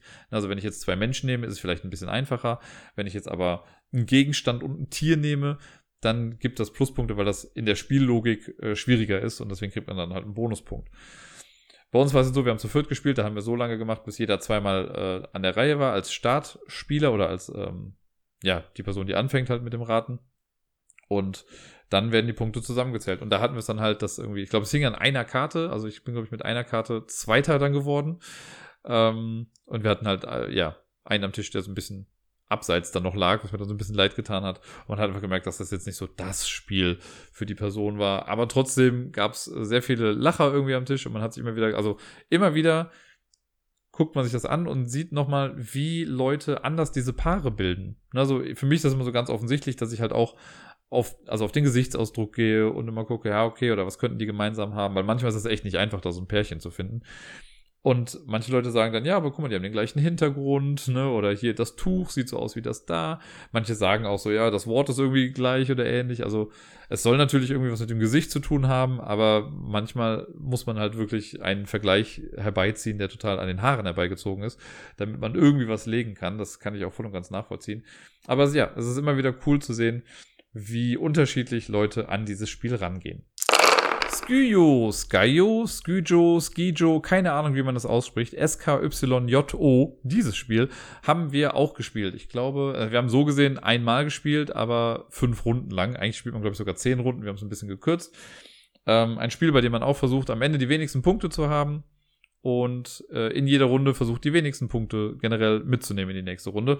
Bei Skyo ist es so, äh, es gibt ein großes Kartendeck, da sind verschiedene Karten drauf. Es gibt Karten mit minus 2, minus 1 und 0 und dann die Karten von 1 bis 12 in verschiedenen Häufigkeiten. Ich weiß gar nicht mehr genau, wie es jetzt war. Ich glaube, die Karten von 0 bis 12 gibt es jeweils 10 Mal oder so. Äh, die minus 1er nicht ganz so oft und minus 2er dann noch ein paar Mal weniger oder so. Ähm, die werden auf jeden Fall gemischt. Jeder bekommt dann ein Raster von drei mal vier Karten. Also man hat zwölf Karten vor sich ausliegen. Ähm, also vier immer nebeneinander und dann halt drei Reihen davon. Zu Beginn deckt, äh, decken alle dann zwei Karten aus ihrem Raster auf. Und dann geht's los. Äh, eine Karte, also es gibt einen Ablagestapel oder einen Nachziehstapel und einen Ablagestapel. Auf dem Ablagestapel liegt zu Beginn eine Karte. Und wenn ich jetzt am Zug bin, kann ich ähnlich wie bei Rummi, kann ich sagen, gut, ich ziehe eine Karte oder ich nehme eine Karte vom Stapel. Wenn ich eine Karte ähm, ziehe, muss ich die, also darf ich mir die angucken und entweder lege ich die Karte weg, also auf den Ablagestapel und darf dafür eine meiner Karten umdrehen, weil ich weiß ja nicht, was für Karten bei mir liegen. Oder ich nehme die Karte und tausche die aus gegen eine Karte. Dann kann ich die entweder austauschen gegen eine Karte, die schon offen liegt, oder gegen eine verdeckte Karte. Äh, dann kann es aber halt sein, dass ich halt eventuell eine gute Karte weglege, was mir eventuell hier und da mal passiert ist. Und man möchte am Ende einer Runde die wenigsten Punkte da haben. Das heißt, wenn ich jetzt zum Beispiel eine 12 offen liege haben, liegen habe und ich ziehe eine minus 2, bestmöglicher Tausch, lege ich die 12 vielleicht weg und pack dann die minus 2 dahin. Dann habe ich ja quasi ein Minus von 14 Punkten gemacht, was ziemlich gut ist. Es kann aber auch smart sein, hohe Karten zu behalten, denn wenn ich es schaffe, eine Spalte, also drei Karten untereinander, so zu formieren, dass da dreimal die gleiche Karte liegt, dann kommt die komplett raus. Also sollte ich es schaffen, drei Zwölfer untereinander zu haben, kommen die alle weg und mein Feld rückt so ein bisschen näher zusammen. Was voll gut ist dann natürlich, weil man einfach direkt schon mal drei Karten weniger hat. Man kann das natürlich auch mit einer Eins machen, also wenn ich drei Einser untereinander, kommen die auch weg. Aber eine Einser sind jetzt nicht so super hoch, da ist es okay, wenn man die vielleicht behält. Es kann auch im schlimmsten Fall passieren, dass man irgendwie Karten aufdeckt und dann sind irgendwie drei minus zwei Karten untereinander, also minus sechs, was ja voll gut für mich ist, die dann aber wegkommen. Also mache ich dadurch ja ein Plusgeschäft eigentlich, also plus sechs. Und äh, ja, sobald eine Person alle Karten äh, im eigenen Raster aufgedeckt hat, dann sind alle anderen noch einmal dran. Und dann wird geguckt, wer die, also dann werden die Punkte im Prinzip aufgeschrieben. Und die Person, die die Runde beendet hat, muss dann aber aufpassen, denn wenn ich die Runde beende und ich habe dann nicht die niedrigste Punktzahl, dann wird meine Punktzahl verdoppelt. Und das ist ziemlich tricky, da muss man halt aufpassen, weil manche können dann vielleicht in der letzten Runde doch noch irgendeinen Stunt abziehen und haben dann auf einmal einen Punkt weniger. Und ja, wenn ich jetzt mit, äh, keine Ahnung, vielleicht habe ich 15 Punkte insgesamt und dachte, ich hätte damit die wenigsten Punkte und irgendjemand anders hat dann doch noch weniger, ja, dann habe ich auf einmal 30 Punkte. Und das ja, wird nach und nach für Runde Runde immer zusammengerechnet. Wie gesagt, ich glaube, normalerweise spielt man zehn Runden und wer dann die wenigsten Punkte hat, hat gewonnen. Wir haben es jetzt fünf Runden lang gemacht, was auch total in Ordnung ist. Das Spiel erinnert mich immer so ein bisschen an Cabo, was ich ja total abgefeiert habe und was wir im Pub auch super oft eine Zeit lang gespielt haben. Bei Cabo hat man ja nur vier Karten vor sich, aber man kann halt ein bisschen interaktiver miteinander tauschen. Ich finde, äh, Skyo, Skyo, Skyjo, wie auch immer, ist so ein bisschen ja, geht so in die Richtung von Rummi, weil ich kann halt nicht so viel machen. Ne? Wenn ich am Zug bin, ziehe ich eine Karte und irgendwie vom Ablagestapel, so wie bei Rummi. Und wenn jetzt die Person zu meiner Linken eine Karte abwirft, die ich unbedingt haben möchte, werde ich die aber nie bekommen. Ne? Weil dazwischen sind halt noch Leute. Das heißt, im Zweispielerspiel ist es vielleicht sogar noch ein bisschen taktischer. So ist es halt einfach sehr random gewesen. Es ist okay für zwischendurch, aber es ist halt einfach mega glückslastig, weil man muss halt einfach gucken, dass man irgendwie gute Karten zieht. Und ja, da können sich dann Philosophien auftun, wie mit, okay, wenn ich jetzt eine Karte ziehe, tausche ich die einfach blindling aus, äh, blindlings aus oder lege ich sie weg, um eine Karte aufzudecken. Eigentlich ist es total egal. Hauptsache, man hat am Ende irgendwie wenige Punkte und man versucht halt irgendwie Reihen wegzumachen. Ähm, wenn, die, wenn das Kartenglück da nicht stimmt, dann kann man auch alle Pläne sich sonst irgendwie in die Haare schmieren. Und äh, ja, das muss man dann abkönnen. Eine Runde an sich dauert jetzt nicht so lange. Wir haben jetzt insgesamt, glaube ich, vielleicht in den Dreiviertelstunde oder so dann das Spiel gespielt, bis wir mit allen Runden durch waren und dann die Punkte gezählt haben. Das war auch in Ordnung, aber viel länger hätte ich es jetzt nicht gebraucht. Ich kann aber verstehen, dass viele Leute das Spiel an sich ganz nett finden und so für nebenbei mal spielen. Das ist ein Spiel, bei dem man sich auch gut nochmal unterhalten kann. Ist es auch echt dann ganz geeignet. Nach diesem Spiel haben wir dann nochmal was Kooperatives gespielt und zwar Witness. Witness ist ja ein Spiel, das ich total liebe. Ich weiß nicht mehr, wann ich das das letzte Mal gespielt und hier im Podcast besprochen habe. Ich meine, das letzte Mal, als ich es gespielt habe, war noch mit, mit Bayer auf jeden Fall. Und das muss dann schon auf jeden Fall irgendwie zwei Jahre her sein, wenn nicht sogar noch länger. Äh, Witness ist ein kooperatives, kooperatives Spiel mit Deduktionselementen und ein Spiel, bei dem man sehr gut zuhören muss. Ich bezeichne es auch gerne immer als das Flüsterspiel, denn man kann Witness nur mit genau vier Leuten spielen. Nicht mit weniger, nicht mit mehr, es müssen vier Leute sein. Und die Idee dahinter ist auch relativ simpel. Es gibt eine Art Fall, den man lösen muss, irgendein kleines Rätsel, das man lösen muss. Und jeder äh, der Teilnehmenden hat eine, einen Teil der Lösung. Irgendwie was. Also, ne, je nach Fall ist das unterschiedlich. Da gibt es echt unterschiedlichste Sachen, die man da lösen kann. Aber jeder hat einen Teil der Information und den muss man jetzt den anderen mitteilen. Und das macht man so ein bisschen durch stille Post. Das heißt, wir sitzen alle am Tisch es gibt so ein Board in der Mitte, das einem anzeigt, wie rum das geht. Aber jetzt sage ich mal, in der ersten Runde ist es so, dass ich meiner linken Nachbarin was ins Ohr flüstern muss und die Person, die mir gegenüber sitzt, muss ihrem linken Nachbarn auch was ins Ohr flüstern, also der Person zu meiner Rechten dann. Und äh, ja, dann versuche ich meine Informationen, die ich bekommen habe, irgendwie gut zu verpacken und muss ihr das dann ins Ohr flüstern, während auf der anderen Seite des Tisches halt auch geflüstert wird. So, das macht man dann, bis alle denken, okay, es wurde jetzt gesagt. Dann geht's in die nächste Runde. Dann muss die Person, der ich gerade was ins Ohr geflüstert habe, der dritten Person quasi, also der Person, die gegenüber von mir sitzt, der dann was ins Ohr flüstern. Und die Person zu meiner Rechten flüstert mir jetzt was ins Ohr. Und zwar nicht einfach nur irgendwas, sondern natürlich auch die Information, mit der die Person gestartet ist, plus die Information, die sie in der Runde davor selber ins Ohr gesagt bekommen hat. Und das Ganze macht man insgesamt viermal, weil die Information von der Person zu meiner Linken, also die Person, der ich was ins Ohr flüstere, die muss ja quasi durch alle anderen Personen durchgehen, bis das bei mir ankommt. Und erst am Ende, wenn alle Flüsterrunden durch sind, erst dann darf man sich anfangen, Notizen zu machen. Und das ist halt das Schwierige. Man muss sich die ganze Zeit alles merken und darf erst nach dem ganzen Flüstern darf man sich Sachen aufschreiben. Dann ist es so, dass dann nochmal drei Fragen vorgelesen werden und meistens bekommt man noch irgendwie eine kleine Information dazu. Und diese drei Fragen muss dann jeder für sich individuell beantworten und dann werden die Antworten vorgelesen und verglichen. Und für jede Antwort, die man richtig hat, bekommt man einen Punkt. Das heißt, wenn alle äh, Teilnehmenden alle Fragen richtig beantworten, hat man zwölf Punkte und hat den Fall perfekt gemeistert. Wir haben, glaube ich, drei oder vier Runden gespielt. Ich glaube, wir haben drei Runden gespielt und wir haben es nicht einmal geschafft, alle Fragen von allen richtig beantwortet zu bekommen, weil doch immer irgendwie eine Kleinigkeit unklar war oder irgendwas falsch überliefert wurde. Weil das ist halt echt tricky, ne? Wenn man irgendwie in der dritten Runde ist und ich muss mir meine eigene Information merken, plus noch die Information von zwei anderen Personen, dann kommt man vielleicht schon mal ein bisschen durcheinander und je nachdem, was das für ein Fall ist, sind die Sachen halt auch oft gemein. Also wir hatten jetzt einen Fall zum Beispiel, da gab es drei Leute, einer hieß Tiny, einer hieß Little, einer hieß Small. Das ist natürlich, jetzt denkt man sich so, okay, es sind halt englische Namen, im Deutschen sollte das nicht so schwierig sein, aber wenn man im Kopf dann doch irgendwie umschaltet und sich das, sich vielleicht eine Eselsbrücke bauen will, dann kommt man da echt durcheinander und dann sagt man vielleicht, ja, Tiny war da und da, obwohl man eigentlich Small meinte. Und im Endeffekt war es dann doch äh, Little, man weiß es ja nicht es ist auf jeden Fall sehr, sehr cool und man kommt, also man muss sowas mögen, dass man Menschen nahe kommt. Hier war es jetzt lustig, weil, also eine Person kannte ich sehr, sehr gut. Die anderen äh, jetzt nicht so gut, aber trotzdem war es halt lustig, sich dann irgendwie ins Ohr zu flüstern, weil normalerweise macht man das in unserem Alter ja eigentlich gar nicht mehr so sehr. Aber hier finde ich es ganz cool. Äh, und ich habe das jetzt schon eine ganze Weile, das Spiel, und ich bin immer noch bei den Anfängerfällen. Also es sind, glaube ich, irgendwie 50, wenn nicht sogar mehr Fälle, die man spielen kann. Und später werden die doch richtig kompliziert. Und ich bin immer noch bei den Anfängerdingern. Und da sind halt jetzt schon immer welche dabei, wo man sich denkt, ja, okay, das war jetzt gar nicht, also war ziemlich knifflig. Ich will gar nicht wissen, wie hart die letzten Fälle da sind, aber ich bin sehr neugierig und möchte sie irgendwann mal ausprobieren. Das nächste Spiel habe ich letztes Jahr bei Agatz gespielt. Ihr erinnert euch, das war Ablagestapel gegen Ausfall der Spiel, was es eventuell dieses Jahr übrigens wiedergeben wird, weil Ablagestapel wird nicht zur Spiel gehen, weil let's face it, die Welt geht nach wie vor vor die Hunde und die Inzidenzen steigen und man sollte es einfach nicht tun. Aber okay. Ähm, auf jeden Fall haben wir das da online gespielt. Ich habe das davor in dem Jahr aber schon mal auf der Spielemesse auch gespielt. Und der gute Tobi, ihr erinnert euch, dieser Mensch, der in meinem Kosmos so ein bisschen umherwirbelt. Äh, schöne Grüße gehen raus nach Münster der hat mir das, äh, ich weiß gar nicht mehr, wann das war. War es letztes Jahr? Irgendwann nach Agatz dann vielleicht. Der hat mir das auf jeden Fall mal zugeschickt, weil er hatte das und hat es wahrscheinlich dann ausgespielt oder wollte es nicht mehr spielen und hat mir das dann geschenkt. Super nett und vielen lieben Dank dafür nochmal. Ich habe es aber selber seit der ganzen Zeit nicht einmal irgendwie physisch spielen können. Da habe ich es jetzt aber mitgenommen, weil ich mir dachte, das sind halt alles Leute, die so keine Hardcore-Gamer sind, aber das Spiel, finde ich, ist so, ein, so eine Art Gateway-Game. Also ein schönes Deduktions-Gateway-Game. Oder ist ja keine richtige Deduktion, aber naja. Ähm, ein Spiel, was man mit Neulingen auf jeden Fall gut spielen kann und es sieht schön aus. Und deswegen war ich sehr dankbar, dass ich es dann doch auch in der physischen Kopie hatte und wir haben es äh, zweimal hintereinander gespielt. Und es ist bei allen gut angekommen und alle fanden es echt gut. Und an dem Abend war es auch, glaube ich, dann das letzte Spiel, das wir gespielt haben. Wir waren schon alle relativ müde. Das wollten wir dann aber noch machen.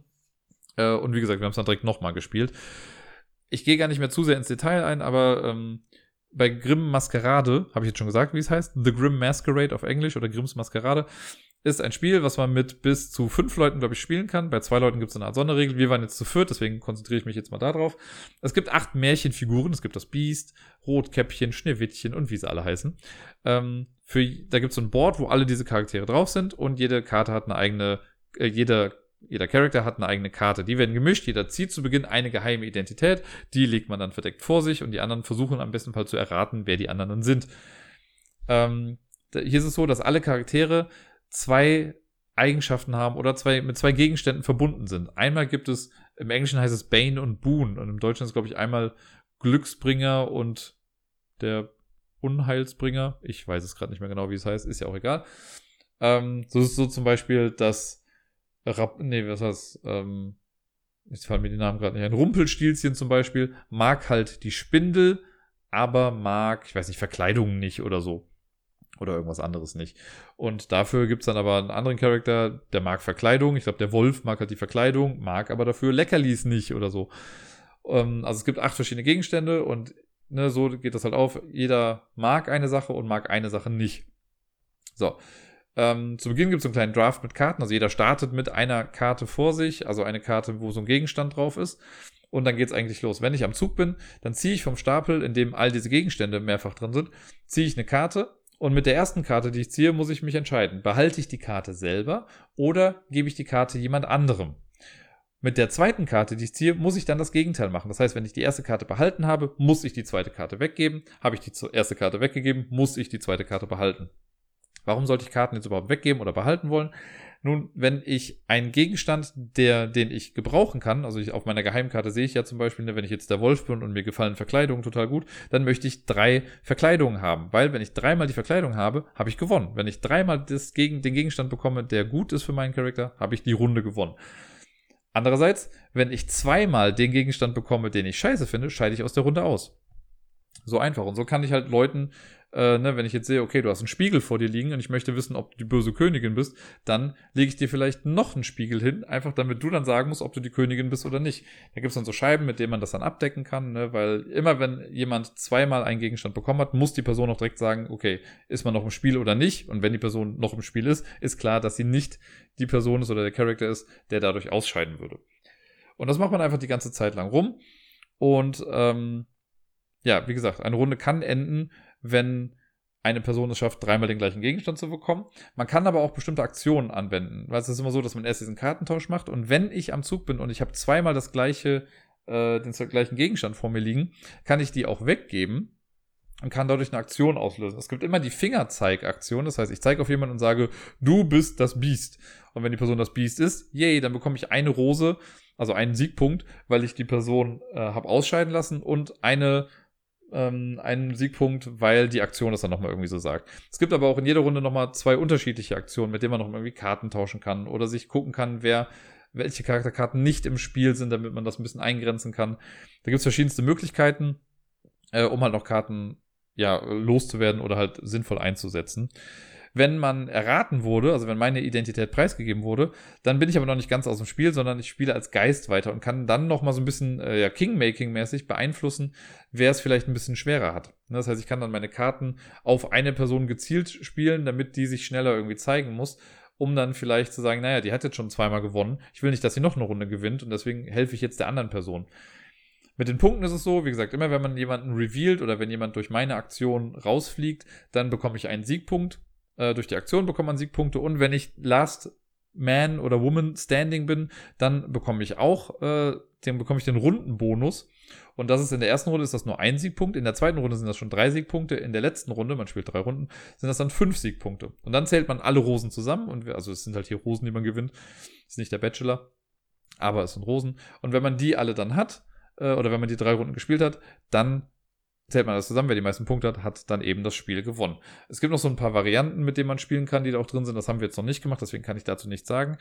Aber ich meine, die Tatsache, dass wir es direkt zweimal hintereinander gespielt haben, sollte ja schon zeigen, dass auch die, die das Spiel vorher noch nicht kannten, echt Spaß daran hatten und wir äh, ja den Abend damit dann auch beschlossen haben. Und Manchmal muss man halt so Hail Mary Sachen machen, wie vielleicht wirklich, wenn auch gar nicht die Anzeichen sich großartig verdichtet haben, auf eine Person zeigen und sagen, du bist die und die Person. Und vielleicht hat man ja Glück. Also ich glaube, zweimal ist das sogar passiert, dass man random geraten hat und halt recht hatte. Das ist halt für die Person, die rausfliegt, dann total frustrierend. Aber ich finde, eine Runde dauert in der Regel jetzt auch nicht so super lang. Ich habe gemerkt bei mir, weil wir halt schon echt lange dann gespielt haben, es war dann, glaube ich, schon, weiß nicht, 1 Uhr nachts oder 2 Uhr nachts oder so, ich habe dann irgendwann echt dumme Fehler gemacht, dass ich dann halt nach jemandem gefragt, also ich habe auf eine Person gezeigt und gesagt, okay, du bist Hänsel. Und dabei lag auf Hänsel schon die Scheibe, die die Person halt outgeruled hat dafür. Das kann dann mal passieren, wenn man was ähm, müder ist und das Spiel dann spielt. Ist jetzt nicht der Regelfall gewesen, ist dann auch meine eigene Schuld, aber egal. Trotz allem hatte ich sehr, sehr viel Spaß mit The Grim Masquerade und bin froh, es endlich mal nochmal so auf dem Tisch gehabt zu haben und es nicht nur online gespielt zu haben. Neben Cat Rescue habe ich hier und da nochmal andere Spiele äh, solo gespielt, während Miepel geschlafen hat und ich aber noch was tun wollte. Und ein Spiel war, glaube ich, erst letzte Woche oder vor anderthalb Wochen Super Hot The Card Game. Ihr erinnert euch, das ist ein Spiel, das habe ich schon immer mal wieder vorgespielt, so ein Solo, beziehungsweise bis zu zwei Leute ähm, Deckbilder-Spiel mit einer ganzen Menge Micromanagement, was nicht so ganz intuitiv ist, wenn man es spielt und ein Spiel, was ich vor allen Dingen solo noch nie gewonnen hatte. Ich habe es einmal, als ich mit Laurenz damals gespielt habe, vor mittlerweile drei oder vier Jahren, da haben wir das mal zu zweit gewonnen mit Ach und Krach, aber alleine habe ich das noch nie geschafft. Das hat sich nun geändert. Ich habe es, äh, als ich das letzte Mal gespielt habe, einfach rausgekramt, habe mir nochmal kurz die Regeln verdeutlicht wieder, weil das ist so ein Spiel, das kann ich nicht auf Anhieb einfach spielen. Ich mache am Anfang immer noch irgendwie einen Fehler. Deswegen habe ich erst eine kleine Testrunde gemacht, um zu gucken, ob noch alles sitzt. Dann habe ich von vorne angefangen und äh, dann richtig gespielt. Und äh, siehe da, ich habe gewonnen. Also das erste Level, also es ist so, dass man halt drei Durchgänge macht und in der ersten Runde hat man eine Mission, die man machen muss, in der zweiten hat man zwei, in der dritten hat man dann drei Missionen. Und es war bei mir oft so, dass ich in der zweiten schon verkackt habe, dass ich das irgendwie nicht geschafft habe oder dann halt eben eine Verlustbedingung erfüllt hatte und nicht weiterspielen konnte. Aber hier lief einfach alles wie am Schnürchen. Ich kann mir das gar nicht genau erklären. Das war alles ganz gut. Ich hatte einmal einen kurzen Moment, wo ich dachte, uh, wenn ich jetzt nicht aufpasse, habe ich verloren. Aber ich habe dann nochmal irgendwie äh, ja, das Ruder wenden können, rumdrehen können, wie sagt man, ist ja auch egal. Äh, und habe dann gewinnen können. Und das war mega cool für mich. Das hat mir voll viel, also es hat mir echt viel gegeben, weil wenn man ein Spiel spielt, also sei es kooperativ oder halt ein Solospiel, und man verliert nur die ganze Zeit, ist ja auch irgendwie doof. Also ich habe echt nichts gegen eine gewisse Challenge. Ähm, aber ich brauche halt hin und wieder auch mal so ein bisschen Erfolgserlebnis. Und das hatte ich jetzt bei Superhot eine ganze Weile lang nicht. Und jetzt hat es endlich mal geklappt. Und das finde ich halt einfach sehr, sehr cool. Und das hat jetzt auch nicht dazu geführt, dass ich mir denke, oh cool, dann bin ich jetzt damit durch, sondern ich will jetzt gucken, ob das jetzt ein Einzeltreffer war, ein Einzelfall war oder ob ich das Ganze vielleicht nochmal wiederholen kann. Also werde ich das mit Sicherheit demnächst nochmal irgendwann auf den Tisch bringen und gucken, ob ich nochmal gewinne oder ja, ob ich, was das angeht, nur eine Eintagsfliege war. Das letzte Solo-Spiel für heute, auch ein Spiel, was ich äh, irgendwann letzte Woche mal gespielt habe, als Miepel geschlafen hat, ist Black Sonata. Und auch das habe ich im Podcast schon immer mal wieder ein bisschen erwähnt. Das ist das wundervolle Solo-Spiel, äh, in dem es um die Dark Lady von Shakespeare geht. Eine Frau, die sich durch London rumtreibt und wir versuchen herauszufinden, wer es denn eigentlich ist und versuchen das Ganze äh, ja deduktiv irgendwie zu machen. Und das Besondere bei Black Sonata ist ja zum einen, das ist ein Solospiel und vor allen Dingen ein Solospiel mit Hidden Movement, so ähnlich wie Scotland Yard. Also es läuft jemand über das Feld, wir wissen nicht, wo die Person ist und wir versuchen herauszufinden, wo die Person ist. Und das Ganze funktioniert aber halt durch ein Kartendeck. Das heißt, die Person, die rumläuft, sind nicht wir, sondern es ist eine, also ich sage jetzt mal computergesteuerte äh, Person. Und das funktioniert einfach echt ganz cool. Man muss eine gewisse Vorbereitung treffen dafür, muss so ein Deck sortieren nach bestimmten Karten, aber dann kann es eigentlich schon losgehen. Und wir versuchen zum einen halt immer rauszufinden, wo befindet sich gerade diese Dark Lady. Und wenn wir an einem Ort suchen und sie ist dann wirklich da, dann bekommen wir einen Hinweis auf ihre Identität. Das sind im Prinzip einfach, ich glaube, sieben oder acht Symbole, die es gibt. Und jede dieser Dark Ladies, die es sein kann, hat eine bestimmte eigene Kombination dieser Symbole, also von dreien davon.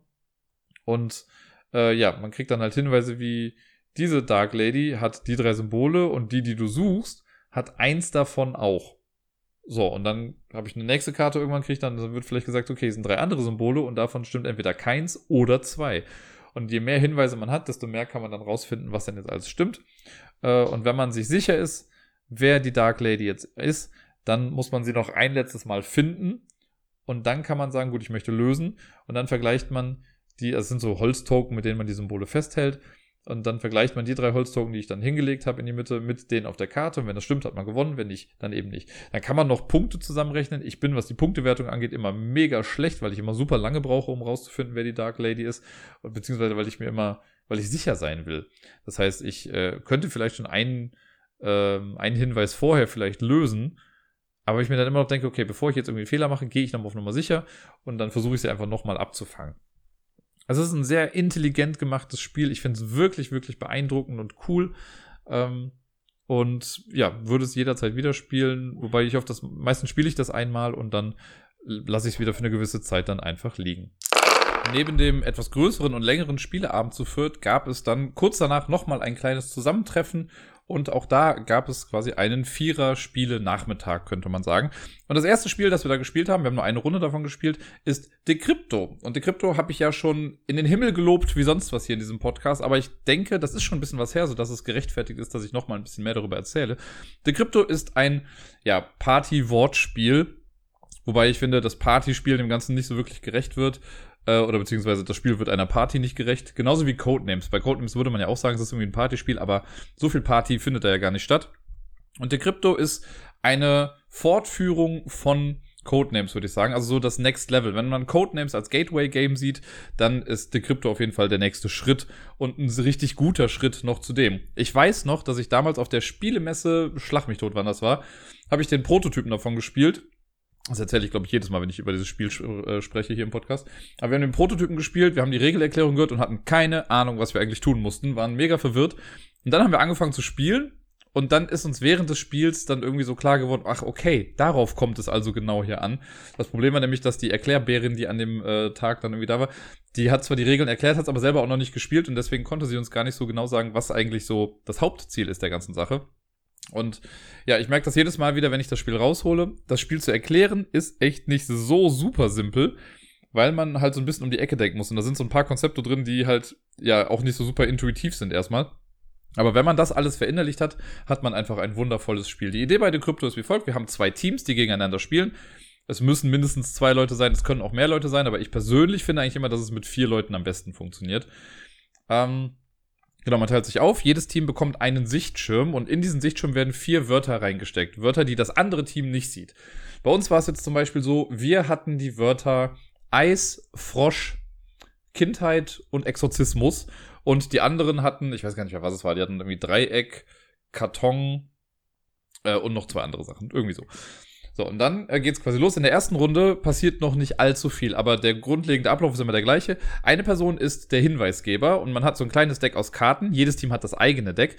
Das mischt man und dann zieht man da was draus und da ist eine Zahlenkombination draus, die aus drei Zahlen besteht. Zum Beispiel 4, 1, 3. Also nimm mal die Zahlen von 1 bis 4 in irgendeiner Reihenfolge, aber halt nur drei davon. Das heißt, ne, 1, 2, 3 oder 2, 3, 4, aber es werden nie alle vier Zahlen drin sein. In irgendeiner Reihenfolge. Das zieht man dann. Und angenommen, ich ziehe jetzt 1, 2, 3, dann ist das für mich das Zeichen, ich muss meinem Teammitglied jetzt quasi Hinweise geben, so dass er auf die Kombination 1, 2, 3 kommt, anhand der Wörter, die wir da drin haben. Ne? Wir erinnern uns, bei uns war es jetzt Eis, Frosch, Kindheit und Exorzismus. 1, 2, 3 würde für mich also bedeuten, okay, ich muss als erstes einen Hinweis auf Eis geben, dann einen Hinweis auf Frosch und dann einen Hinweis auf Kindheit. Das schreibe ich auf. Da muss ich mir irgendwelche Wörter für ausdenken. In den Regeln steht auch sogar, das kann ein Wort sein, das kann ein ganzer Satz sein. Man kann was vorsingen, man kann was vorsummen, vortanzen. Das Wichtige ist halt, dass es für alle sichtbar dann auch ist, wenn es einmal klar gemacht wurde. Das machen beide Teams gleichzeitig. Also während mein Team das macht oder wenn ich das für mein Team mache, macht das das gegnerische Team auch für sich. Wenn man dann fertig ist, ist es in der ersten Runde so, dass die Hinweise vorgelesen werden und nur äh, das eigene Teammitglied rät dann die Kombination. Das macht dann erst das weiße Team und dann das schwarze Team. Und dann wird geguckt, ob das stimmt oder nicht stimmt. Wenn es stimmt, super, dann ist das quasi das soll, aber man kriegt keinen Bonus dafür. Es geht einfach nochmal weiter. Sollte das eigene Teammitglied nicht auf die richtige Kombination gekommen sein, kriegt man einen schwarzen Marker. Und schwarze Marker sind schlecht, denn sobald das eigene Team zwei schwarze Marker hat, hat man verloren. Beim gegnerischen Team überprüft man das gleiche dann auch. Ab der zweiten Runde wird es dann erst richtig interessant und spannend, denn dann ist es wie folgt. Das andere Teammitglied, das in der ersten Runde geraten hat, zieht dann auch wieder eine Karte aus diesem äh, Code-Stapel. Und da ist auch wichtig, dass die Karte, die ich zuvor hatte, die wird auch wieder reingemischt. Also wir hatten halt das Lustige, dass wir den gleichen Code dreimal hatten, weil wir die wieder reingesteckt haben, gemischt haben und dann wurde die wieder gezogen. Die andere Person zieht also auch einen Code, muss sich dann auch drei Hinweise ausdenken.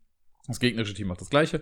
Und bevor ich dann aber, also dann werden die Hinweise vorgelesen und dann muss ich im Stillen mir überlegen, okay, was ist denn der Code? Also was denke ich, wozu passt das? Ich sehe ja die Wörter, das weiß das gegnerische Team ja nicht.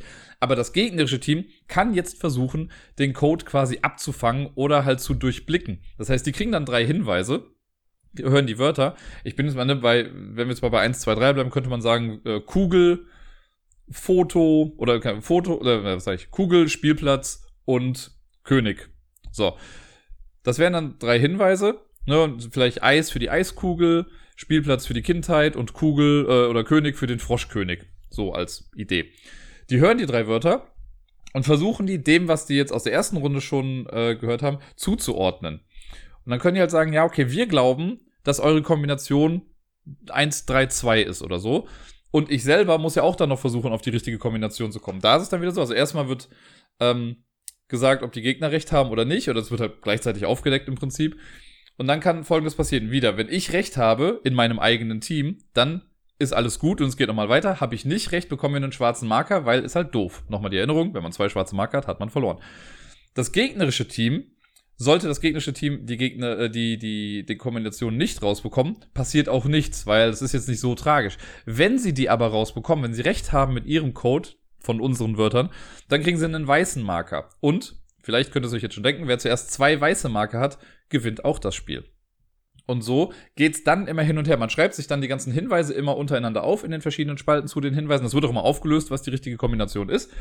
Und dann versucht man anhand der Hinweise, die man vom gegnerischen Team hört, so ein bisschen zu erschließen, was könnte deren Wort sein bei der 1 oder bei der 2, bei der 3, bei der 4. Und wenn man das raus hat, dann kann man die Sachen besser zuordnen. Wir wussten zum Beispiel einigermaßen schnell, dass irgendwie das vierte Wort im gegnerischen Team Dreieck ist.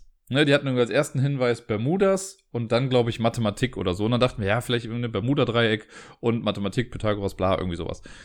Und was anderes war noch irgendwie Spiel, Stapel, keine Ahnung, also so ein paar Sachen, wo wir erst dachten, es wäre Karte. Später äh, hat dann aber mein Teammitglied gesagt, nee, Karton. Und das haben wir dann im Stillen natürlich gesagt, weil das gegnerische Team soll am besten nicht wissen, dass man schon weiß, welche Wörter das sind.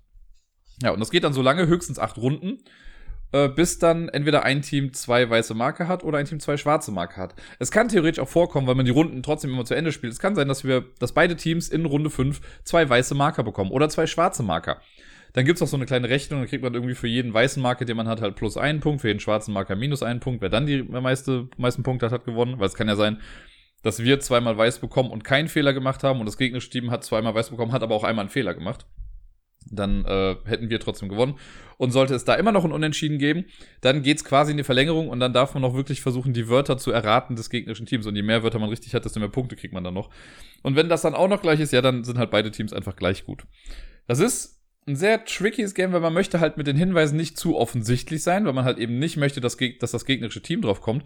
Und was ich immer ganz gerne mache, ist, dass ich Hinweise aus der gleichen Kategorie nehme. So zum Beispiel, ich habe einmal, das war leider, ist es in die Hose gegangen, aber meine Hinweise waren, äh, was hatte ich gesagt? Ich hatte Paris, Rom und Köln. Und meine Idee war da natürlich, okay, Paris für den Frosch, weil, ja, ja, klischeemäßig, aber Froschschenkelsuppe und so mit Frankreich. Rom war für mich dann mit Exorzismus, da hätte ich vielleicht eher Vatikan nehmen sollen. Und Köln für Kindheit, weil allen am Tisch bekannt war, dass ich halt in Köln geboren war.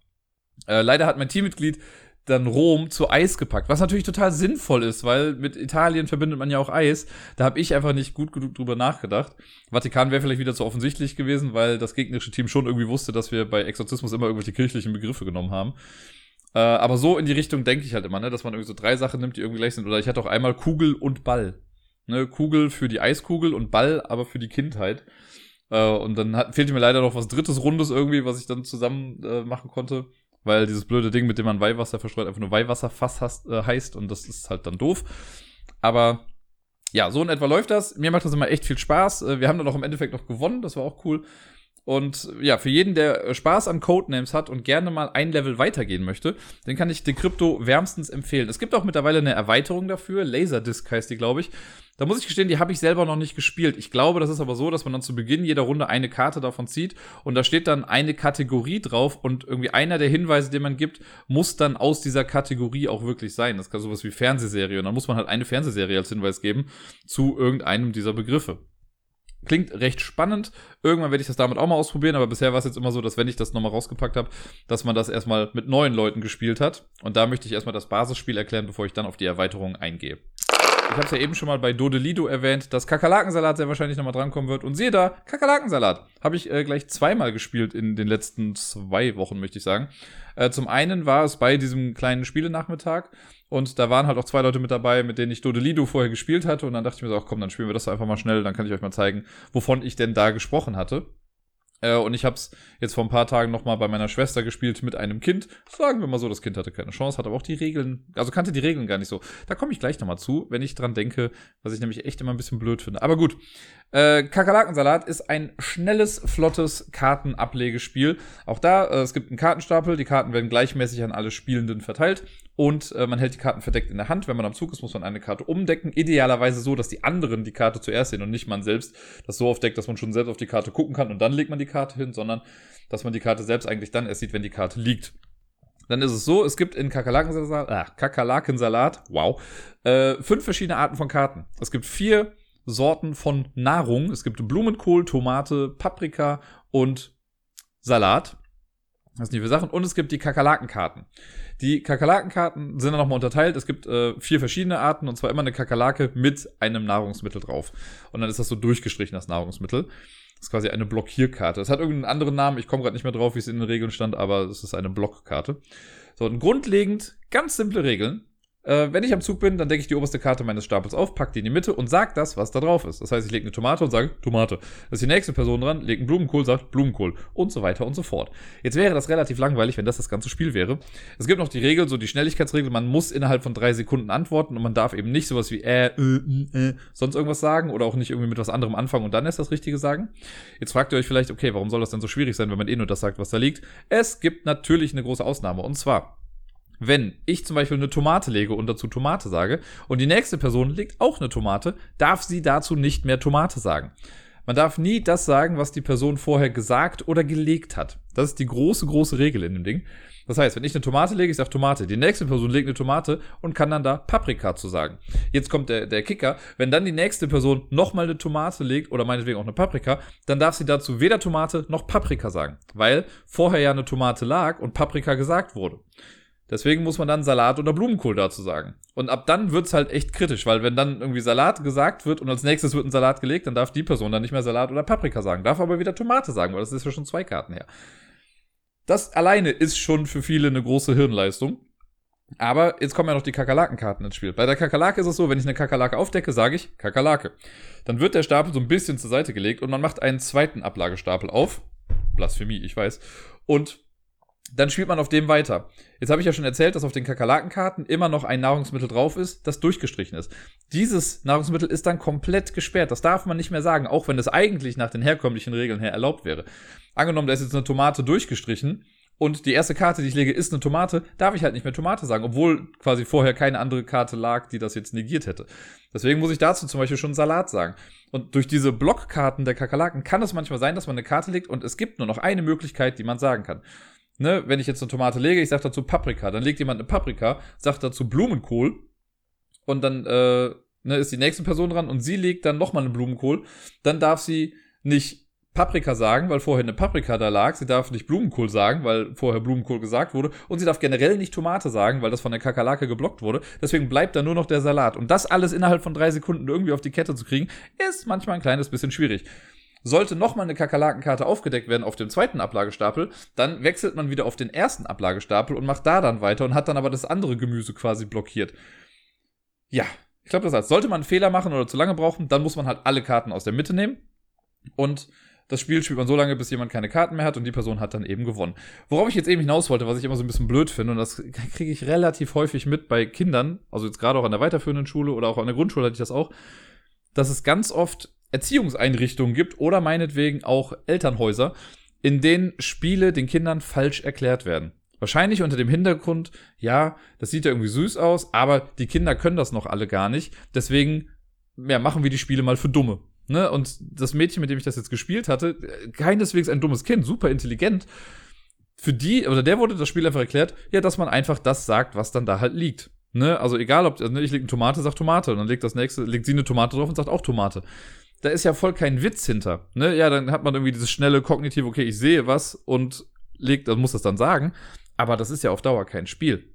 Und ich habe das schon mit so vielen unterschiedlichen Kindergruppen gespielt in verschiedensten Altersformen. Das ist jetzt wirklich nicht so super anstrengend. Und das habe ich halt einfach häufig, dass Kinder sagen, oh ja, das mag ich total gerne. So, und dann fange ich an, das Spiel nach den Regeln zu spielen und dann kommt so relativ schnell ein, hä, das spielen wir zu Hause aber immer ganz anders. Oder das habe ich in der, im Kindergarten aber anders gelernt, das Spiel. Und das finde ich so doof, dass, also wahrscheinlich haben dann auch oft, das kriege ich auch manchmal mit, haben dann auch äh, Betreuungspersonen gar nicht so Lust, jetzt richtig die Regeln zu lernen, sondern wollen halt irgendwie was machen, um die Kinder zu beschäftigen. Ne, es gibt genug Leute, die es nicht machen und die sich da wirklich auch für interessieren und das halt richtig zu machen, weil ich finde halt so ein richtiges Regelverständnis ist halt auch wichtig für Kinder. Weil sobald man anfängt, so Wischiwaschi-Regeln einzuführen, ja, funktionieren ja auch manche Spiele dann einfach nicht mehr, ne? Und dadurch macht man es im Endeffekt vielleicht einfach ein bisschen schlimmer. Deswegen mein großer Appell an Leute, also an, an Eltern und Erziehungspersonen und sonst irgendwie wen, der irgendwie was damit zu tun hat, spielt nach den Regeln. Ganz einfach, ne? Natürlich gibt es vielleicht mal Ausnahmen, aber die meisten, also wenn es Kinderspiele sind, ne, dann haben da die Regeln auch schon irgendwie einen Sinn in den meisten Fällen. Und äh, das ist wirklich nicht so anstrengend. Ich will ja mit denen jetzt hier nicht irgendwie, keine Ahnung, Pandemie würde ich jetzt mit den Kindern nicht unbedingt gerade spielen. Äh, auch wenn das jetzt nicht so super kompliziert ist, aber die verbotene Insel zum Beispiel ist dann ja schon wieder so ein Schritt runter. Es gibt Spiele, naja, ist, ich könnte, glaube ich, sehr lange darüber reden, was ich davon halte, wenn Leute Spielregeln falsch erklären und das dann aber so als Gesetz sehen. Man sieht Monopoly. Und äh, deswegen lasse ich das jetzt am besten. Aber Kakerlakensalat, um darauf zurückzukommen, finde ich nach wie vor eins der besten Spiele in dieser äh, schnellen Kategorie. Es gibt ja auch noch Kakerlakensuppe, das ist im Prinzip das gleiche Spiel.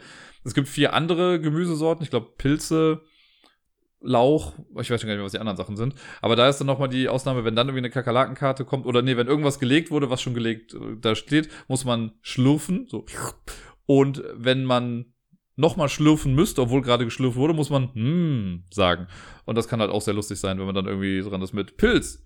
Hm, Pilz. Hm, also so in die Richtung, ne? Ähm, kann man sich, glaube ich, aussuchen, was man lieber mag. Man kann theoretisch auch beides miteinander mischen.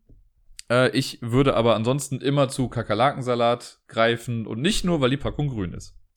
Über das nächste Spiel kann ich in der Tat nicht mehr allzu viel sagen, weil ich es wirklich jetzt auch vor den Ferien schon häufig erwähnt hatte. Es ist äh, Similo oder Similo, ich weiß nach wie vor nicht, ist ja auch egal. Äh, Similo, das nette kleine Kartenspiel, das ich zum ersten Mal online gespielt habe, auch bei Agatz, glaube ich. Da hat der Tobi uns das oder mir dann auch beigebracht. Äh, und dann habe ich das immer mal wieder gespielt und habe mir dann ja, dann habe ich einmal vom Sevan die Spookies-Version zugeschickt bekommen, was mega cool war, mit der habe ich auch mal gespielt neulich. Und äh, habe mir dann, als ich in Hildesheim war letztens, da habe ich mir die, äh, die Tierversion geholt, also mit den süßen Tieren dann da drauf. Und das haben wir dann noch schnell irgendwie als Absacker einmal kurz gespielt. Äh, und ja, für die, die es nicht kennen, Similo, es gibt ein Deck mit Karten, irgendwie, dass ich 30 Tierkarten sind, das super schön gestaltet und illustriert. Eine Karte, also eine Person ist der Hinweisgeber, guckt sich eine Karte davon an. Zu dieser Karte kommen dann verdeckt noch elf weitere Karten. Die werden alle gemischt, kommen, werden dann in Auslage gelegt, so dass ich dann zwar noch weiß, wenn ich jetzt Hinweisgeber bin, äh, welche Karte die gesuchte ist, aber die anderen wissen es eben nicht. Und dann ziehe ich fünf Karten auf die Hand und muss versuchen, mein Team auf das gesuchte Team zu führen. Und das macht man dann in Runden. In der ersten Runde ist es so, ich spiele eine Karte und daraufhin muss das Team dann eine Karte rauswählen. In der zweiten Runde muss das Team zwei Karten rauswählen, dann drei, dann vier. Wenn man es bis dahin geschafft hat, bleiben dann nur noch zwei Karten übrig. Und dann gibt es noch einen letzten Hinweis, also einen fünften Hinweis. Und mit dem muss dann klar entschieden werden, okay, welches Tier ist das Gesuchte. Wenn man die Karten spielt als Hinweis, hat man auch nur zwei Möglichkeiten. Man kann nicht großartig kommunizieren. Man kann nur die Karte entweder in der normalen Ausrichtung, also hochkant hinlegen. Das bedeutet dann, die Karte, die ich jetzt gespielt habe, hat eine Gemeinsamkeit mit der gesuchten Karte. Oder ich spiele die Karte so versetzt, getappt, um mal den bösen Begriff zu nennen. Das heißt dann, dass die gesuchte Karte einen Unterschied zu meiner gerade gespielten Karte aufweist. Und anhand dieser wenigen Hinweise muss man dann irgendwie versuchen, das Richtige auszuschließen. Ich finde aber bei Tieren ist es noch recht dankbar, das ist so ähnlich auch wie bei den Menschen eigentlich. Äh, bei den Menschen kannst du halt als ersten Hinweis nimmst halt Mann oder eine Frau, wenn du es hast. Und dann weiß man schon, okay, wir konzentrieren uns auf das andere Geschlecht. Bei den Tieren oft was schwieriger, aber da kann man am Anfang schon mal zum Beispiel die Vögel oder die Reptilien ausscheiden lassen. Äh, und dadurch die Leute schon mal auf die richtige Fährte dann irgendwie führen. Äh, genau, und ja, man muss einfach immer hoffen als Hinweisgeber, dass das irgendwie alles erkannt wird. Das ist wie so oft auch bei Codenames oder so, dass wenn man einen Hinweis gibt, dass man dann da oft sitzt und denkt, ach, bitte versteht das jetzt genauso, wie ich das meine. Weil manchmal denkt man dann so, okay, die Augenfarbe ist die gleiche oder die gucken in die gleiche Richtung oder der Hintergrund ist der gleiche oder bei den Tieren steht an der Seite auch immer noch so ein bisschen Text. Das sind beides Allesfresser. Naja, man kann wirklich nur so Hail Mary-mäßig. Man, manchmal wirft man eine Karte hin und denkt sich nur so, ja komm, die werden schon irgendwas draus machen. Im besten Fall klappt's halt irgendwie. Aber ja, Similo ist nach wie vor cool. Ich finde es als Absacker auch wirklich gut, weil das nochmal so ein schöner kooperativer Abschluss ist. Und selbst wenn es nicht klappt, hat man dann immer noch so ein bisschen Grundlage, um noch ein bisschen weiter zu quatschen danach. So, damit hätten wir es quasi fast geschafft. Wir kommen zum letzten Spiel, das ich in den letzten sieben Wochen gespielt habe. Ich bin mir relativ sicher, dass ich auch nichts vergessen habe. Und das letzte Spiel war erst vor ein paar Tagen. Es ist ein Spiel, das es schon ein bisschen länger in meiner Sammlung gibt. Ein Polyomino-Spiel, wie man so schön sagt, oder ein Puzzlespiel. Es handelt sich hier um Bärenpark. Bärenpark ist von Phil Walker Harding und äh, das ist der Typ, der auch Immotep, glaube ich, gemacht hat. Und ist für mich ein echt netter Vertreter, der aber häufig so unter dem Radar fliegt. Also ich finde, ich glaube, Uwe Rosenberg, den verbindet mittlerweile jeder mit dieser Art Puzzlespiele, weil der da ja gefühlt 30, 12.000 von gemacht hat. Und ähm, alleine Patchwork und so sind halt einfach tolles Spiele. Ein Fest für Odin, ne, da ist das ja eigentlich heraus erstanden. Also der hat ja damals, soweit ich weiß, ein Fest für Odin entwickelt und hat sich dann gedacht, hm, dieser Puzzle-Mechanismus, der ist irgendwie ganz cool. Ich mach mal schnell ein anderes Spiel, was so ähnlich ist, also mit diesem Mechanismus. Und dann kam Patchwork daraus. Und dann wurde ja eine ganze Welle losgetreten mit den Dingern.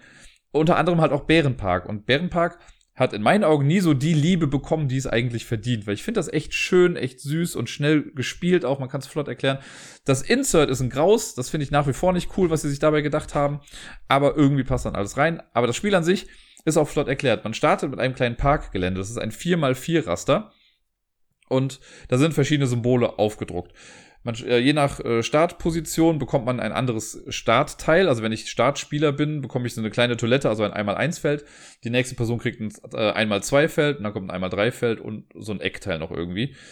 Und wenn ich am Zug bin, ist relativ simpel. Ich muss eins meiner Plättchen legen auf meinen Plan. Und eventuell bekomme ich dann neue Plättchen oder, also entweder eins oder mehrere oder manchmal auch gar nichts. Sollte ich keins bekommen, dann muss ich in meiner nächsten Runde, wenn ich nichts im Vorrat habe, in meinem persönlichen Vorrat, muss ich eine Runde aussetzen. Dann nehme ich mir zwar ein Plättchen, aber darf das nicht legen und muss dann eine Runde warten.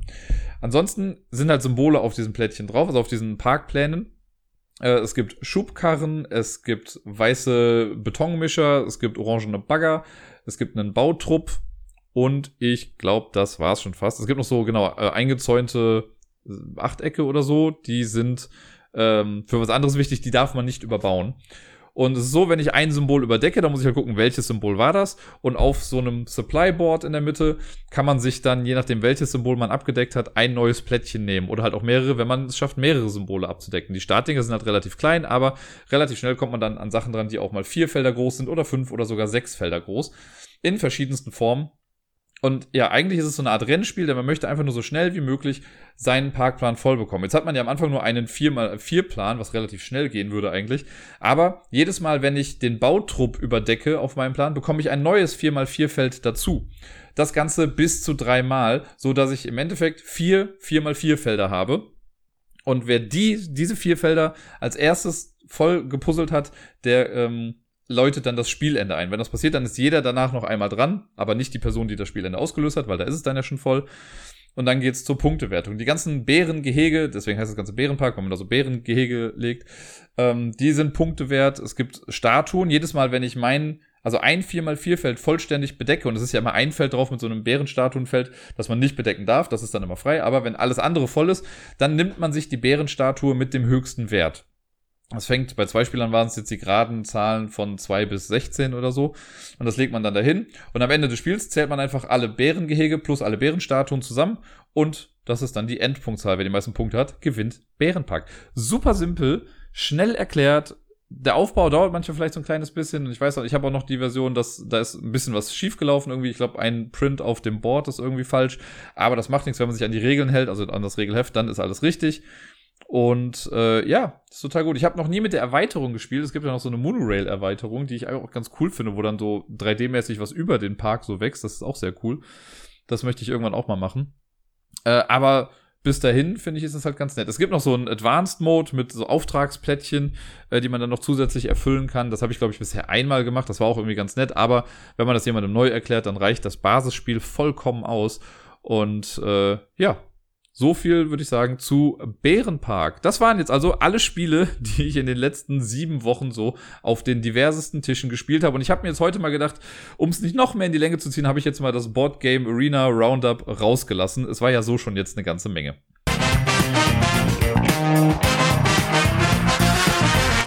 Ich war ein bisschen happy, dass Vergangenheitsdirk schon an Zukunftsdirk gedacht hat und eine Top Ten Liste so halb vorbereitet hatte. Zumindest das Thema stand schon mal fest. Und das habe ich bis vor ein paar Tagen gar nicht so im Kopf gehabt, weil ich dachte, oh Gott, jetzt muss ich auch noch eine eigene Top Ten Liste irgendwie erstellen für die Folge. Ich habe ja eine Idee für eine ongoing Series, die jetzt noch so kommt in dieser Staffel.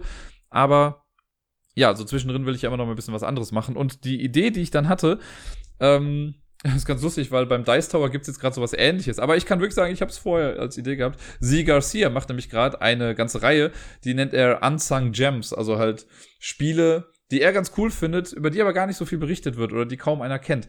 Und ich dachte mir halt auch, ich mache mal eine Top 10 Liste der Spiele, die nur ich kenne anscheinend. Ich weiß, hier und da habe ich auch schon mal über ein Spiel im Podcast gesprochen und ich weiß auch, ja, es gibt hier und da Spiele, die habe ich auch schon mal vielleicht mit anderen gespielt äh, oder habe dazu Feedback bekommen oder was anderes dazu bekommen.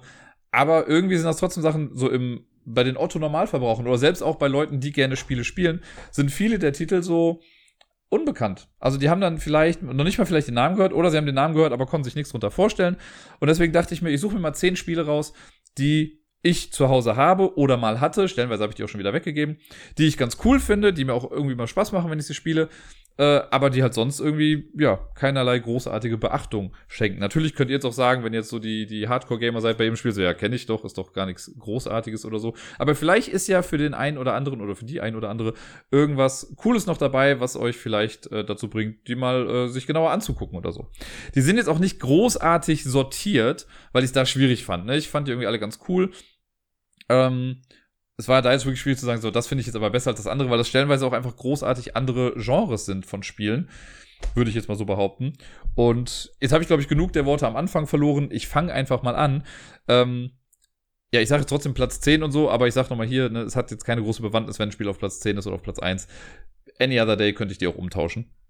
Auf Platz 10 ein kleines, kleines Kartenspiel, ein kooperatives Kartenspiel, das, glaube ich, bei Z-Man Games damals erschienen ist. Das heißt Narabi.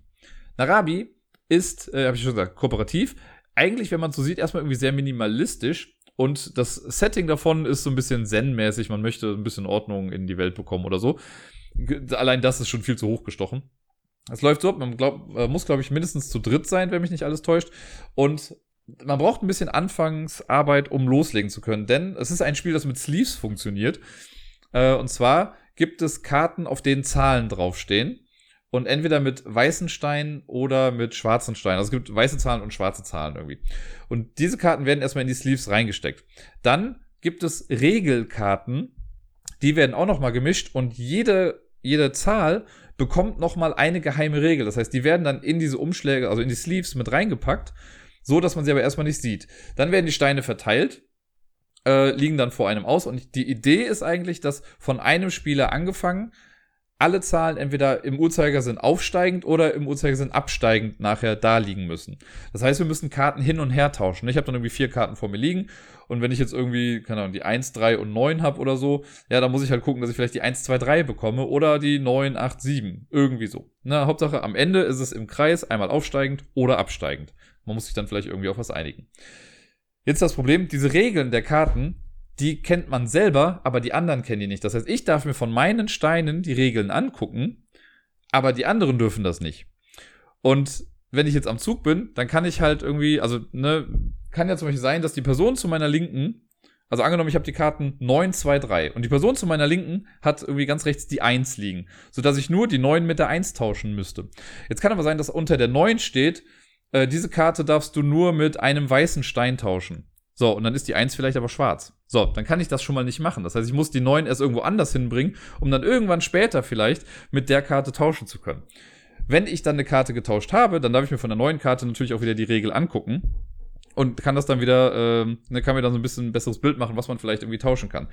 Man muss sich sehr, sehr viel merken. Und ich weiß noch, wir haben das damals gespielt, wir haben es auch, glaube ich, geschafft, aber es war richtig, richtig eine harte Leistung, irgendwie hätte ich das Gefühl, weil man eben halt nicht so viel sagen kann. Vielleicht hier und da unnötig kompliziert auch, aber das war echt lustig. Das, es gibt noch so ein Zeitlimit, also man kann das nicht unendlich lang spielen, sondern man hat, glaube ich, insgesamt nur, ich meine, 25 Züge Zeit. Das ist das Einzige, was ich so ein bisschen fast nervig irgendwie an dem Spiel fand. Äh, es gibt halt so eine Karte mit einem kleinen Steinchen drauf und das ist so ein Tracker, der einfach angibt, wie viele Züge man hat. Und das muss man halt einfach jede Runde machen. Das heißt, wenn ich jetzt am Zug bin und ich tausche eine Karte, ja, dann muss ich halt diesen Marker eins nach vorne gehen. Und das vergisst man irgendwann einfach ein bisschen, weil man so irgendwie im Game ist. Und ne, dann habe ich meinen Zug, dann versuche ich mir wieder zu überlegen und irgendwann denkt man sich so, ach Mist, wir haben jetzt irgendwie die letzten vier Runden das Ding nicht mehr weiter bewegt. Oder waren es so die letzten drei Runden? Hm. Ist aber auch eigentlich gar nicht so schlimm. Ich fand, wenn man es dann geschafft hat, hat man sich echt gedacht, so, puh, ja, okay, das war jetzt ein gutes, gutes, challenging Puzzle. Narabi von Siemens Games, meine ich, war das. Das nächste Spiel, Platz Nummer 9 in Anführungszeichen, ist ein Spiel, das ich über Kickstarter bekommen habe. Ich habe das hier im Podcast, glaube ich, zweimal oder so bisher erwähnt. Ich habe es jetzt auch schon wieder eine ganze Weile nicht gespielt. Ich glaube, das letzte Mal mit dem Mattes, als er mal hier zu Besuch war. Und das war, glaube ich, vor zwei Jahren oder so. Äh, Trogdor. Trogdor ist ein Spiel, das so bekloppt, das ist lustigerweise auch ein kooperatives Spiel. Und ähm, da kann ich einfach sagen, dass das Kickstarter-Video ist, glaube ich, der einzige Grund, warum ich dieses Spiel haben wollte. So an sich ist das ein relativ seichtes und ein recht glücksbasiertes Spiel aber irgendwie mit diesem ganzen Hintergrund von dem Video und auch wie die Regeln jetzt dann geschrieben sind und eine ganze Aufmachung, ist einfach super lustig. Die Idee ist, es gibt einen Drachen, Trogdor, der einen richtig fetten, muskulösen Arm hat und der läuft halt durch das Land, um das Land zu verbrennen. Oder auf Englisch, wie es in den Regeln halt so schön heißt, to burninate the country. Also nicht das to burn, to burninate. Und Trogdor, der läuft dann halt immer rum und macht irgendwie alles kaputt. Wir spielen quasi kooperativ alle mit Trogdor. Immer wenn wir im Zug sind, dann kann man Trogdor so ein bisschen bewegen. Jeder hat dann so andere Bewegungsmuster. Und äh, man hat gewonnen, wenn man, ich glaube, die, das 5x5 Land, das man so baut, das sind so Plättchen, wenn alles auf der verbrannten Seite ist, dann hat man gewonnen. In diesem Land laufen aber dann auch noch andere Leute rum, äh, es gibt irgendwie so Ritter und Bogenschützen und sonst was, die uns halt wehtun wollen. Es gibt aber auch äh, Mönche, die rumlaufen und die kann man dann halt auch verbrennen. Und wenn die brennend rumlaufen, verbrennen die halt auch das ganze Land. Das ist halt geil gemacht, weil das sind so kleine Holzmiepel und denen kann man dann so eine Feuerkrone quasi aufsetzen, um anzuzeigen, dass die jetzt gerade brennen. Und dann bewegen die sich halt ein paar Felder lang und verbrennen alles, was denen im Weg steht. Sehr, sehr lustig. Der ganze Humor von dem Spiel ist einfach auch sehr, sehr cool, wenn man halt drauf steht. Es ist ein nettes kooperatives Spiel, ne? also keineswegs ein schlechtes Spiel. Es ist jetzt nicht das Top-Highlight irgendwie, aber um das mal an so einem Nachmittag irgendwie zu spielen, wenn man sich gerade ein bisschen silly fühlt, dann kann man das auf jeden Fall machen. Und äh, ja, Trogdor. Sehr cool. Auf Platz Nummer 8 ebenfalls ein Kickstarter-Spiel. Ich muss mal gerade gucken, ob ich noch mehr Kickstarter-Spiele habe. Nee, ich glaube, jetzt kommt das zweite Kickstarter-Spiel. Das ist dann auch für mich zumindest das einzige, was jetzt, also das zweite insgesamt, was dann jetzt noch kommt. Build a Cure. Das habe ich im Podcast auch schon ein paar Mal, also ich habe die, glaube ich, alle irgendwie mal im Podcast erwähnt. Build a Cure, da habe ich immer mal so Phasen, wo ich das ein paar Mal hintereinander spiele. Das ist auch ein Kickstarter-Spiel und es geht quasi darum, für manche vielleicht jetzt gerade ein bisschen too close to home, ähm, dass man, äh, dass man Krankheiten bekämpfen muss. Oder man ist in einem Labor eingesperrt. Ich glaube, das ist eigentlich die Story. Man ist in einem Labor und irgendein Idiot hat einen Kanister umgeschmissen, wo halt alle möglichen Krankheiten drin waren. Und jetzt ist man da gefangen und muss innerhalb kürzester Zeit versuchen, halt Gegenmittel für alles zu finden. Äh, es ist kein Spiel, das in Echtzeit gespielt wird, aber wenn das Kartendeck leer ist, hat man quasi auch verloren. Und ähm, das wirkt erstmal auch super kompliziert. Die Regeln sind auch bei weitem nicht so super gut geschrieben. Aber mir hat das echt gut gefallen, weil die Karten, die man zieht, sind im Prinzip chemische Elemente. Und man versucht dann so, also ja, Elemente miteinander zu verbinden oder die aufzuspalten, äh, um dann, also man macht dann Compounds draus und die Compounds kann man auch wieder miteinander verbinden und man muss für jede Krankheit, die so da ist, muss man eine bestimmte Anzahl von Sachen einfach zusammensammeln. Das ist so ein bisschen Set Collection. Und dafür muss man aber halt bestimmte Aktionskarten dann noch ziehen, um eben Sachen aufzubrechen oder zu duplizieren. Es gibt dann auch so das Mystery-Element, das ist dann der Joker. Und was cool ist, ist in der Solo-Kampagne, und ich glaube aber auch im, im normalen Spiel, wenn man das mit mehreren spielt, dann hat man wirklich eine Kampagne. Also man fängt erstmal einfach an mit so ein paar extra Bonuskarten und dann wird so nach und nach werden irgendwie mehr Krankheiten reingemischt oder es werden halt gute Karten rausgenommen und mit jeder, mit jeder Runde wird es ein bisschen anstrengender, das Ganze dann zu schaffen. Mir gefällt das total gut als Solo-Spiel bisher. Ich habe es wenn es hochkommt, habe ich vielleicht einmal mit einer anderen Person gespielt. Da kann ich mich aber wirklich nicht mehr dran erinnern, weil für mich das primär vorherrschende ist dieses Solo-Spiel. Ähm, ja, bestimmt nicht das hübscheste Spiel auch auf der Liste, weil das Design alles sehr, sehr dunkel gehalten ist. Das sieht halt auch so ein bisschen postapokalyptisch irgendwie aus. Die Boxgröße ist auch ein bisschen anders als sonst. Aber es ist ein Spiel, bei dem ich mir jedes Mal denke, wenn ich irgendwie Spiele aussortiere, ha, behalte ich das jetzt, gebe ich das noch weg? Und es bleibt die ganze Zeit hier, weil ich mir doch immer noch mal denke, nee, ich will es nochmal spielen. Also irgendwie hat das so für mich einfach seine Daseinsberechtigung. Auf dem siebten Platz ist ein nettes kleines Deduktionsspiel namens Geheimsache. Geheimsache habe ich schon seit vielen Jahren. Ich glaube, es ist von, ach, wie heißt der Verlag? Gemeiner oder so. Die machen öfter so kleine Krimispiele auf jeden Fall. Und äh, in Geheimsache ist es so, man, man muss halt als erstes was rausfinden. Und zwar hat man im Hanabi-Style vor sich eine Karte stehen, die die anderen sehen können, man selber aber nicht. Auf dieser Karte, die man vor sich hat, aber nicht sehen kann, sind von oben nach unten die Wochentage aufgezählt, also Montag bis Freitag, glaube ich, einfach nur. Und jeder Tag hat eine bestimmte Farbe. Hier kommt schon direkt so ein kleiner Mini-Kritikpunkt. Ich glaube, für Farbenblinde könnte es schwierig sein. Äh, weiß ich jetzt aber gerade nicht. Aber ich meine, es ist halt grün und rot zum Beispiel auch einfach drauf. Deswegen könnte es schon mal schwieriger sein. Äh, und die haben nicht, leider keine Muster hinterlegt. Das könnte man aber wahrscheinlich im Nachtrag noch irgendwie selber einfach machen. Aber gut. Man hat vor sich die äh, Karten stehen. Mein, vielleicht bei mir dann Montag gelb, Dienstag grün, Mittwoch blau, Donnerstag lila und Freitag ist rosa oder so. Das sehe ich aber nicht. Ich sehe das nur von den anderen. Dann äh, gibt es ein paar Karten, die man dann auf der Hand hat und die Karten gibt es in verschiedenen Farben also in den Farben, die auf, den, auf diesen Plänen auch irgendwie drauf sind, auf diesen Karten. Und Uhrzeiten sind da drauf. Und die Uhrzeiten, das, ich glaube, alle blauen Karten sind dann sowas wie, sind dann Punkt, also halt 12 Uhr, 13 Uhr, 14 Uhr, 15 Uhr. Dann sind alle gelben Karten 10 Minuten nach. Dann gibt es die roten Karten sind 20 Minuten nach und so weiter und so fort. So, und wenn man jetzt am Zug ist, oder in einer Runde ist es so, dass alle Leute eine Karte verdeckt ausspielen erstmal. Wenn das alle gemacht haben, wird das aufgedeckt. Und dann muss man vergleichen, dann geht es einmal reihum, dass ich dann sehe, jeder, also wenn ich jetzt eine Karte gespielt habe, dann zählt diese Karte in Verbindung mit meiner verdeckten Karte, die ich nicht sehe. Angenommen, ich spiele zum Beispiel 12 Uhr in Blau. Ne? Angenommen, es ist blau. So, dann gucken die Leute bei mir, ah, guck mal, bei dem ist äh, blau der Freitag, also Freitag 12 Uhr. Bei den anderen guckt man das dann quasi auch und immer wenn die, also dann wird Reihe um jeder einmal gefragt und jeder muss sagen, wer hat die früheste Zeit auf die Woche gesehen und wer hat die späteste Zeit auf die Woche gesehen. Wenn jetzt zum Beispiel niemand bei sich irgendwie eine Kombination mit Freitag hat, sondern nur Donnerstag oder sonst was, dann habe ich die späteste Zeit und werde bei ganz vielen halt genannt als der späteste. Was mir dann den Hinweis gibt, ah, guck mal, ich muss später dran sein als, keine Ahnung, der Jochen, der jetzt da steht und bei dem ich sehen kann, dass er einen Donnerstag relativ spät am Abend hat. Das heißt, ich muss an einem Freitag sein. Dann kann ich schon mal sagen, okay, blau ist bei mir der Freitag. Und so geht man dann Reihe um und versucht sich, versucht halt rauszufinden, was habe ich an welchem, oder welche Farbe habe ich an welchem Tag. Sobald ich das weiß, kann ich mir so eine Karte nehmen und mein Deduktionsblatt abdecken. Da muss ich immer noch Karten spielen und muss auch immer noch Hinweise geben, bis das dann alle gemacht haben. Und am Ende, wenn alle eine Lösung gefunden haben, dann deckt man quasi auf und guckt, ob man recht hatte. Wenn ich ähm, also die Eins habe, also wenn ich gesagt habe, als wenn ich als erstes fertig war und ich decke das dann auf und ich sehe, A, Äh, ich habe alles richtig, gut, dann habe ich gewonnen. Aber es kann auch sein, das ist auch schon mal passiert, weil manchmal gambelt man ja ein bisschen, denkt sich so, ja, das wird schon so sein. Dann nehme ich mir die Eins, einfach um Erster zu sein, aber wenn ich dann falsch liege, habe ich halt verloren und eventuell gewinnt dann die äh, Person an zweiter Stelle. Sehr cooles Deduktionsspiel, sehr minimalistisch eigentlich. Auch da, man muss einmal in die Denke kommen, um das dann irgendwie realisieren zu können. Ähm, dann hat man aber echt eine ganze Menge Spaß. Auf Platz Nummer 6 habe ich Construction Zone. Da bin ich mir echt sehr sicher, dass das kaum einer kennt irgendwie. Äh, kein Kickstarter-Spiel oder so, aber ich habe das mal in Lettland gekauft. Das ist nämlich von Brain Games und da habe ich ja, äh, ne, da ja, da es ja Verbindungen zu Lettland gibt, habe ich da dann immer mal wieder Spiele mitgenommen. Äh, weil ich das irgendwie ganz cool fand. Und Construction Zone ist ein Spiel, das ich am ehesten mit einer Art Splendor Light verbinden würde. Ne? Also es ist, so geht in die Richtung wie Splendor, ist aber dann doch irgendwie auch wieder ganz anders. Aber so ein ähnliches Gefühl habe ich von diesem Spiel. Das heißt Construction Zone, weil es irgendwie darum geht, Häuser zu bauen. Aber das ist nur so Mittel zum Zweck quasi hier. Es gibt äh, Karten, auf denen sind Baumaterialien drauf. Und ähm, es ist so, dass es immer eine Auslage gibt und da kann man sich Karten nehmen. Und dann gibt es, glaube ich, am Anfang nur irgendwie Holz und Stahl oder so. Und die habe ich dann auf der Hand und mit Holz- oder Stahlkarten kann ich mir aber dann weiteres Material kaufen, das dann ein bisschen höherwertig ist. Und ähm, ganz oben, also es sind so drei Reihen, die man hat, in der obersten Reihe sind Gebäudekarten. Die brauchen halt eine gewisse Anzahl an Materialien, um sie bauen zu können. Wenn ich die Karten habe, dann lege ich die alle auf den Ablagestapel, nehme mir dann diese Karte und ich glaube, wer zuerst sieben Häuser oder so gebaut hat, der gewinnt dann das Spiel und äh, beendet dann das Ganze auch. Ich glaube, Siegpunkte gibt's auch nicht mal großartig.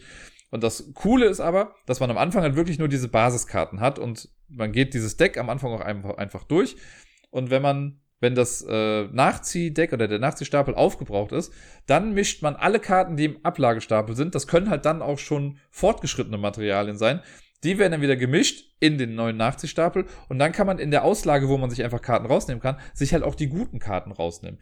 Das heißt, je, je länger das Spiel geht, desto bessere Karten sind dann wirklich in der Auslage zu finden und man muss sie nicht immer teuer erkaufen. Das ist ein ganz netter, ganz cooler Effekt irgendwie, der mir jedes Mal Spaß gemacht hat, wenn ich es gespielt habe. Construction Zone, wenn ihr das irgendwo mal seht, ich finde, das ist echt nett und könnte ruhig mal nochmal gepusht werden.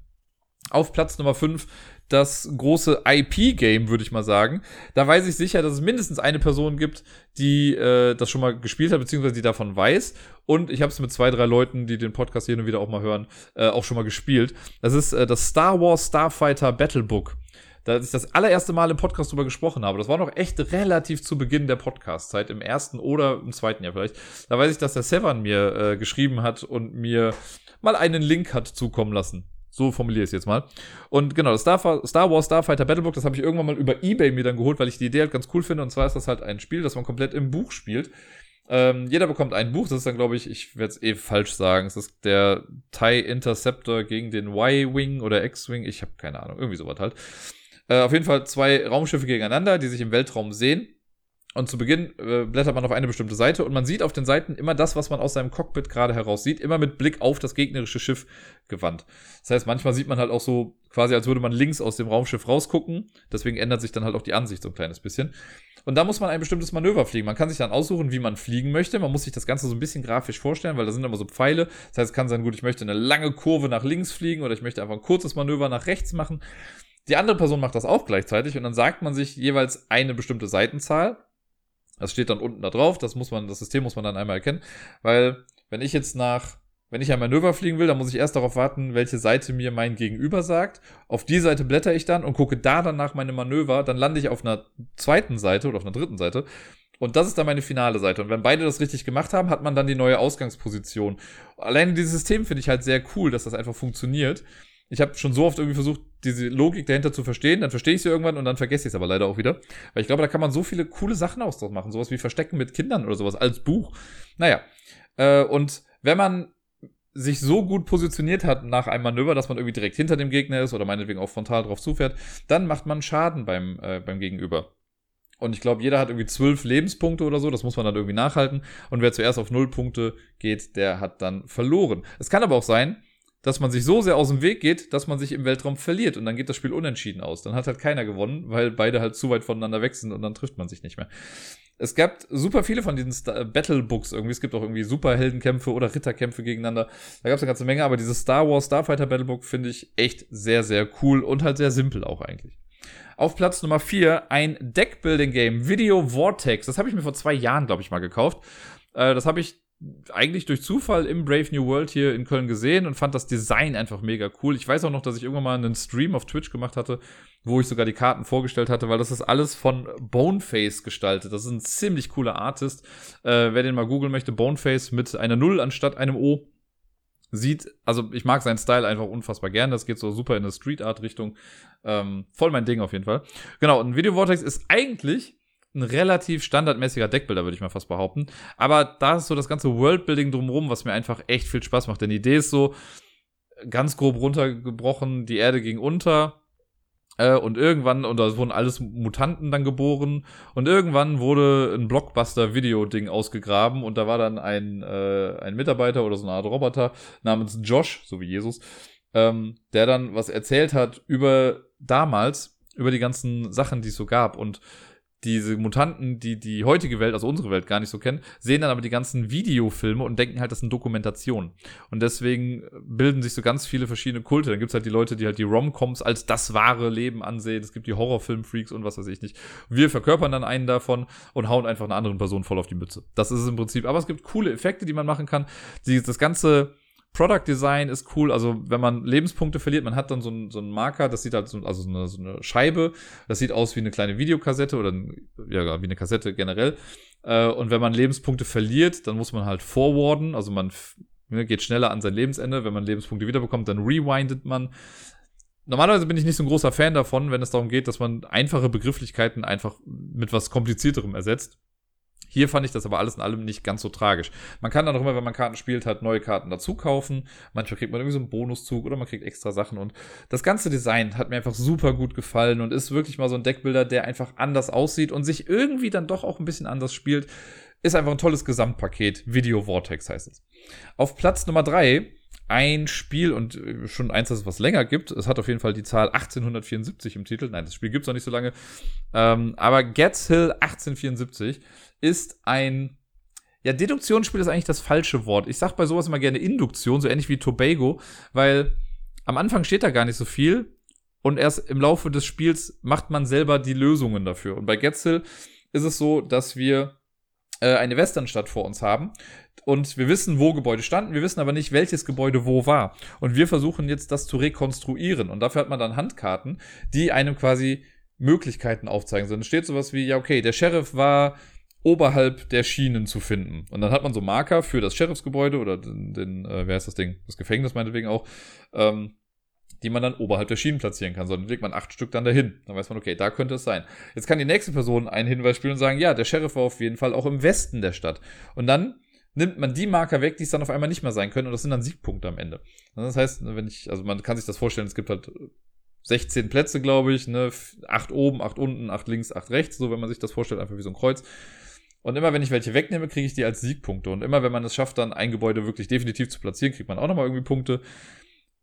Das muss man einmal gespielt haben, um es wirklich zu verstehen, aber mir macht das echt viel Spaß, weil dann gibt es auch Hinweiskarten, die man spielen kann, die schon sehr spezifisch sind, weil ich habe auch Gebäudekarten direkt vor mir, die heißen dann mein Gebäude und durch diese Karten wird das halt auch jedes Mal anders, weil man könnte sich ja vorstellen, wenn die Karte immer heißt, ja, der Sheriff war im Norden, ja, da wird der Sheriff auch immer im Norden sein. Wenn ich das aber irgendwann erst später mache und ich habe eine Karte, die sagt, mein Gebäude war im Süden gegenüber der Schienen oder so, dann kann es halt mal sein, wenn mein Gebäude der Sheriff ist, dass der Sheriff auf einmal im Süden ist. Und dann kann man die anderen Karten auf einmal nicht mehr spielen, weil die das ja contradicten würden, also dem widersprechen würden. Und so baut sich das jedes Mal ein bisschen anders auf. Mir gefällt das echt ganz gut. Ich weiß noch, ich habe äh, mir dann irgendwann mal auch das Solo-Set geholt. Also davor gab es noch ein anderes Spiel. Ich komme gerade ums Verrecken nicht mehr auf den Namen, wie es vorher hieß ich würde mal sagen Ghost Town, das war es aber nicht. Getzel ist auf jeden Fall so die Weiterentwicklung davon. Das ist bei Klickerspiele erschienen und äh, in dieser Art von Spielen gibt es auf jeden Fall ein paar da bei Klickerspiele. Ah, es nervt mich gerade, dass ich nicht auf den, den Ursprungstitel komme. Old, Old Town, so vielleicht. Naja. Äh, und das konnte man als Solo-Spiel dann irgendwie holen. Da hat man einfach die Karten bekommen und dann wurde einem gesagt, okay, mit diesen zwölf Karten kannst du eine Stadt rekonstruieren. Mach das mal. Also halt so ein Logikrätsel, was voll mein Ding ist. Und das, äh, ja, kann ich nur empfehlen. Gefällt mir richtig gut und macht immer wieder Spaß, das zu spielen. Auf Platz Nummer zwei ein Kartenspiel, das so in die Richtung geht wie, ich sag jetzt mal Magic oder Keyforge, also so ein Duellkartenspiel, wo zwei Leute gegeneinander spielen, wo man im Vorfeld eigentlich auch ein bisschen Deckbuilding betreiben kann, wenn man das möchte. Ich bin ja eigentlich kein großer Fan davon, weil ich dabei einfach total scheiße bin. Aber bei Invaders diesem Spiel, mache ich das dann doch irgendwie ganz gerne im gewissen Rahmen. Ich habe leider auch nur die Basisbox davon gehabt. Ich habe das irgendwann mal durch irgendwelche Zufälle, ich glaube von Jojo bekommen, der, der jetzt hier Spiel des Jahres gewonnen hat übrigens, ne? Ähm, den, den kenne ich ja persönlich. Und der hat mir irgendwann mal irgendwie ein paar Spiele geschenkt oder überlassen oder so. Und da war das, glaube ich, auch mit dabei. Und genau, Invaders, die Idee dahinter ist oder das Setting, oldschool-mäßig, Aliens greifen die Erde an, sind mega überpowered und wir Menschen versuchen halt mit Ach und Krach noch irgendwie dagegen zu halten. Eine Person übernimmt die Alien-Fraktion, andere Person übernimmt die Menschheit. Und dann äh, ja, geht's los. Dann spielt man halt Karten in seine Auslage. Es gibt so drei Territorien, auf denen man kämpfen kann. Äh, das ist, glaube Amerika, Eurasien und Afrika oder so. Oder Pazifik, der Pacific Rim ist das dann. Ähm, und da spielt man dann Karten hin und man versucht immer eine gewisse Grundstärke oder halt mehr Stärke als das Gegenüber zu haben auf einer Seite. Und das wird dann immer wieder miteinander verglichen. Und irgendwann, äh, also die, was ganz cool ist, das mag ich eigentlich bei Spielen ganz gerne, das eigene Nachziehdeck sind auch die Lebenspunkte. Das heißt, wenn man mal Leben verliert, dann muss man Karten abwerfen von dem Deck und dann kann es halt auch sein, dass gute Karten dann wegkommen. Und wenn mein Deck leer ist, ja, dann habe ich halt eben verkackt. Es gibt dann noch so Sonderfähigkeiten, die jede Seite hat, also ein bisschen asymmetrisch ist es auch. Und es entwickelt sich echt ein ganz cooles Spielgefühl irgendwie. Ich habe es leider, wenn es hochkommt, mit einer oder zwei Personen immer nur zwei, dreimal gespielt. Ähm, und sonst muss ich es wieder selber dann nochmal neu lernen. Ich würde gerne mal, glaube ich, häufiger spielen, einfach um ein besseres Gefühl dafür zu bekommen. Ich weiß, da ist auch irgendwann nochmal eine Erweiterung, glaube ich, für erschienen, sodass man noch mehr Deckbau betreiben konnte. Äh, ich bin ganz happy, dass es halt diese vorgefertigten Decks gab. Mit denen alleine kann man schon echt viel Spaß haben. Invaders, tolles Spiel. Und auf Platz 1, also Platz 1, ich habe ja eben schon gesagt, ne, ist jetzt nicht das tollste Spiel aller Zeiten, aber auf dem ersten Platz jetzt hier, oder das letzte Spiel, über das ich jetzt sprechen möchte, ist Kodachi oder Kodashi ich weiß nicht genau, wie man es ausspricht. Das ist äh, ein Spiel, was ich auch mal über den Dice Tower habe kennenlernen dürfen. Ich glaube sogar auch Sieger Garcia war es. Das ist ähm, ein nettes, ja, so ein bisschen Push-Your-Luck-Kartenspiel. Die Idee dahinter ist auch wieder, wir brechen in irgendeinen Tempel ein, bla. Äh, wir haben auf jeden Fall Karten auf der Hand mit bestimmten Zahlen. Und man muss, ähm, ich weiß schon gar nicht mehr hundertprozentig genau, wie es ist, aber es werden Karten irgendwie ausgelegt. Und ich muss mich am Anfang entscheiden, ob ich angreifen möchte, also ob ich ähm, aggressiv rein möchte oder passiv rein möchte oder als sneaky. Und wenn ich sneaky bin, dann muss ich halt möglichst niedrige Karten auf der Hand haben. Und wenn ich aggressiv möchte, möchte ich hohe Karten auf der Hand haben. Und dann spiele ich immer eine Karte, dann wird, glaube ich, eine neue Karte aufgedeckt und ich muss immer unter die nächste Karte dann kommen oder über die nächste Karte, je nachdem, für welchen Weg ich mich entschieden habe. Ich kann aber auch jederzeit sagen, so gut, ich höre jetzt auf. Je länger ich halt in diesem Tempel bin oder je weiter ich komme, desto mehr Boni bekomme ich dann. So ein bisschen Deckbuilding dann auch. Dann kriege ich auch wieder Karten in mein Deck rein, die dann vielleicht eins oder fünf sind zum Beispiel. Äh, und man kriegt dann so verschiedene Statuen oder so kleine Relikte, die man dann sammeln kann. Und am Ende, wenn es dann vorbei ist, wenn ein bestimmter Stapel, glaube ich, leer ist, dann guckt man einfach, wer die meisten Siegpunkte hat ein sehr cooles, nettes, kleines Spiel. Ich stehe ja total auf Push-Your-Luck-Sachen. Ich weiß, dass ich mega scheiße bin. Und ich stehe total auf Deckbuilding-Spiele. Und das verbindet das halt beides. Ne? Das ist halt ein Deckbuilding, Push-Your-Luck-Spiel. Ähm, ist, soweit ich weiß, ist Kodashi die Neuauflage. Das Spiel gab es vorher schon mal. Und dann wurde es mit Kodashi nochmal neu aufgelegt und ein bisschen gestreamlined, soweit ich weiß. Ich habe es bisher nur zu zweit gespielt. Ich glaube, man kann es ohne Probleme halt auch mit mehreren Leuten spielen. Ja, zu zweit ist halt einfach nettes, äh, ja, Back and Forth. Man interagiert jetzt sowieso nicht so viel äh, außer dass man sich bestimmte Sachen wegnehmen kann. Aber wenn ich meinen Zug mache, dann mache ich halt nur meinen Zug. Ähm, und kann halt sein, dass ich mir dann irgendwie einen Preis nehme, den du eigentlich vielleicht auch gerne hättest haben wollen oder so. Aber es ist ein schön gestaltetes Spiel. Ich weiß noch, dass die Regeln noch echt klar waren. Ähm, ja, auch schade, dass ich das eigentlich nicht häufiger spiele jetzt gerade bei all den Spielen, die ich jetzt genannt habe, habe ich gerade Lust, die alle jetzt rauszuholen und die irgendwie mal zu spielen. Vielleicht äh, wird das dann in den nächsten normalen letzte Woche Berichten dann irgendwie mal mit drin vorkommen. Das waren jetzt auf jeden Fall die zehn Spiele, von denen ich immer das Gefühl habe, dass nur ich sie kenne. Vielleicht war ja was für euch dabei, wo ihr gesagt habt, ja, das klang jetzt mal ganz cool als erster Hook und dann könnt ihr ja mal weiter gucken, ob euch das auch noch äh, ja weiterhin interessiert.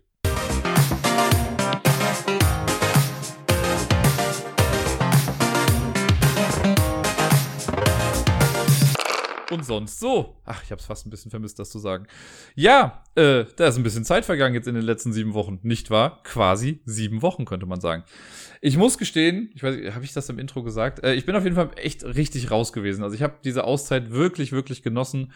Ähm, konnte wirklich mal so ein bisschen die Seele baumeln lassen. Also ich hatte genug zu tun. Es gab eine ganze Menge irgendwie, was so passiert ist. Es ist nicht so, dass ich gar nichts gemacht habe. Aber so in Sachen Podcast und auch ihr habt es ja vielleicht gemerkt, die Leute, die auf dem Discord sind oder auch bei Twitter, ich war da nicht so super aktiv in den letzten Wochen. Und das hat halt, also ich wollte wirklich so ein bisschen, ja, im Prinzip einen kleinen Detox machen und einfach mal ja, alles mal sacken lassen, damit ich wieder frisch starten kann.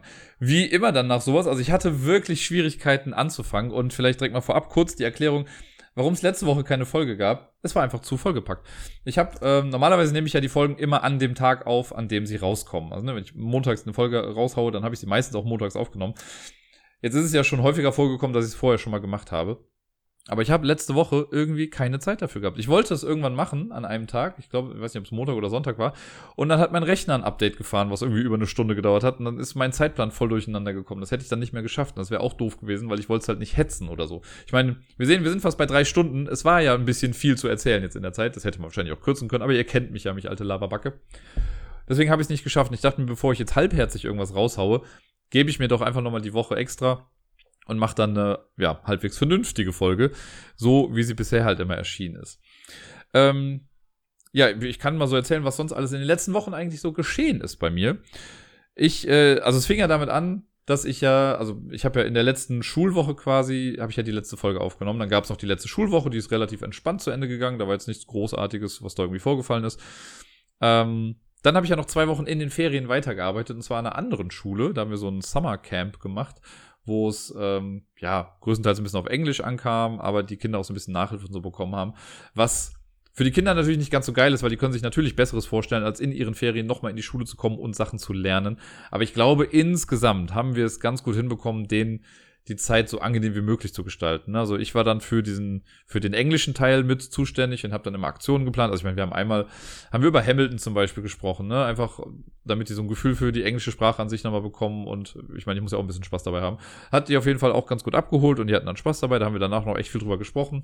Dann haben wir eine Street Art Tour durch Köln gemacht, die habe ich dann geführt so mit all dem Wissen, was ich jetzt in den letzten zwei Jahren, seitdem ich so ein bisschen mehr in der Szene drin bin, was ich da so angesammelt habe, das konnte ich dann halt führen. Das war auch ganz gut, halt komplett auf Englisch auch. Einmal war ganz süß, dann saßen wir an einer Stelle, wo ich was erzählt habe und dann hat sich irgendwie so ein, ein anderes Pärchen, das da war, äh, hat sich dann dazugestellt, weil die halt einfach auch zuhören wollten, was ich so zu erzählen hatte. Und ich hoffe bei sowas dann immer, dass ich nicht total den Bullshit erzähle, aber ich kann ja auch nur die Sachen weitergeben, die ich halt so mal äh, erzählt bekommen habe. War ganz cool. Und auch sonst fand ich es einfach an sich ganz nett, mal aus der eigenen Schule rauszukommen. Also ich meine, ich bin ja noch gar nicht so lange jetzt da, ne? Aber wir waren jetzt für zwei Wochen in diesem Mikrokosmos dieser anderen Schule und hatten ja auch komplett andere Kinder, die ich ja alle gar nicht kannte vorher.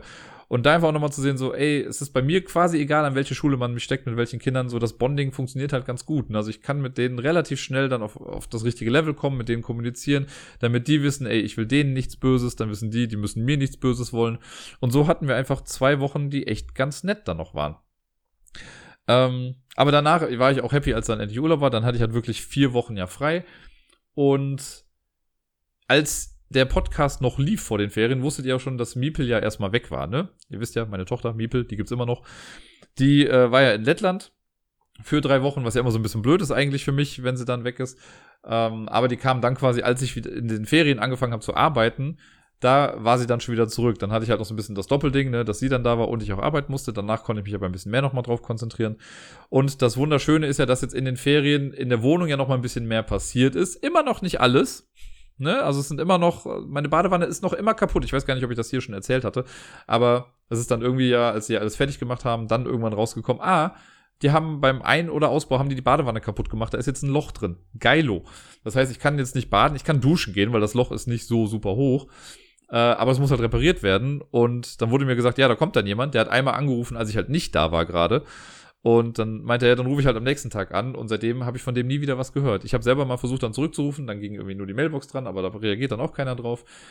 Naja, äh, es bleibt weiterhin spannend und es sind immer noch so Kleinigkeiten hier. Ne? Auf dem Balkon wurde jetzt auch nochmal was nachgebessert, weil sie da, weil sie von innen in die Wände gebohrt haben, die zum Balkon rausgehen und dann ist am Balkon halt irgendwie, sind so Kacheln abgeplatzt und sowas. Das muss halt auch alles erneuert werden. Und äh, ja. Es bleibt spannend, aber die Wohnung an sich kann nochmal benutzt werden und das für mich halt Schönste an der ganzen Sache ist, Miepel kann jetzt endlich wieder bei mir schlafen. Das hatten wir jetzt ja super lange nicht. Und ja, seit Anfang Juli im Prinzip ist es so, dass Miepel in der Woche halt so zwei, drei bis viermal, je nachdem, wie es halt passt, dann bei mir auch übernachtet. Und das ist echt so, so schön. Das ist ja das, was ich die ganze Zeit wollte.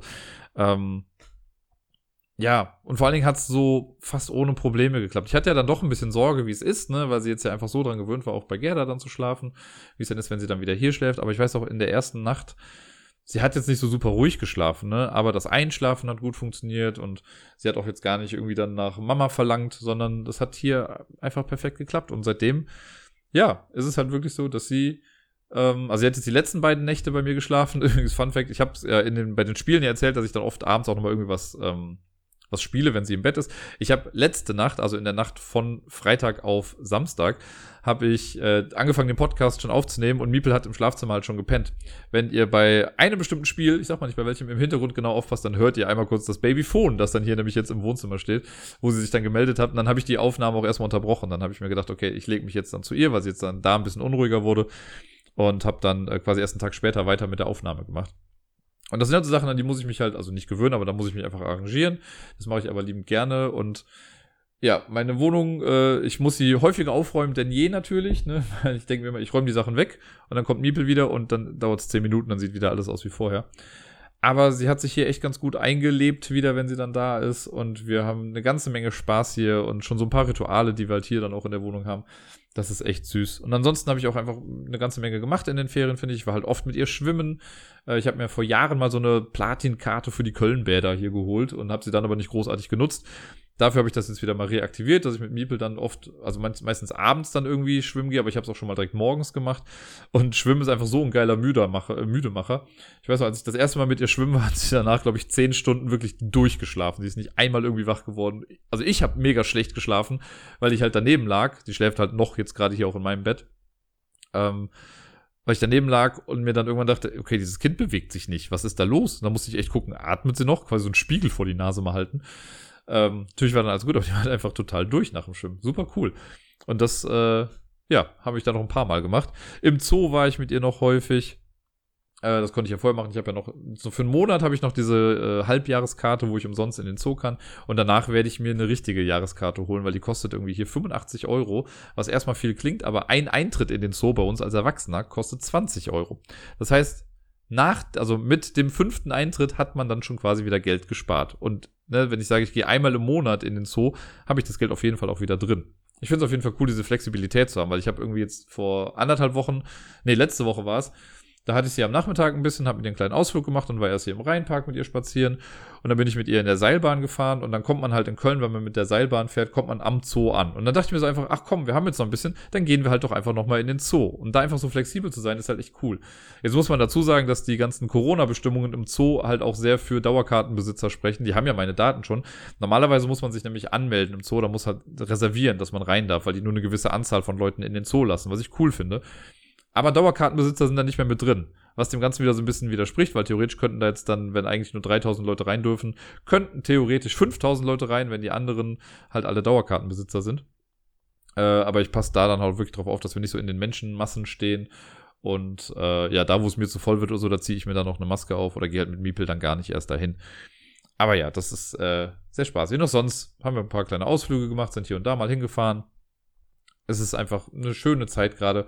Und wow, dieses Kind wächst und gedeiht. Und äh, ich habe auch wirklich das Gefühl, weil das war ja auch so ein bisschen meine Sorge eine Zeit lang, dass sie ähm, ja gar nicht so viel Deutsch an sich mitbekommt. Einfach weil sie, ne, Gerda spricht ja auf Lettisch mit ihr, was auch absolut richtig und gut ist, ne, weil wir wollen sie ja bilingual erziehen.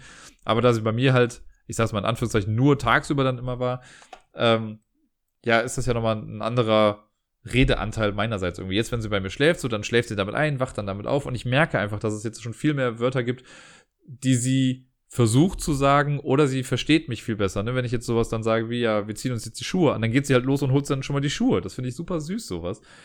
Und jetzt seit ein paar Wochen hat ja auch die Eingewöhnung bei der Tagesmutter schon mal angefangen. Das ist jetzt alles so viel gerade, weil äh, Gerdas Elternzeit Mitte September vorbei ist. Ich meine, ich bin ja auch schon wieder voll am Arbeiten.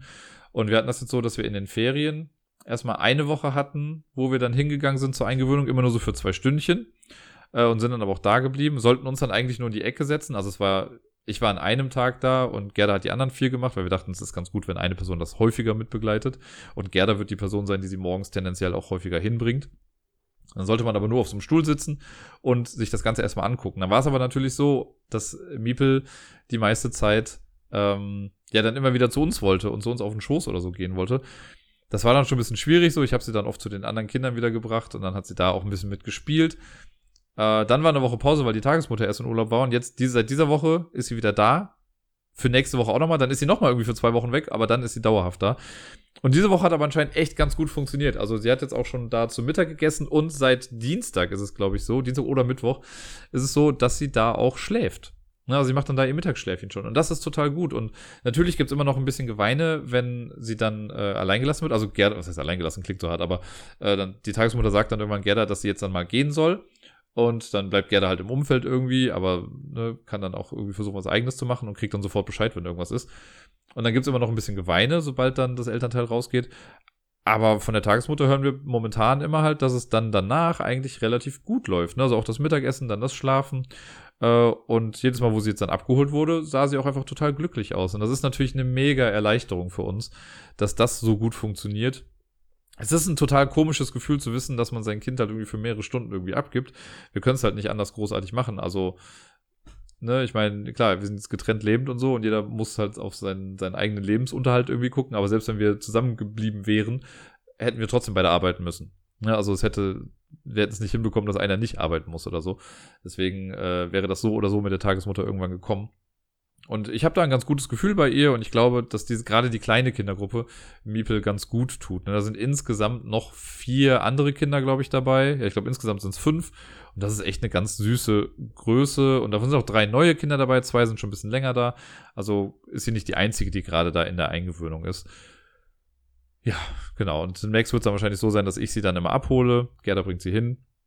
Und äh, dann gucken wir mal, wie das dann alles so läuft. Aber ich bin sehr optimistisch gestimmt, was das angeht. Und ja, was äh, Miepel und die Ferien angeht, finde ich, waren das sehr erfüllte Ferien. Es gibt immer mal wieder Phasen natürlich, wo dann entweder eine Mama oder eine Papa-Phase ist. Und ich denke mir dann immer so, Gott, ich bin der schlimmste Vater der Welt, wenn das Kind irgendwie, also ne, wenn Miepel hier ist und dann doch mal irgendwie am Weinen ist, äh, weil sie irgendwie nicht so ganz zur Ruhe kommt, dann will sie manchmal halt auch nicht auf den Arm äh, und will dann irgendwie gar nichts und alles, was er macht, ist irgendwie blöd und kacke und dann ist immer so dieses, okay, aber ich will dir doch, ich will doch nur was Gutes. Ja, dann weiß ich immer am nächsten Morgen, wenn sie dann doch wieder kuscheln kommt oder so, dann ist auch alles gut. Aber es gibt immer mal wieder so kleine Momente, wo, wo man dann so denkt, ach ja, was mache ich denn jetzt gerade schon wieder falsch? Und dabei ist es manchmal einfach nur tagesformabhängig oder so.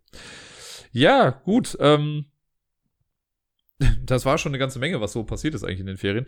Aber es gab noch äh, andere Sachen. Also zum einen, ich habe ja schon gesagt, die Pause tat mir ganz gut jetzt, dass ich weg war und dass ich generell ein bisschen weniger gemacht habe im Sozialen. War ganz nett. Ich war generell nicht viel am Computer auch. Also ich war oft unterwegs und habe ja auch mehr Brettspiele gespielt, wie ihr ja wahrscheinlich gesehen habt. Ähm, alles ganz cool. Ich habe das natürlich mit diesem Unwetter auch mitbekommen, was äh, hier in der Eifel und so geschehen ist. Ich persönlich habe damit keine Berührungspunkte gehabt, aber ich kenne eine ganze Menge Menschen, die dadurch echt viel verloren haben oder halt Familie da haben. Das ist echt kein, kein nettes Ding gewesen und äh, mein Beileid für alle, die da irgendwie mit zu tun, zu kämpfen hatten. Ähm, ja, krasse Sache einfach. Ne? Wer hätte gedacht, dass bei uns in Anführungszeichen ein bisschen Regen äh, für so ein Chaos sorgen kann. Das fand ich echt heftig. Ja. In der, äh, in der Ablagestapelblase auf dem Discord gab es ja noch den Zehnkampf immer noch den gleichen, der vor den Ferien mal gestartet ist. Ich äh, habe ja, glaube ich, auch schon mal, ich habe am Discord mal geschrieben, das war zwar wieder cool, da mitzumachen. Ich bin irgendwo, glaube ich, auf Platz 11, 12 oder so gelandet. Deni ist natürlich einen Platz genau vor mir gelandet, natürlich. Aber äh, der Zehnkampf hat sich jetzt echt ein bisschen gezogen, weil es so ein paar Spiele gab, die einfach ja ewig lang gedauert haben. Also sowas wie Lucky Numbers, was ich eigentlich ganz gerne mag. Das habe ich dadurch ja kennengelernt. Aber da waren die Partien echt lange stellenweise und sind auch oft immer nur dadurch beendet worden, dass die Zeit abgelaufen ist. Also ich weiß, mein letztes Spiel habe ich halt verloren, obwohl ich eigentlich vorne lag von den Punkten her, habe ich es dann verloren, weil die Zeit abgelaufen ist und ich die meiste Bedenkzeit hatte. Weil oft war es dann so, dass dann vielleicht eine Person noch abends, also nachdem ich schlafen gegangen bin, schon den Zug gemacht hat. Und dann ist das alles von meiner Wartezeit abgegangen. Das war dann alles ein bisschen eher schade. Es gibt jetzt einen klaren Sieger und äh, nochmal herzlichen Glückwunsch. Und äh, ich, ja, wir haben jetzt zweimal zehn Kämpfe gehabt, die relativ schnell vorbei waren und einen, der so super lang gedauert hat. Ich hoffe, dass der nächste eher wieder in Richtung der ersten beiden geht, ein bisschen kürzer ist. Aber ich bin ja auch nicht das Gremium. Also ich bin ja nur, mein Name steckt zwar drin, aber ich kann ja nochmal sagen, der Helmut ist ja einfach der MVP der Geschichte. Der macht das ja irgendwie alles und organisiert das. Deswegen nochmal vielen lieben Dank für das Austragen, lieber Helmut. Äh, ich weiß, dass äh, alle sich darauf freuen, wie es weitergeht damit. Ja, dann äh, spaßige Geschichten, die ich noch erlebt habe. Ich habe vor zwei Wochen oder so angefangen, Sachen auf eBay Kleinanzeigen mal zu verkaufen. Ich habe schon mal eine Brettspiele verkaufen wollen, habe das dann in den Discord auch reingeschrieben Und die wollte dann, also die restlichen wollte dann keiner haben. Und dann dachte ich mir, komm, ich misste noch mal ein bisschen aus und habe wirklich für sehr, sehr günstige Preise habe ich diese Spiele auf eBay Kleinanzeigen äh, reingestellt, weil es geht mir nicht darum, dass ich viel Geld damit machen will. Es geht mir first and foremost um den Platz immer zu Hause, ne? weil ich habe halt keinen unendlichen Platz hier für die ganzen Sachen. Und boah, ey, der Abschaum von eBay, ne? Es ist ein. Ah, ich habe schon reingeschrieben. Also ich mache das meistens so, dass ich halt die Spiele reinschreibe als nur für Abholer. Ne, für gute Freunde oder Leute, die super nett sind, mache ich dann auch mal Ausnahmen, aber ich schreibe rein für Abholer. Ich habe es in der Anzeige selbst kann man ja ankreuzen, dass es nur für Abholer ist und ich hatte es im Text nochmal drinstehen. Ey, wie wenig die Leute lesen, ne? Das ist echt so krass. Ich schreibe auch immer rein, welche Sprache das Spiel hat, dass es vollständig ist äh, und dass man es halt da und da abholen kann. Da schreibe ich mit einer, die sagt dann irgendwie, oh, dieses Spiel hier, äh, ist das Spiel auf Deutsch? Ja, steht ja da. Schreibe ich natürlich da ein bisschen netter, aber so, ja, ist auf Deutsch. Ach cool, dann hätte ich das und das, das und das. Will irgendwie vier Spiele haben. Und dann so dieses, ja, was kann man denn am Preis noch machen? Und dann denke ich mir so, ey, das sind gerade vier Spiele, die du haben willst und du zahlst dafür insgesamt, keine Ahnung, 40 Euro. Und das sind Spiele, die du, wenn du sie neu kaufst, wärst du bei 160 Euro insgesamt wahrscheinlich eher gewesen. Chill mal, ne? Also klar sind die gebraucht, aber Spiele verlieren einfach so viel an Wert. Das ist so krass. Und ne, dann meinte ich so, ja, nichts, ne? Also ich bin schon echt weit runter und da steht ja auch nicht, dass es auf Verhandlungsbasis ist, ne? Das sind Fixpreise. Ja, okay, äh, 40, da meinte ich irgendwie 40 Euro wären es dann. Ah, 40 Euro mit Versand, also inklusive Versand. Dann habe ich so, ja, ich habe, also in der Anzeige steht, dass es nur für Abholer ist. Ach, sorry, habe ich nicht gelesen. Ja, dann ist es nichts für mich. Danke, tschüss. Ja, wow, danke für nichts, so für die Zeit. Und wie viele Leute da irgendwie immer schreien, so von wegen, ja, äh, Versand, dies und jenes. Boah, da bin ich echt wahnsinnig geworden. So, ich habe dann ein paar Sachen, also ich freue mich über Leute, die mehr abnehmen. Ein Typ ist dann irgendwie aus Hürth, glaube ich, gekommen. Äh, der ist hier mit dem Motorrad dann angekommen. Der war super nett. Der hat direkt ein paar Sachen mitgenommen. Das äh, war dann echt ganz nett. Dann einer, äh, der hier auch in Ehrenfeld wohnt in Köln, äh, der schon mal ein paar Sachen von mir abgeholt hat und ich auch mal bei ihm. Der kam dann wieder vorbei und das war ganz nett, weil wir uns jetzt auch anderthalb Jahre oder so nicht gesehen hatten und dann haben wir so mal ein kurzes Update irgendwie eingeholt, wie es uns denn gerade so geht. Äh, und er hat dann die Spiele halt auch mitgenommen, das war auch nett. Ja, und ich habe jetzt auch bei ein paar Leuten gesagt, okay, ich mache da eine Ausnahme und ich schicke dann Sachen irgendwo hin. Aber auch da wollen dann manche Leute so, ja, äh, reichen dann drei Euro für den Versand? nee, Oscar, du willst irgendwie fünf Spiele haben, das ist ein großer Umzugskarton, den ich irgendwie verschicke, so, ne, das reicht dann nicht. Das werden schon so irgendwie kein 10 bis 20 Euro. Und ich denke auch immer, es ist ja nicht nur so, dass, also ich will ja die Spiele loswerden, klar, aber es ist nicht nur, dass ich es verschicken muss, ich muss es ja auch zur Post bringen, so, ne, das ist halt, die ist nicht gerade hier um die Ecke, sondern muss ich das da hinbringen, muss das alles ausfüllen, sonst was, das ist halt einfach ein bisschen mehr Arbeit. Und dafür, dass ich eigentlich sage, ich will, dass die Leute das abholen, kann man das auch mal ein bisschen mehr würdigen. Und außerdem, also ich sag's nochmal, meine Spiele, also ich habe hier ein Spiel, das hat bei Kickstarter habe ich, glaube ich, 120 Euro dafür bezahlt. Das verkaufe ich gerade für 30 Euro. Ne, weil ich mir denke, ey, es soll halt weg. Und natürlich geiern dann die Leute danach, aber dass Leute dann immer noch was am Preis machen wollen, ey, das will mir nicht in den Kopf gehen. Ne? Das ist einfach, oh, naja, lassen wir das. War auf jeden Fall eine spaßige Sache. Es gibt so einen coolen Comic von, ich glaube, Erzähl mir nichts ist das, wo dann irgendwie so eBay Kleinanzeigen in zwei Panels. Das erste ist hier, ich verkaufe dieses kleine grüne Dreieck für 5 Euro. Und dann kommen direkt Fragen wie, wie viele Ecken hat das? Gibt das auch in Blau? Kann man am Preis noch was machen? Oder wie teuer ist es? Oder was ist der letzte Preis? Oh, dass die Leute nicht einfach mal das nehmen, was da steht und sich damit dann abfinden. Nun denn. Ja, äh, dann war ich in den Ferien mal in Bochum. Äh, denn in Bochum äh, gibt's gerade äh, Dino City, die zweite. Das gab's wohl schon mal vor ein oder zwei Jahren. Die ganze Stadt, also ich glaube jetzt nicht mehr, ich glaube morgen ist leider der letzte Tag, also am 22. Also wenn ihr es hört, gestern.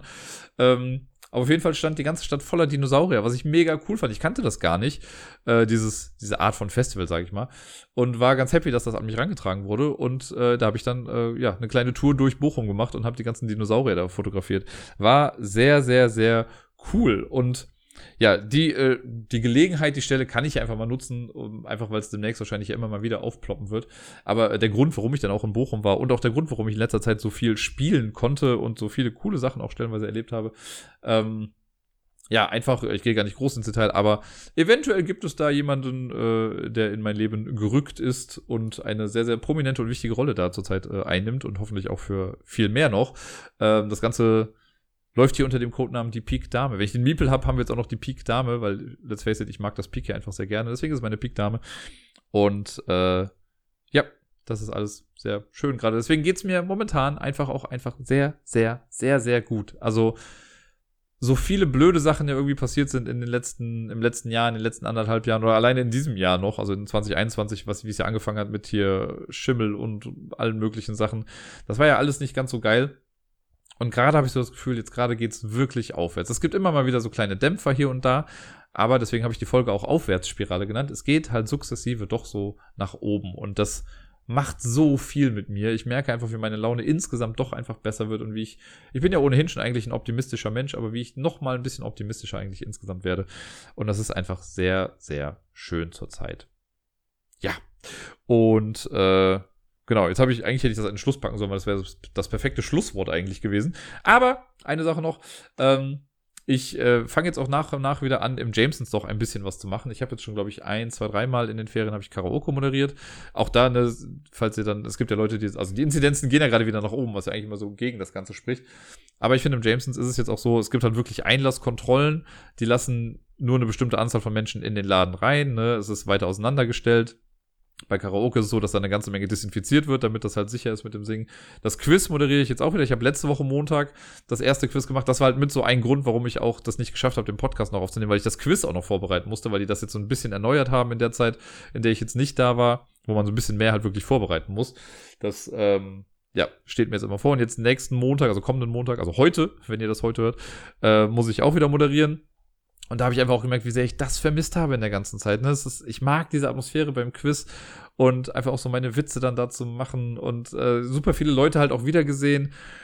Ähm, und auf einmal war es halt so, als wäre ich nie weg gewesen. Ne? Es waren so anderthalb Jahre ohne Quiz und auf einmal bin ich wieder da und es ist echt schön, wieder so ein bisschen mehr in Anführungszeichen zur Normalität zurückzukehren. Wobei das auch schade war. Also ich habe bei einem, da sind halt so ein paar Stammteams, die ich ja immer wieder sehe da mit denen habe ich gar nicht viel zu tun. Ne? Also ich sehe die mal, dann sage ich denen Hallo beim Quiz und meistens, also viele Teams sind ja auch so von der Kategorie Klugscheißer her, wo ich mir dann eher so denke, pff, ja, ihr seid halt da, ne, aber wenn ihr nicht da wärt, wäre es vielleicht ein bisschen entspannter.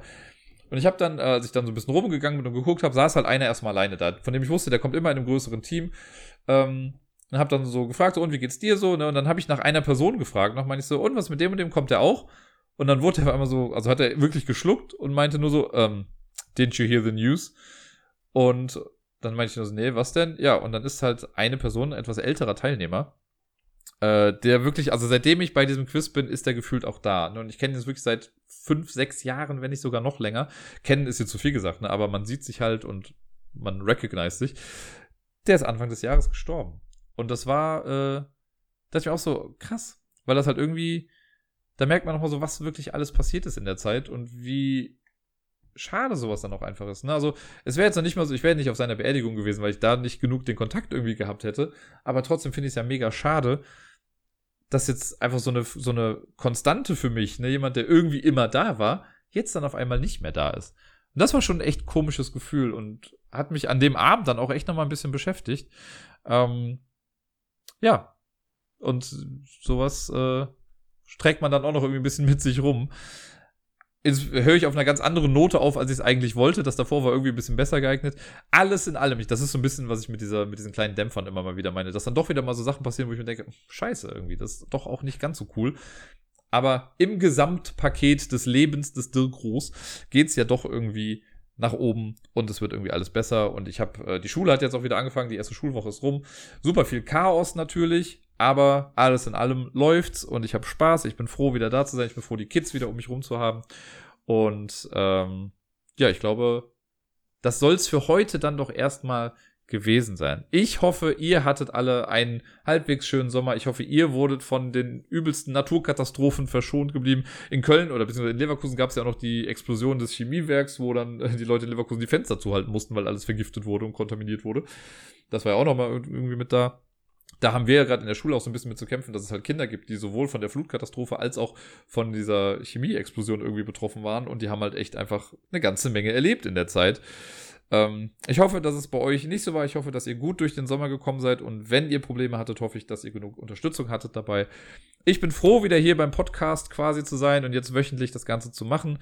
Ich versuche im Rhythmus zu bleiben. Ich, äh, ne, also jetzt jede Woche eine Folge rauszuhauen ich versuche die Struktur nach wie vor so zu behalten, wie sie eigentlich ist. Vielleicht mache ich hier und da mal ein bisschen was anderes. Es steht ja noch in diesem Kalenderjahr auch ein großes Jubiläum an, denn wenn ich mit der, ich glaube alleine dadurch, dass ich jetzt schon eine Woche verzögert habe, kann es auch sogar sein, dass es gar nicht mehr der Fall ist. Aber entweder die letzte Folge in 2021 oder die erste Folge in 2022 wird Folge 200 sein. Das ist ein großes Jubiläum, was da auf uns zukommt, liebe Leute. Ich habe mir schon ein bisschen was überlegt, was ich da machen möchte. Ist auf jeden Fall äh, etwas, was ich ja schon was größer zelebrieren möchte, weil ich finde 200 Folgen. Man müsste da mal irgendwie zusammenrechnen, wie viele Minuten ich in diesen Podcast eigentlich schon reingesteckt habe. Ja, ich freue mich drauf. Und auf dem Weg dahin werden wir aber bestimmt auch noch eine ganze Menge tolle Sachen erleben. Ähm, ja, lasst gerne mal von euch hören, gerne wieder bei Twitter oder kommt auf den Discord. Oder schreibt mir eine Brieftaube, ich weiß es nicht. Irgendwie werden wir bestimmt in Kontakt bleiben. Ansonsten bleibt mir hier nur noch zu sagen, ich wünsche euch allen eine wunderschöne Woche. Spielt viel und bis dann.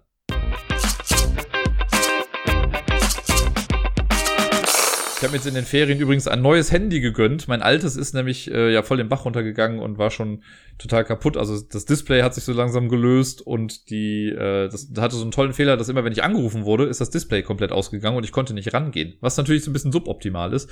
Äh, und auch wenn ich Leute angerufen habe, war dann der Empfang irgendwie immer total scheiße. Deswegen brauchte ich wirklich mal was Neues. Ich habe das alte jetzt ja noch so lange durchgeprügelt, wie es irgendwie ging.